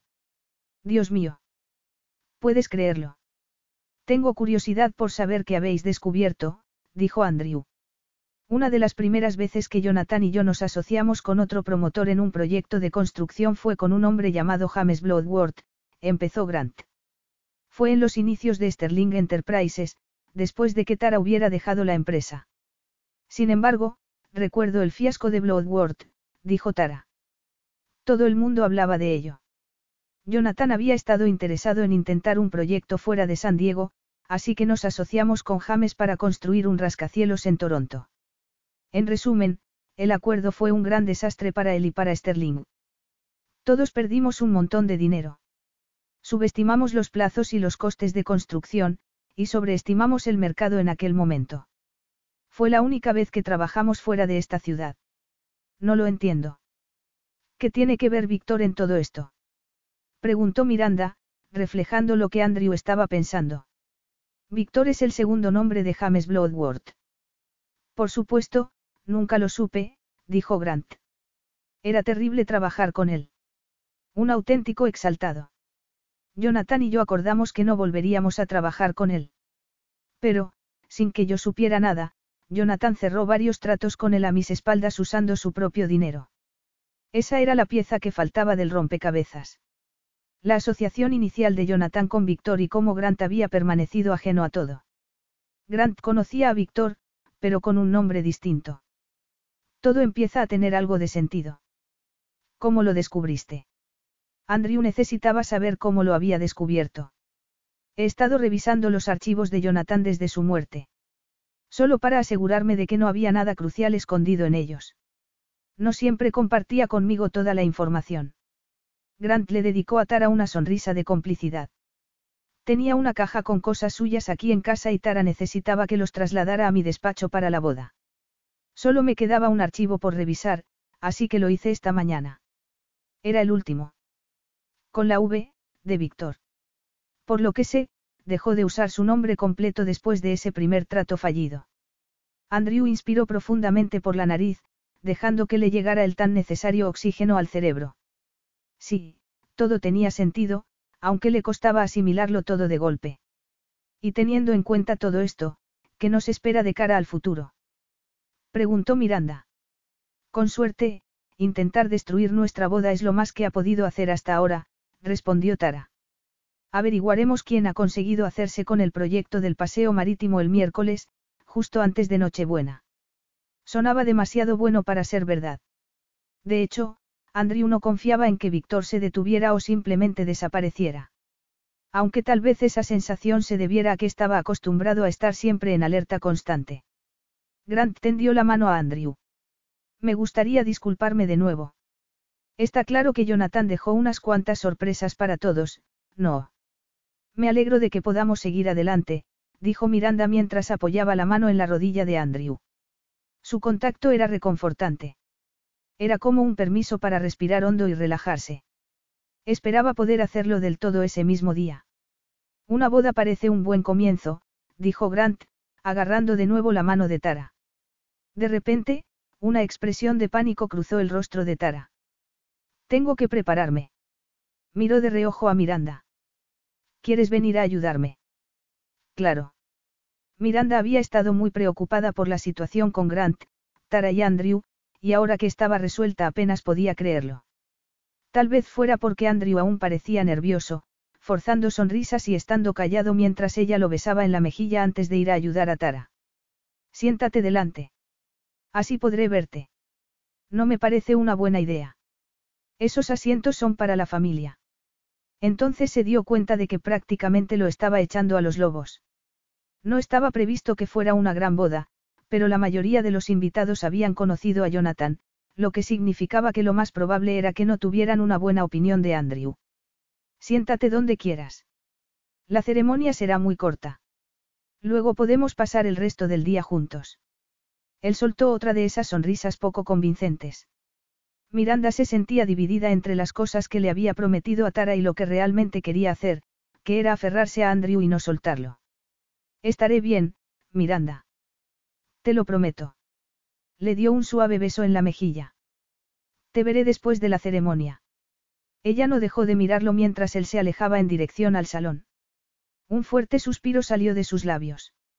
Estaba enamorada.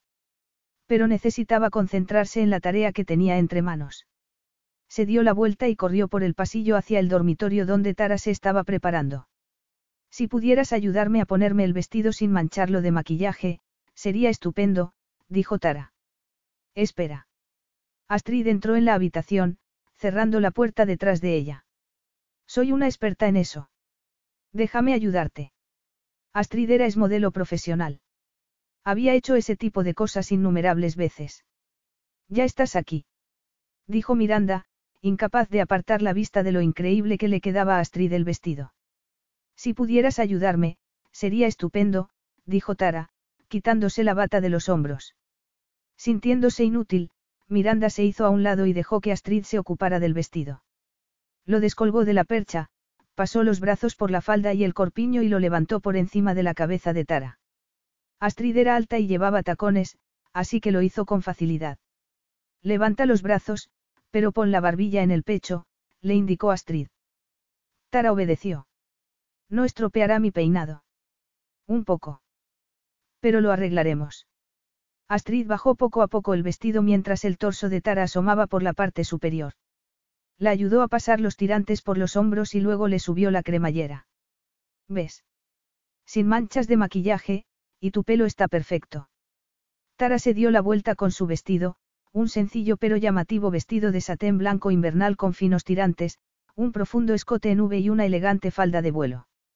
Astrid y Miranda corrieron a darle la buena noticia, era una novia preciosa. Es increíble, declaró Astrid. Absolutamente hermosa, agregó Miranda. Grant va a quedarse sin habla. Estoy tan contenta de que estéis las dos aquí. Sois mis amigas más cercanas. Lo cual es extraño, no. Me pregunto qué habría pensado Jonathan si hubiera vivido para ver este día, se preguntó Astrid en voz alta. Supongo que su ego habría estado fuera de control, dijo Tara. Miranda se rió, ya estaba un poco cansada de hacerse preguntas sobre cómo se habría sentido Jonathan ante cualquier nuevo acontecimiento que ocurría. Sí, lo había amado, pero las conjeturas sobre sus deseos y anhelos ensombrecían demasiado sus vidas.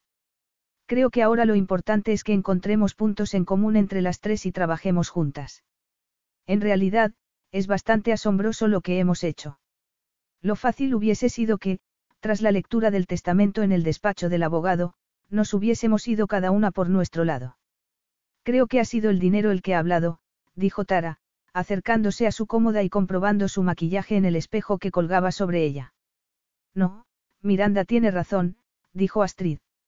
El dinero podría haber sido el punto de partida, pero aún dependía de nosotras mantenerlo todo unido. No fue fácil. Se avecinaban secretos y teníamos que salir adelante juntas. Agarró la mano de Miranda y la apretó. Y ahora tenemos una boda que celebrar, un bebé que llegará dentro de unos meses y, con suerte, si todo va bien, Sterling Enterprises ganará el contrato del proyecto del paseo marítimo. Miranda suspiró. Estaría bien que eso último ocurriera, pero también se estaba preparando para la idea de que tal vez no, y para el impacto que eso podría tener en Andrew. Podría acabar siendo un duro golpe para su autoestima y que tuviese que luchar con la culpa a diario. Lo mejor es esperar que tengamos un final feliz. El teléfono de Astrid sonó con un mensaje de texto. Es Clay. Grant está abajo y Clay está esperando para llevarte al altar. Delia está con él. Parece que ya es la hora, dijo Miranda. Después de una última rociada de perfume y la catara, Miranda comprobó que todo estuviera despejado y se dirigieron a la escalera trasera, que conducía al piso inferior. En la parte trasera de la casa había una pared de ventanas de acordeón que ese día estaban abiertas, con los invitados a la boda en sillas plegables de madera blanca sobre el extenso césped. Al fondo estaba el arco cubierto de rosas blancas donde se oficiaría la ceremonia. Ese había sido el toque de Miranda. Por suerte, Grant tenía una valla alta de madera maciza a un lado de su propiedad, lo que les daba intimidad y los protegía del viento. ¿Preparados? Preguntó Clay, acercándose a las tres. Delia le agarraba la mano, pero se soltó al ver a Miranda, la cual se agachó y besó a su sobrina en la cabeza. Estás muy guapa con ese vestido. Gracias. Aunque estos zapatos me hacen daño, dijo la niña mientras balanceaba un pie. Sí. Me temo que es uno de los precios de ser mujer. Llevar zapatos que hacen daño. Es hora de irnos, dijo Astrid. Los colocó a todos en orden, primero a Delia, luego a Miranda, a Astrid y, por último, a Tara del brazo de Clay. Momentos después, empezó la música y Delia lo hizo de maravilla, lanzando pétalos de flores mientras empezaba a recorrer el pasillo.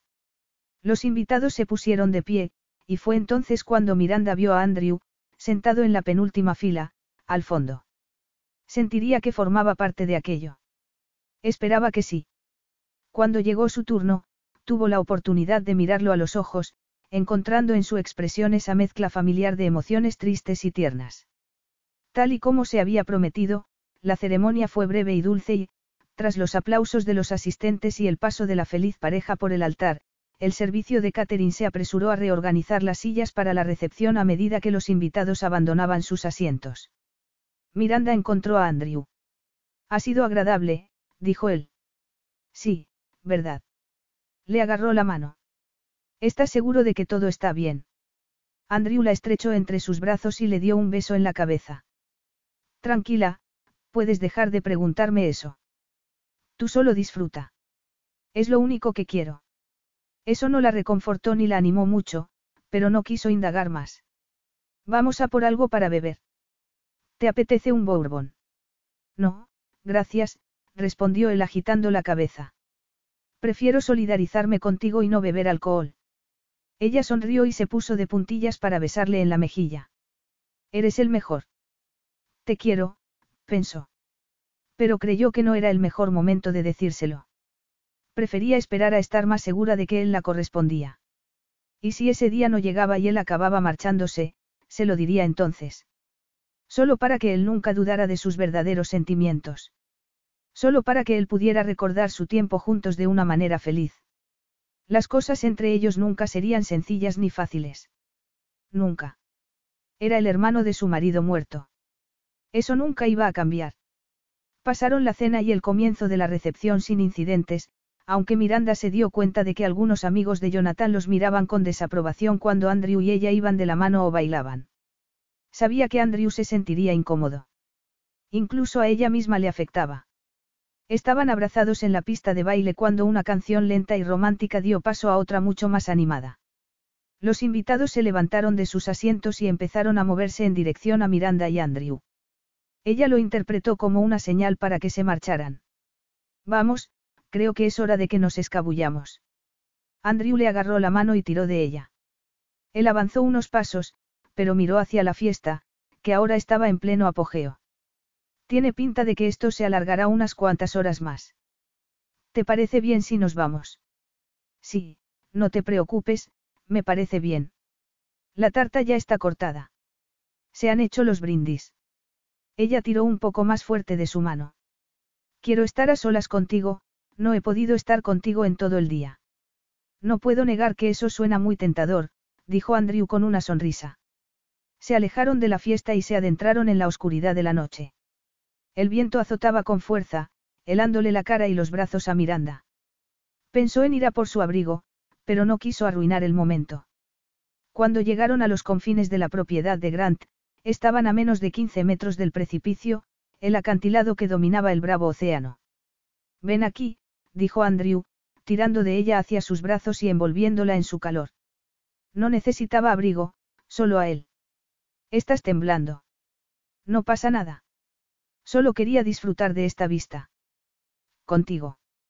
Se acurrucó contra su pecho y contempló el mar, la luna, baja en el cielo, brillaba con fuerza, reflejándose en las olas.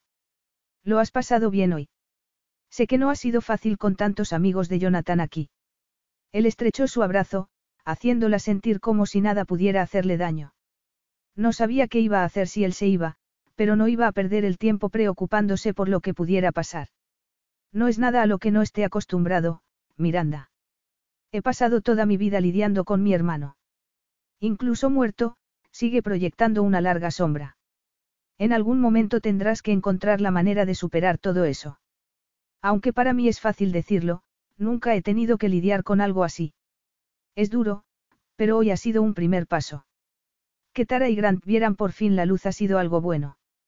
Miranda echó la cabeza hacia atrás para poder contemplar su atractivo rostro. Se alegró mucho de oír una pizca de positivismo de su parte. ¿Ves?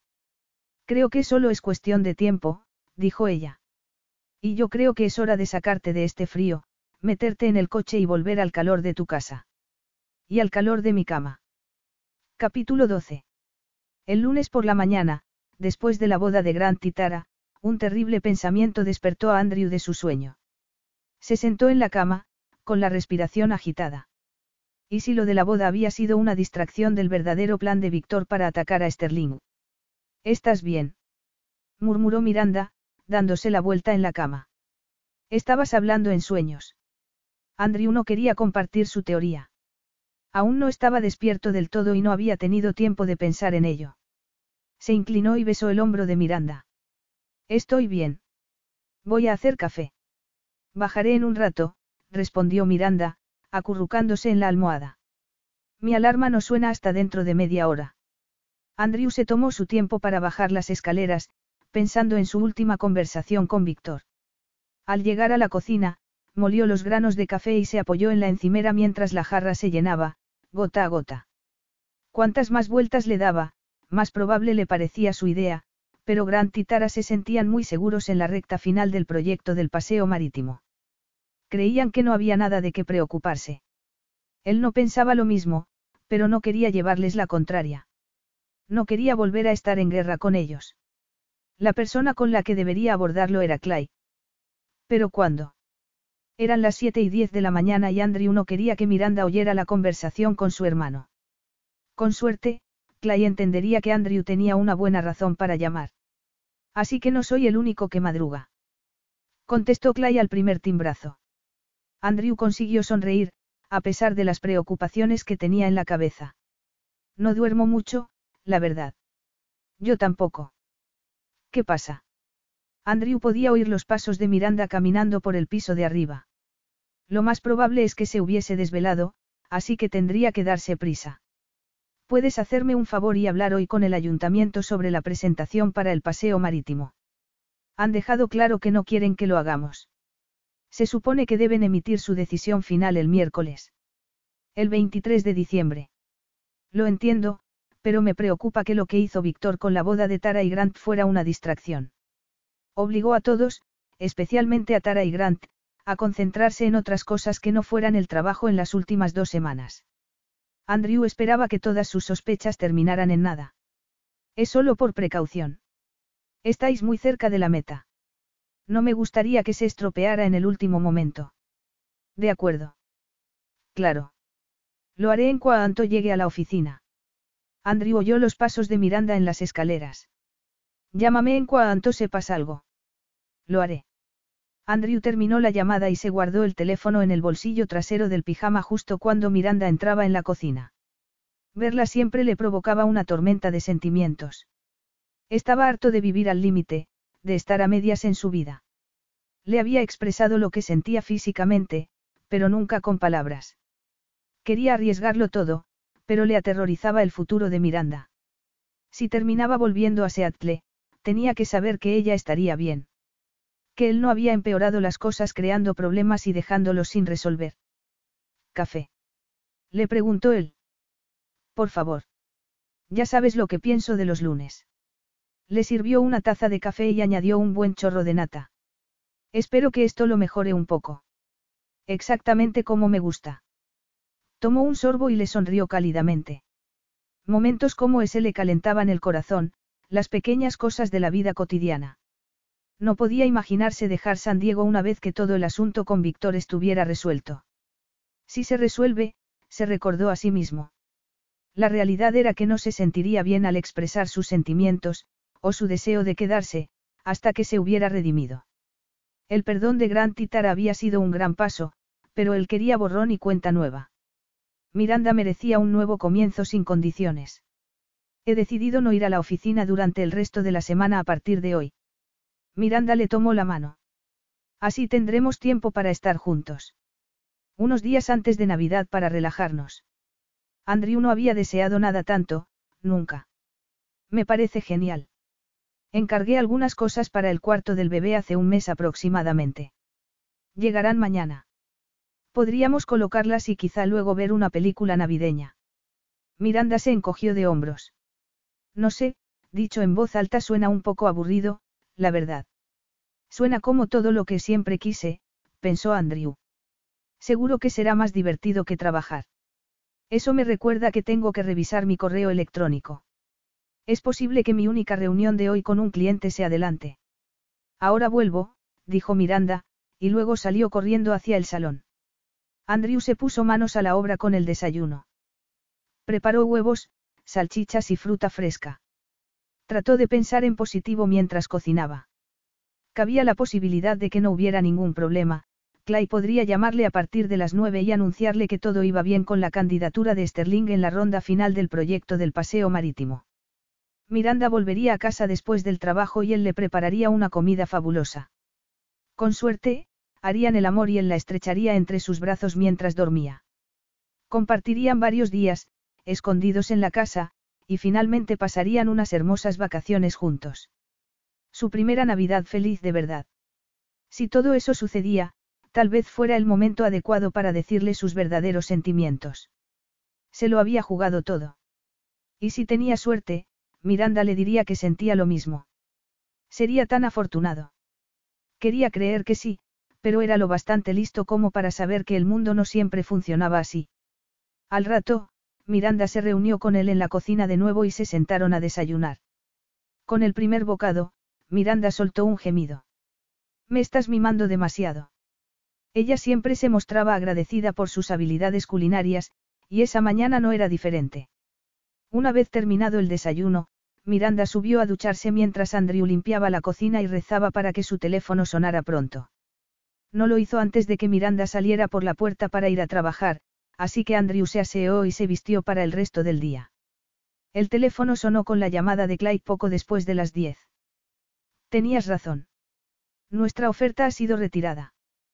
Completamente descartada.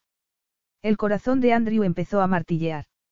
No le producía ningún placer saber que estaba en lo cierto. ¿Qué ha pasado? Al parecer, una mujer con una carta con membrete de Sterling Enterprises se presentó en la oficina de urbanismo el viernes por la mañana. Era una petición formal para retirarse del concurso. El día antes de la boda. Sí.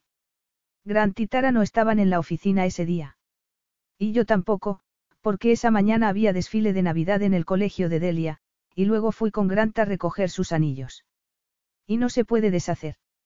La mente de Andrew corría a mil por hora mientras pensaba cuál podría ser su siguiente movimiento. Sí. Ya hemos iniciado el proceso. La empleada se enfadó al principio, pero conseguí engatusarla y creo que lo he arreglado. Por fin, Andrew pudo soltar el aire que había contenido. Clay había vuelto a encarrilar las cosas. Aún así, habían estado demasiado cerca del precipicio. Andrew necesitaba que Sterling cruzara la línea de meta el miércoles. Puede que no ganaran la licitación, pero al menos quería asegurarse de que no fuese a causa de un sabotaje. Bien. Voy a ponerme a trabajar para localizar a Victor y así poder poner fin a esto. Andrew, sabes que creo en ti, pero te he oído decir eso muchas veces. ¿Qué hay de diferente hoy? Andrew solo podía pensar en estar los próximos días con Miranda. Más allá de eso, esperaba algo más. Sentía que tenía su futuro en las manos, pero antes tenía que resolverlo todo. Tengo una idea. A lo mejor es que no hay quien pare a este tío y lo único que podemos hacer es aguantar hasta que se aburra y se vaya. Yo también lo había pensado, pero no quiero que todos vivamos bajo la incertidumbre eternamente. No es forma de vivir. Todos. Eso suena como si estuvieras planeando quedarte. ¿Habéis hablado Miranda y tú sobre eso? No lo hemos hablado aún. No he querido hacerlo hasta que se resuelva la situación de Víctor. Pero tú quieres quedarte. ¿Cómo te sentirías si te dijera que sí?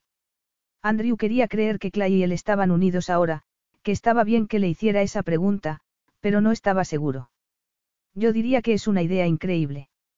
Andrew no pudo contener la sonrisa al oír su respuesta. Bien. Pero no se lo digas a tu hermana. No voy a sacar el tema hasta que todo esto se aclare. No te preocupes, seré una tumba. En el teléfono de Andrew sonó otra llamada. Era un número desconocido, pero Andrew tenía la esperanza irracional de que fuera Víctor. Clay, tengo que dejarte. Manténme informado si algo cambia. Lo haré. Andrew colgó y contestó a la otra llamada, hola. Señor Sterling. Andrew se quedó muy sorprendido al ver de quién se trataba. Sandy, ¿estás bien? Suenas fatal. ¿Ibas en serio con la oferta que me hiciste? Por supuesto que sí. ¿Por qué? Estás pensando en delatar a Víctor. Acaba de llamarme. Está furioso. Alguien de Sterling llamó al ayuntamiento para que Sterling volviera al proceso de licitación. Daba por hecho que había conseguido sacar a la empresa del concurso. Andrew no quería dar su brazo a torcer. Tenía poca fe en la idea de confiar en Sandy. Vaya. No lo sabía. Está furioso. A Andrew se le revolvió el estómago. Mira, Sandy. Estaré encantado de darte lo que te prometí, pero llegados a este punto, no estoy seguro de que puedas ayudarme. Parece que Víctor va a seguir adelante, contigo o sin ti. Tengo algo que puede ayudarte a acabar con él. Grabaciones de audio. ¿De qué? Cada conversación que él y yo tuvimos. Todo lo que él me pidió que hiciera. Y no solo el plan de hundir a Sterling Enterprises. Víctor me pidió que hiciera otros trabajos de espionaje. Y hablo de empresas muy grandes. Los pensamientos de Andrew se movían con rapidez. ¿Me darás esos audios? Mi oferta de 5 millones sigue en pie si quieres. El dinero ya no es suficiente. Necesito desaparecer. Necesito ir a un lugar donde él nunca me encuentre. Sé demasiado y, si las grabaciones salen a la luz, sabrá que yo lo traicioné. Uno de mis aviones privados está en un hangar en Gray Municipal. ¿Puedo llevarte a México? Pietro, mi jefe de seguridad, puede ir contigo. Una vez que estés en un lugar seguro, nos das las grabaciones de audio y transferiremos el dinero. Quiero que seas tú quien venga conmigo. ¿Qué? ¿Por qué? Porque confío en ti más que en Pietro. Tienes más que perder. Tú eres el que ha estado persiguiendo a Víctor todo este tiempo. Andrew sopesó las palabras de Sandy. Si el proyecto del paseo se iba al garete al final, la empresa saldría adelante igualmente. Encontrarían una forma de continuar, ganarían millones y la reputación de Jonathan permanecería intacta. Y Miranda podría perdonar a Andrew por las cosas que había hecho.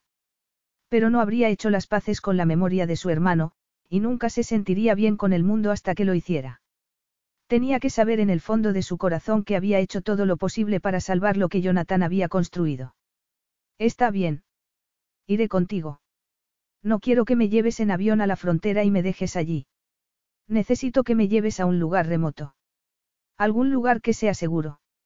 Andrew había viajado por todo el mundo, pero un lugar que había visitado años atrás le había parecido el sitio perfecto para desaparecer, un pueblecito escondido en las montañas de Costa Rica.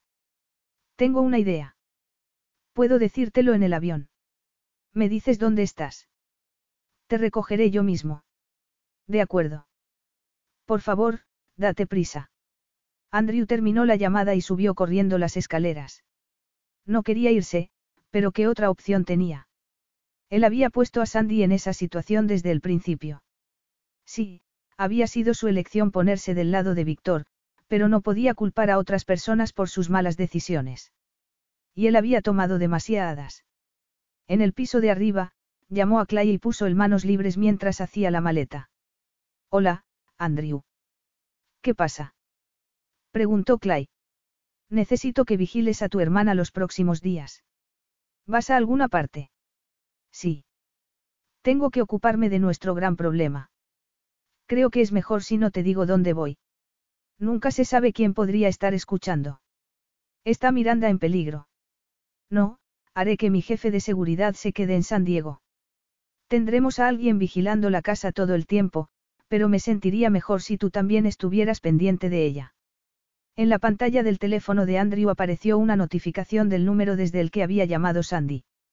Le enviaba su ubicación. Me tengo que ir. No me registraré en ningún sitio, prefiero ser precavido, no quiero dejar ningún rastro, de acuerdo. Entendido. Buena suerte. Andrew cerró su maleta y bajó las escaleras a toda velocidad, pero se detuvo al ver la decoración navideña del salón. La repisa de la chimenea tenía la preciosa escena que Miranda había diseñado, ramas de pino, cintas de terciopelo rojo y luces blancas centelleantes. Sobre la puerta que daba al vestíbulo había una guirnalda de campanillas de Navidad plateadas de varios tamaños, todo dispuesto de manera muy pensada.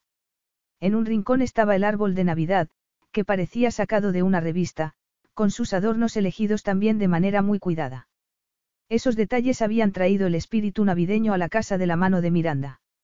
Aunque en realidad era ella misma la que hacía que esos cálidos sentimientos cobraran vida.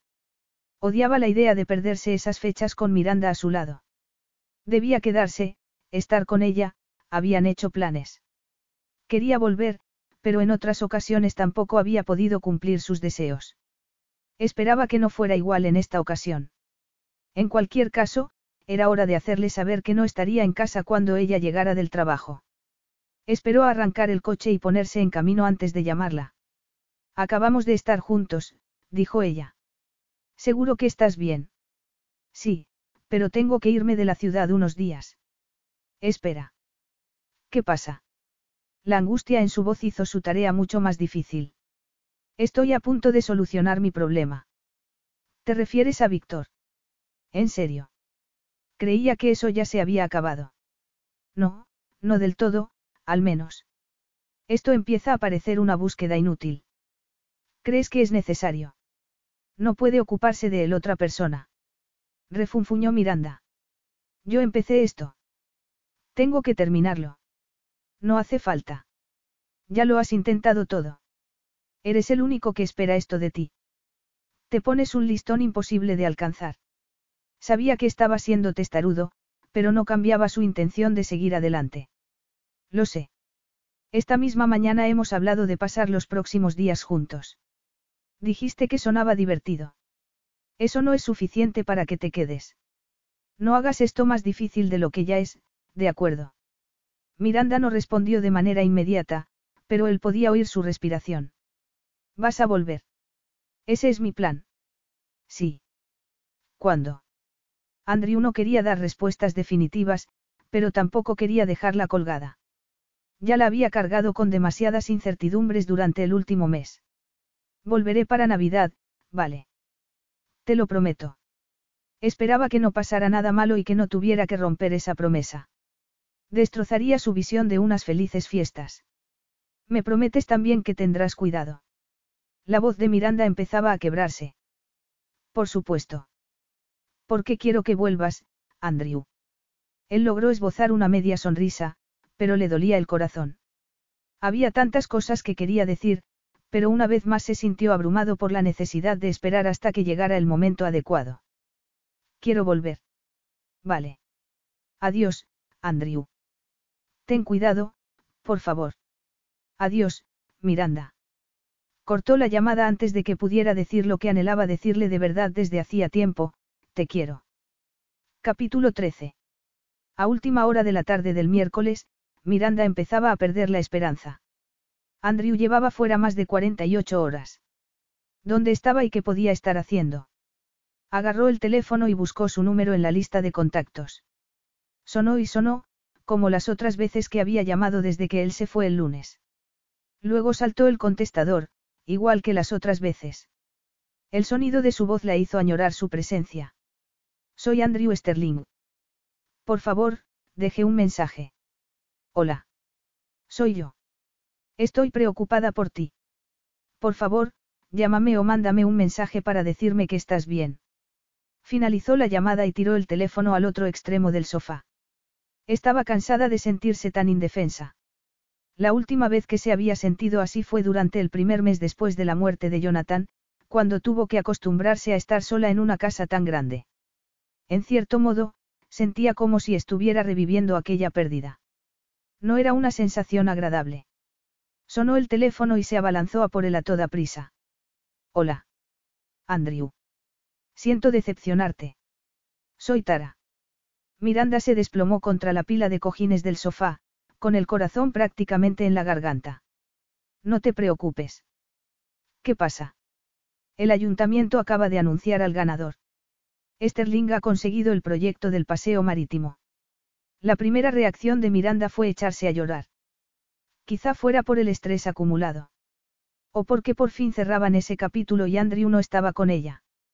Esterling lo había logrado a pesar de las zancadillas de Víctor. Si Jonathan siguiera vivo, se habría alegrado mucho. Felicidades. Estaréis muy emocionados. Todo el mundo lo está. ¿Cómo vais a celebrarlo? Lo haremos en enero, cuando pasen las fiestas. Después de tener que organizar una boda en dos semanas, necesito un pequeño descanso. Lo entiendo. Supongo que no sabes nada de Andrew, preguntó Tara tras un breve silencio. ¿Sabes que se ha ido? Sí. Klein nos lo dijo a Grant y a mí. No os preocupéis. No se lo hemos dicho a nadie. Está bien. Aunque, para ser sincera, debo decirte que estoy preocupada.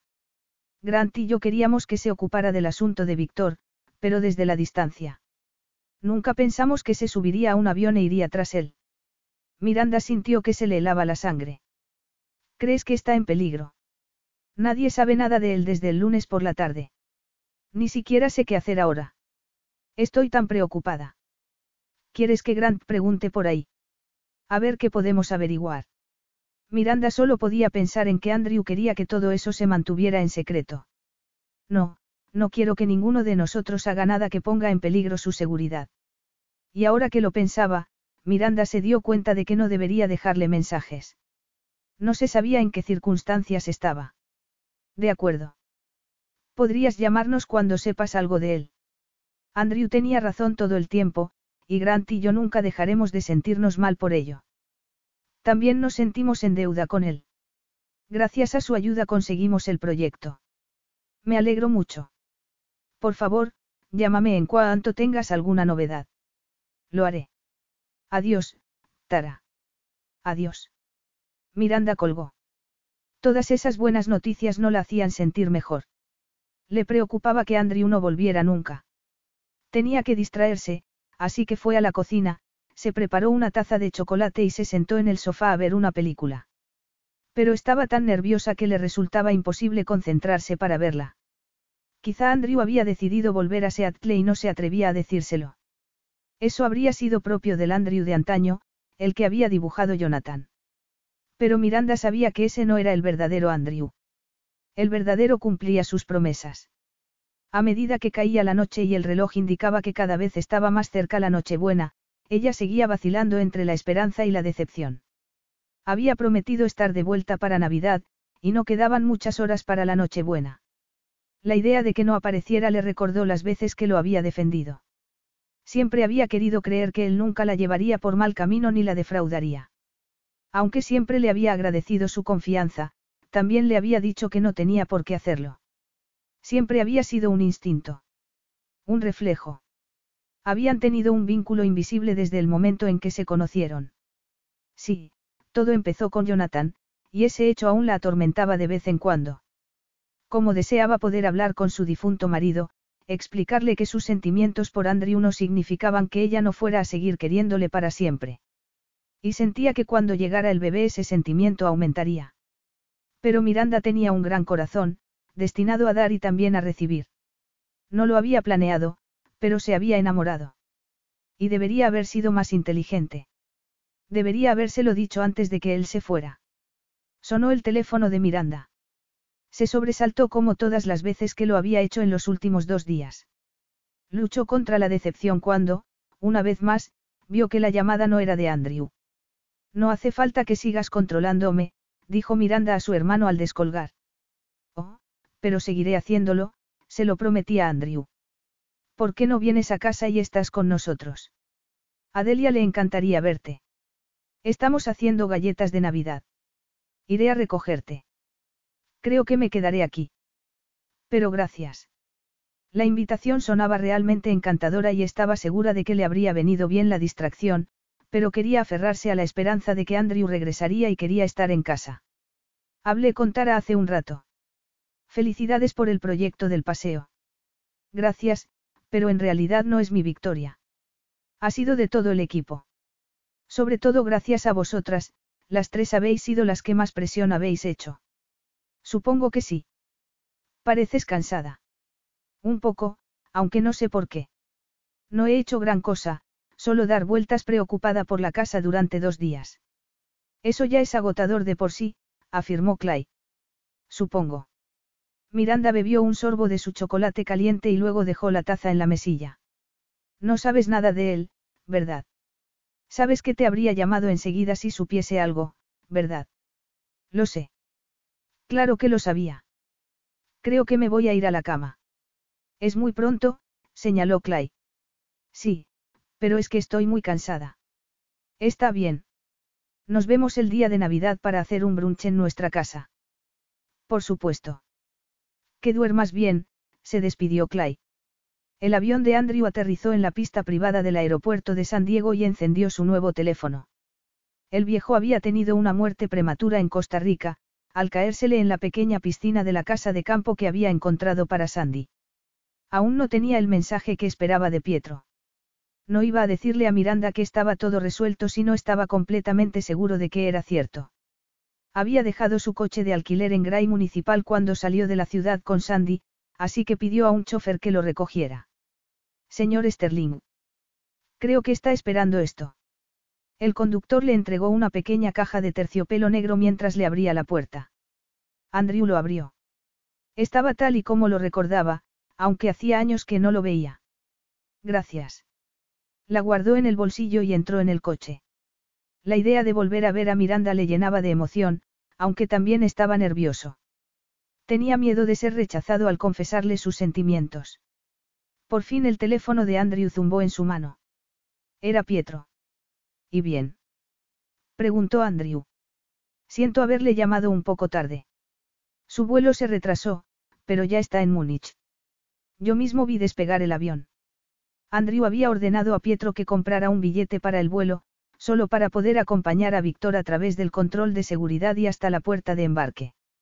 Andrew nunca había dado un suspiro de alivio tan grande. Víctor le había prometido que se quedaría en Europa los próximos doce meses. Muchísimas gracias. No podría haber hecho esto sin ti. Va de camino a casa de la señora Sterling. Así es. Buena suerte, dijo Pietro con tono de picardía en la voz. Gracias por hacer que uno de tus chicos localizara el anillo en Seattle y me lo enviara. Acabo de recibirlo. No hay de qué, señor. ¿Hay algo más que pueda hacer por usted? Ahora que lo tenemos todo resuelto, tú y tus chicos sois libres de volver a Seattle. ¿Y cuáles son sus planes, señor? Preguntó Pietro. No lo sé. Pero espero poder quedarme aquí en San Diego. Si es así, ¿qué pasará con sus negocios en Seattle? No lo tengo claro aún, pero sí sé que siempre tendrás trabajo. No te preocupes por eso. Es bueno saberlo, señor. No me imagino trabajando para nadie más. Andrew sonrió. Bien. Buenas noches, Pietro. Has hecho un buen trabajo. Buenas noches, señor. Andrew colgó el teléfono y a continuación llamó a Miranda. Estaban a solo diez minutos de su casa, pero no quería esperar ni un segundo más. Por desgracia, le saltó el buzón de voz. Ya estaba en la cama. Solo eran las nueve y media. En cuanto llegaron a casa de Miranda, Andrew tomó su maleta y se dirigió a la puerta principal, después de introducir el código de seguridad de la cerradura electrónica. Dentro, la casa estaba muy silenciosa. Miranda. Preguntó dejando la maleta en el suelo. No obtuvo respuesta. Vio un suave rayo de luz que llegaba al vestíbulo desde el salón. Fue a investigar y vio a Miranda acurrucada en el sofá, dormida. Se acercó sigilosamente, sintiendo que la emoción se apoderaba de él. Se arrodilló junto al sofá y la observó en silencio. Luego le puso una mano en el brazo y se inclinó para besarla en la frente. En ese momento, los ojos de ella se abrieron de repente. Oh, Dios mío. Estás aquí. Él se echó hacia atrás mientras Miranda se incorporaba y se abalanzaba sobre él. Cayeron al suelo. Ella le besó al menos diez veces. Tal vez más. Todo lo que él podía pensar era que si aquella era su recompensa por todo el dolor y la miseria por la que había pasado valía la pena. ¿Has vuelto? Estaba tan preocupada. Siento no haber llamado. Mi teléfono se estropeó y tardé en conseguir uno nuevo en Costa Rica. Es ahí donde has estado todo este tiempo. Él asintió con la cabeza, pero se llevó un dedo a los labios. Sí. Pero no podemos decírselo a nadie. Sandy está allí escondida. Conseguí reubicarla. Me costó bastante abrir cuentas en el extranjero e introducirla en el país. Pero ella está bien. Debería estar a salvo de Víctor. Sterling consiguió el contrato del paseo marítimo. Tara me llamó hoy para contármelo. Lo he oído. Eso significa que Víctor se ha ido. Para siempre. Andrew iba a ahorrarle los detalles a Miranda, pero ahora podía asegurar que Víctor no volvería. Andrew tenía horas de audio de Víctor detallando sus diversos planes, la mayoría de los cuales eran ilegales. Lo único que le había pedido para no entregárselos a alguno de sus socios más notorios era que desapareciera para siempre. Se ha ido. Ya nadie tiene que preocuparse por él, cariño. Nunca me habías llamado así. Supongo que no. Ella sonrió de oreja a oreja. Me gusta mucho. El corazón de Andrew empezó a latir con fuerza. Bien. ¿Por qué necesito preguntarte algo? Ella negó con la cabeza. No, espera. Primero tengo que decirte una cosa. Si te parece bien. Por supuesto, dime. Me di cuenta cuando te fuiste de lo mucho que te necesito. Y de cuántas cosas dejé sin decir mientras estuviste aquí. Sobre lo que significas para mí. Sobre el vacío que has llenado en mí. Espera, la interrumpió Andrew. Yo siento lo mismo, Miranda. Una lágrima rodó por la mejilla de ella. Puedo terminar. Lo tengo todo ensayado en mi cabeza y no quiero olvidar ni una palabra. Sí. Por supuesto. ¿Cómo podía decir que no cuando ella estaba llorando? No puedo perder a otra persona en mi vida, Andrew. No puedo perderte a ti. Te quiero, soltó él. Lo siento. No podía esperar más. Ahora las lágrimas rodaban aún más rápido por las mejillas de Miranda. ¿Me quieres? Porque yo también te quiero. Por favor, dime que no te irás. Por favor, dime que puedo quedarme. Ella asintió y él introdujo las manos en su sedoso cabello, atrayendo su rostro hacia el suyo para besarse. Andrew estaba emocionado, aquello parecía el principio de algo bueno. Se sentía esperanzado. Incluso con todo lo que había ido mal en su vida, seguía sintiéndose afortunado. Tenía amor y buena suerte. Estaba a punto de tener una familia si ella respondía a su pregunta como él esperaba. Echó la cabeza hacia atrás y sacó la caja del bolsillo, abriéndola para Miranda. ¿Quieres casarte conmigo, Miranda? ¿Quieres ser mi esposa? No estaba seguro de cuál sería su reacción, pero no esperaba que se secara las lágrimas con tanta impaciencia y empujara la mano izquierda hacia adelante. Oh, Dios mío. Sí. Me encantaría casarme contigo. Andrew sacó el anillo y se lo puso a Miranda en el dedo. Era de mi madre, y antes perteneció a la madre de mi padre. Es la única reliquia familiar Sterling que existe. Le pedí a Pietro que lo trajera de Seattle mientras Sandy se instalaba. ¿Hiciste eso? Para mí. Dijo ella mientras admiraba el anillo en su mano. ¿Te gusta? Sé sincera. Puedes decírmelo si no te gusta. Me encanta. Es precioso. Bien. Porque la otra persona a la que intenté dárselo pensó que era feo y quiso otra cosa. Sé que no ha debido de ser fácil para ti pensar en el matrimonio por segunda vez en tu vida. A Andrew se le escapó una carcajada. ¿Quieres saber qué es lo gracioso? Ni siquiera lo había pensado. Estaba nervioso, pero solo porque eras tú. No estaba ansioso por la pregunta en sí. ¿Por qué estabas nervioso? Nos hemos hecho muy amigos. Puedes contarme cualquier cosa. No te juzgaré. Por eso. Siempre has creído en mí. Incluso cuando tenías razones para no hacerlo. Me preocupa un poco no ser digno de ti, pero creo que es normal. Eres increíble. Tú sí que eres increíble. Miranda se inclinó más hacia él y le dio un suave beso que lo calentó de pies a cabeza. Estaba impaciente por llevarla arriba, así que se levantó y la agarró de la mano. Venga. Hora de dormir. A dormir o, a la cama. Él se rió y tiró suavemente de ella hacia las escaleras. A la cama, si te parece bien. Quiero hacer el amor con mi prometida. Miranda se detuvo antes de que empezaran a subir. Estoy tan emocionada de que hayas vuelto a tiempo para Navidad. Te dije que volvería. No me lo habría perdido por nada del mundo. Epílogo. Cuatro meses después. La pequeña Chloe estaba llorando. Miranda sabía que era solo un truco para llamar la atención, pero vio cómo Andrew caía en la trampa. Su. Tranquila. La sacó del portabebés y la puso sobre su hombro con suavidad. No llores.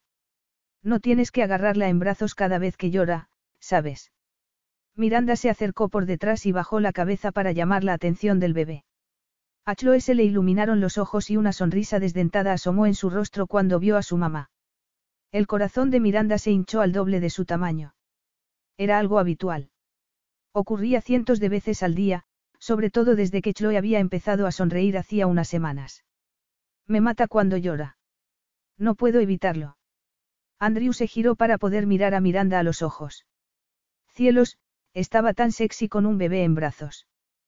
Te perdono. Pero es que no quiero que se acostumbre. Miranda miró el reloj de pared. Oh, vaya. Será mejor que recojamos o llegaremos tarde.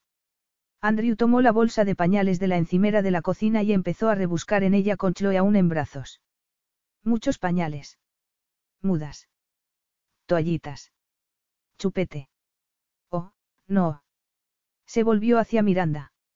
¿Dónde está su gusanito? Chloe tenía un gusano de peluche de colores, era lo bastante pequeño como para que pudiera rodearlo con sus deditos y aferrarse a él. Creo que está en el sofá. Iré a buscarlo. Tara se pondrá furiosa si llegamos tarde. No sé por qué tanto misterio. Cualquiera diría que alguien se va a casar o va a tener un bebé. Andrew acomodó a Chloe en su asiento y la niña empezó a gemir al instante. Será mejor que nos demos prisa. Salieron a toda prisa hacia el coche y Andrew encajó el transportín en su base, en el asiento trasero del todoterreno de Miranda. Se apresuró a arrancar el coche. En cuanto el motor empezó a rugir, Chloe dejó de llorar. Próxima parada, el paseo marítimo. Cuesta creer que por fin haya llegado el día de poner la primera piedra. No sé tú, pero yo estoy aliviada. Y lista para dejar de oír hablar de ello. Juro que es de lo único de lo que se habla últimamente, dijo Andrew.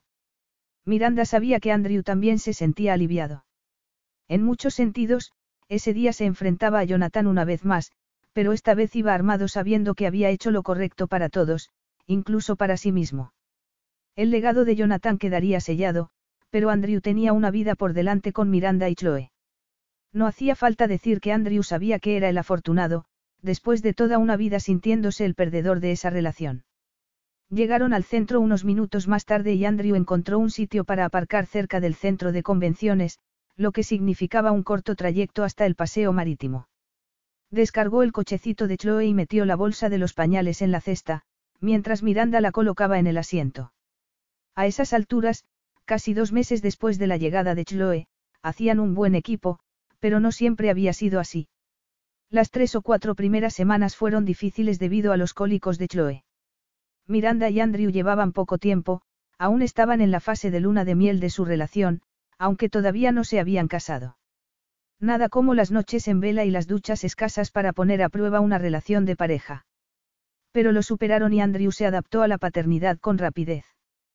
Paseaban por la acera, disfrutando del calor de ese soleado día de abril. Llegaron a la zona donde ya habían comenzado las demoliciones de todas las viejas construcciones, incluido el pabellón de bodas, aquel en el que Andrew se habría casado si su prometida no le hubiera abandonado. Aquel día Andrew tuvo una especie de epifanía y se preguntó si Jonathan no habría tenido la intención de destruirlo cuando quiso embarcarse en el proyecto del paseo marítimo. Tal vez había querido eliminarlo para devolverlo a la vida en una nueva forma, una que no tuviera que causar tanto dolor a Andrew. Era una idea encantadora y, aunque nadie podía saberlo, Miranda y él habían decidido que esa sería la historia que le contarían al bebé. A pesar de los muchos defectos y errores de Jonathan, había sido un buen hombre con un gran corazón. Y había contribuido a que Miranda conociera a las dos personas más importantes de su vida, Chloe y Andrew. Continuaron caminando por la zona de la obra hasta llegar a una valla metálica con un enorme cartel en el que ponía, Sterling y Singeton Enterprises. En febrero, poco después de nacer el bebé, Grant invitó a Andrew a fusionar su empresa promotora con Sterling Enterprises. Había surgido la idea de manera natural. Andrew iba a quedarse y le parecía una tontería seguir compitiendo con la empresa que había fundado su hermano. También le pareció justo que el apellido de Grant figurara por fin en el membrete de la empresa. Andrew mantenía abierta la oficina de Seattle, pero solo iba una vez al mes, aproximadamente, y solo de un día para otro. No quería estar lejos de San Diego ni de Miranda y el bebé. Necesito a mi familia, decía cada vez que decidía que no podía ausentarse más de 24 horas. Había una multitud de unas 50 personas reunidas, la mayoría empleados de Sterling y Singeton. Al otro lado se encontraban Astrid y Clay. Estaban planeando su boda, prevista para junio en la playa de Coronado. Habían querido esperar a que Delia saliera del colegio para poder llevarla a Noruega durante un mes y que pudiera conocer la tierra natal de Astrid. Miranda nunca había visto a su hermano tan feliz, y eso, a su vez, hacía que su propia felicidad fuera mucho más completa. Hola, dijo Clay, cuando Andrew y Miranda llegaron con el cochecito. ¿Dónde está mi preciosa sobrina? Justo en ese momento, Tara comenzó a hablar al público allí reunido. Amigos, Estamos listos para empezar. La voz de Tara sonó por el altavoz. Ella y Grant estaban de pie, con cascos y palas en las manos. Junto a ellos se encontraban el alcalde y varios miembros del ayuntamiento.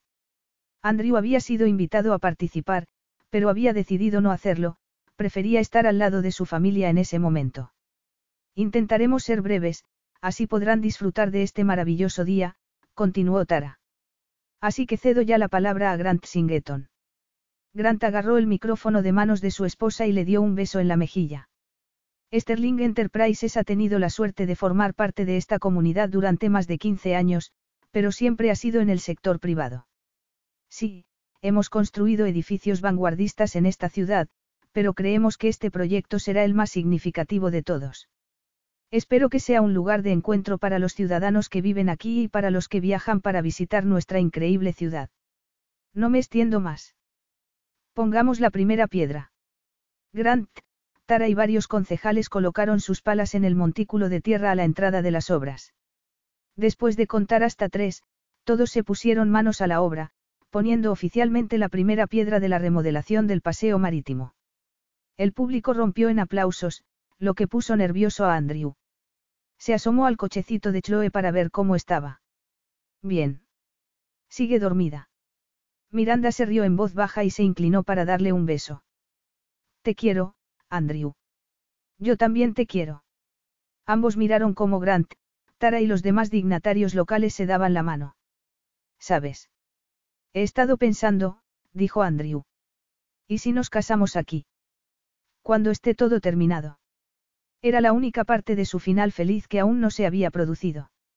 Miranda no había querido pasar por el altar con ocho o nueve meses de embarazo, y aún se estaban adaptando a la llegada de Chloe. Por delante tenían la boda de Clay y Astrid. Quizá la Navidad les viniera bien. Era la época favorita de Miranda. De verdad. ¿Quieres hacerlo? Preguntó emocionada. Este lugar guarda algunos malos recuerdos para ti, no. Él sacudió la cabeza y la miró. Miranda, querida, tienes que saber algo. ¿El qué? Ya no hay malos recuerdos desde que estoy contigo. Solo felices. Fin.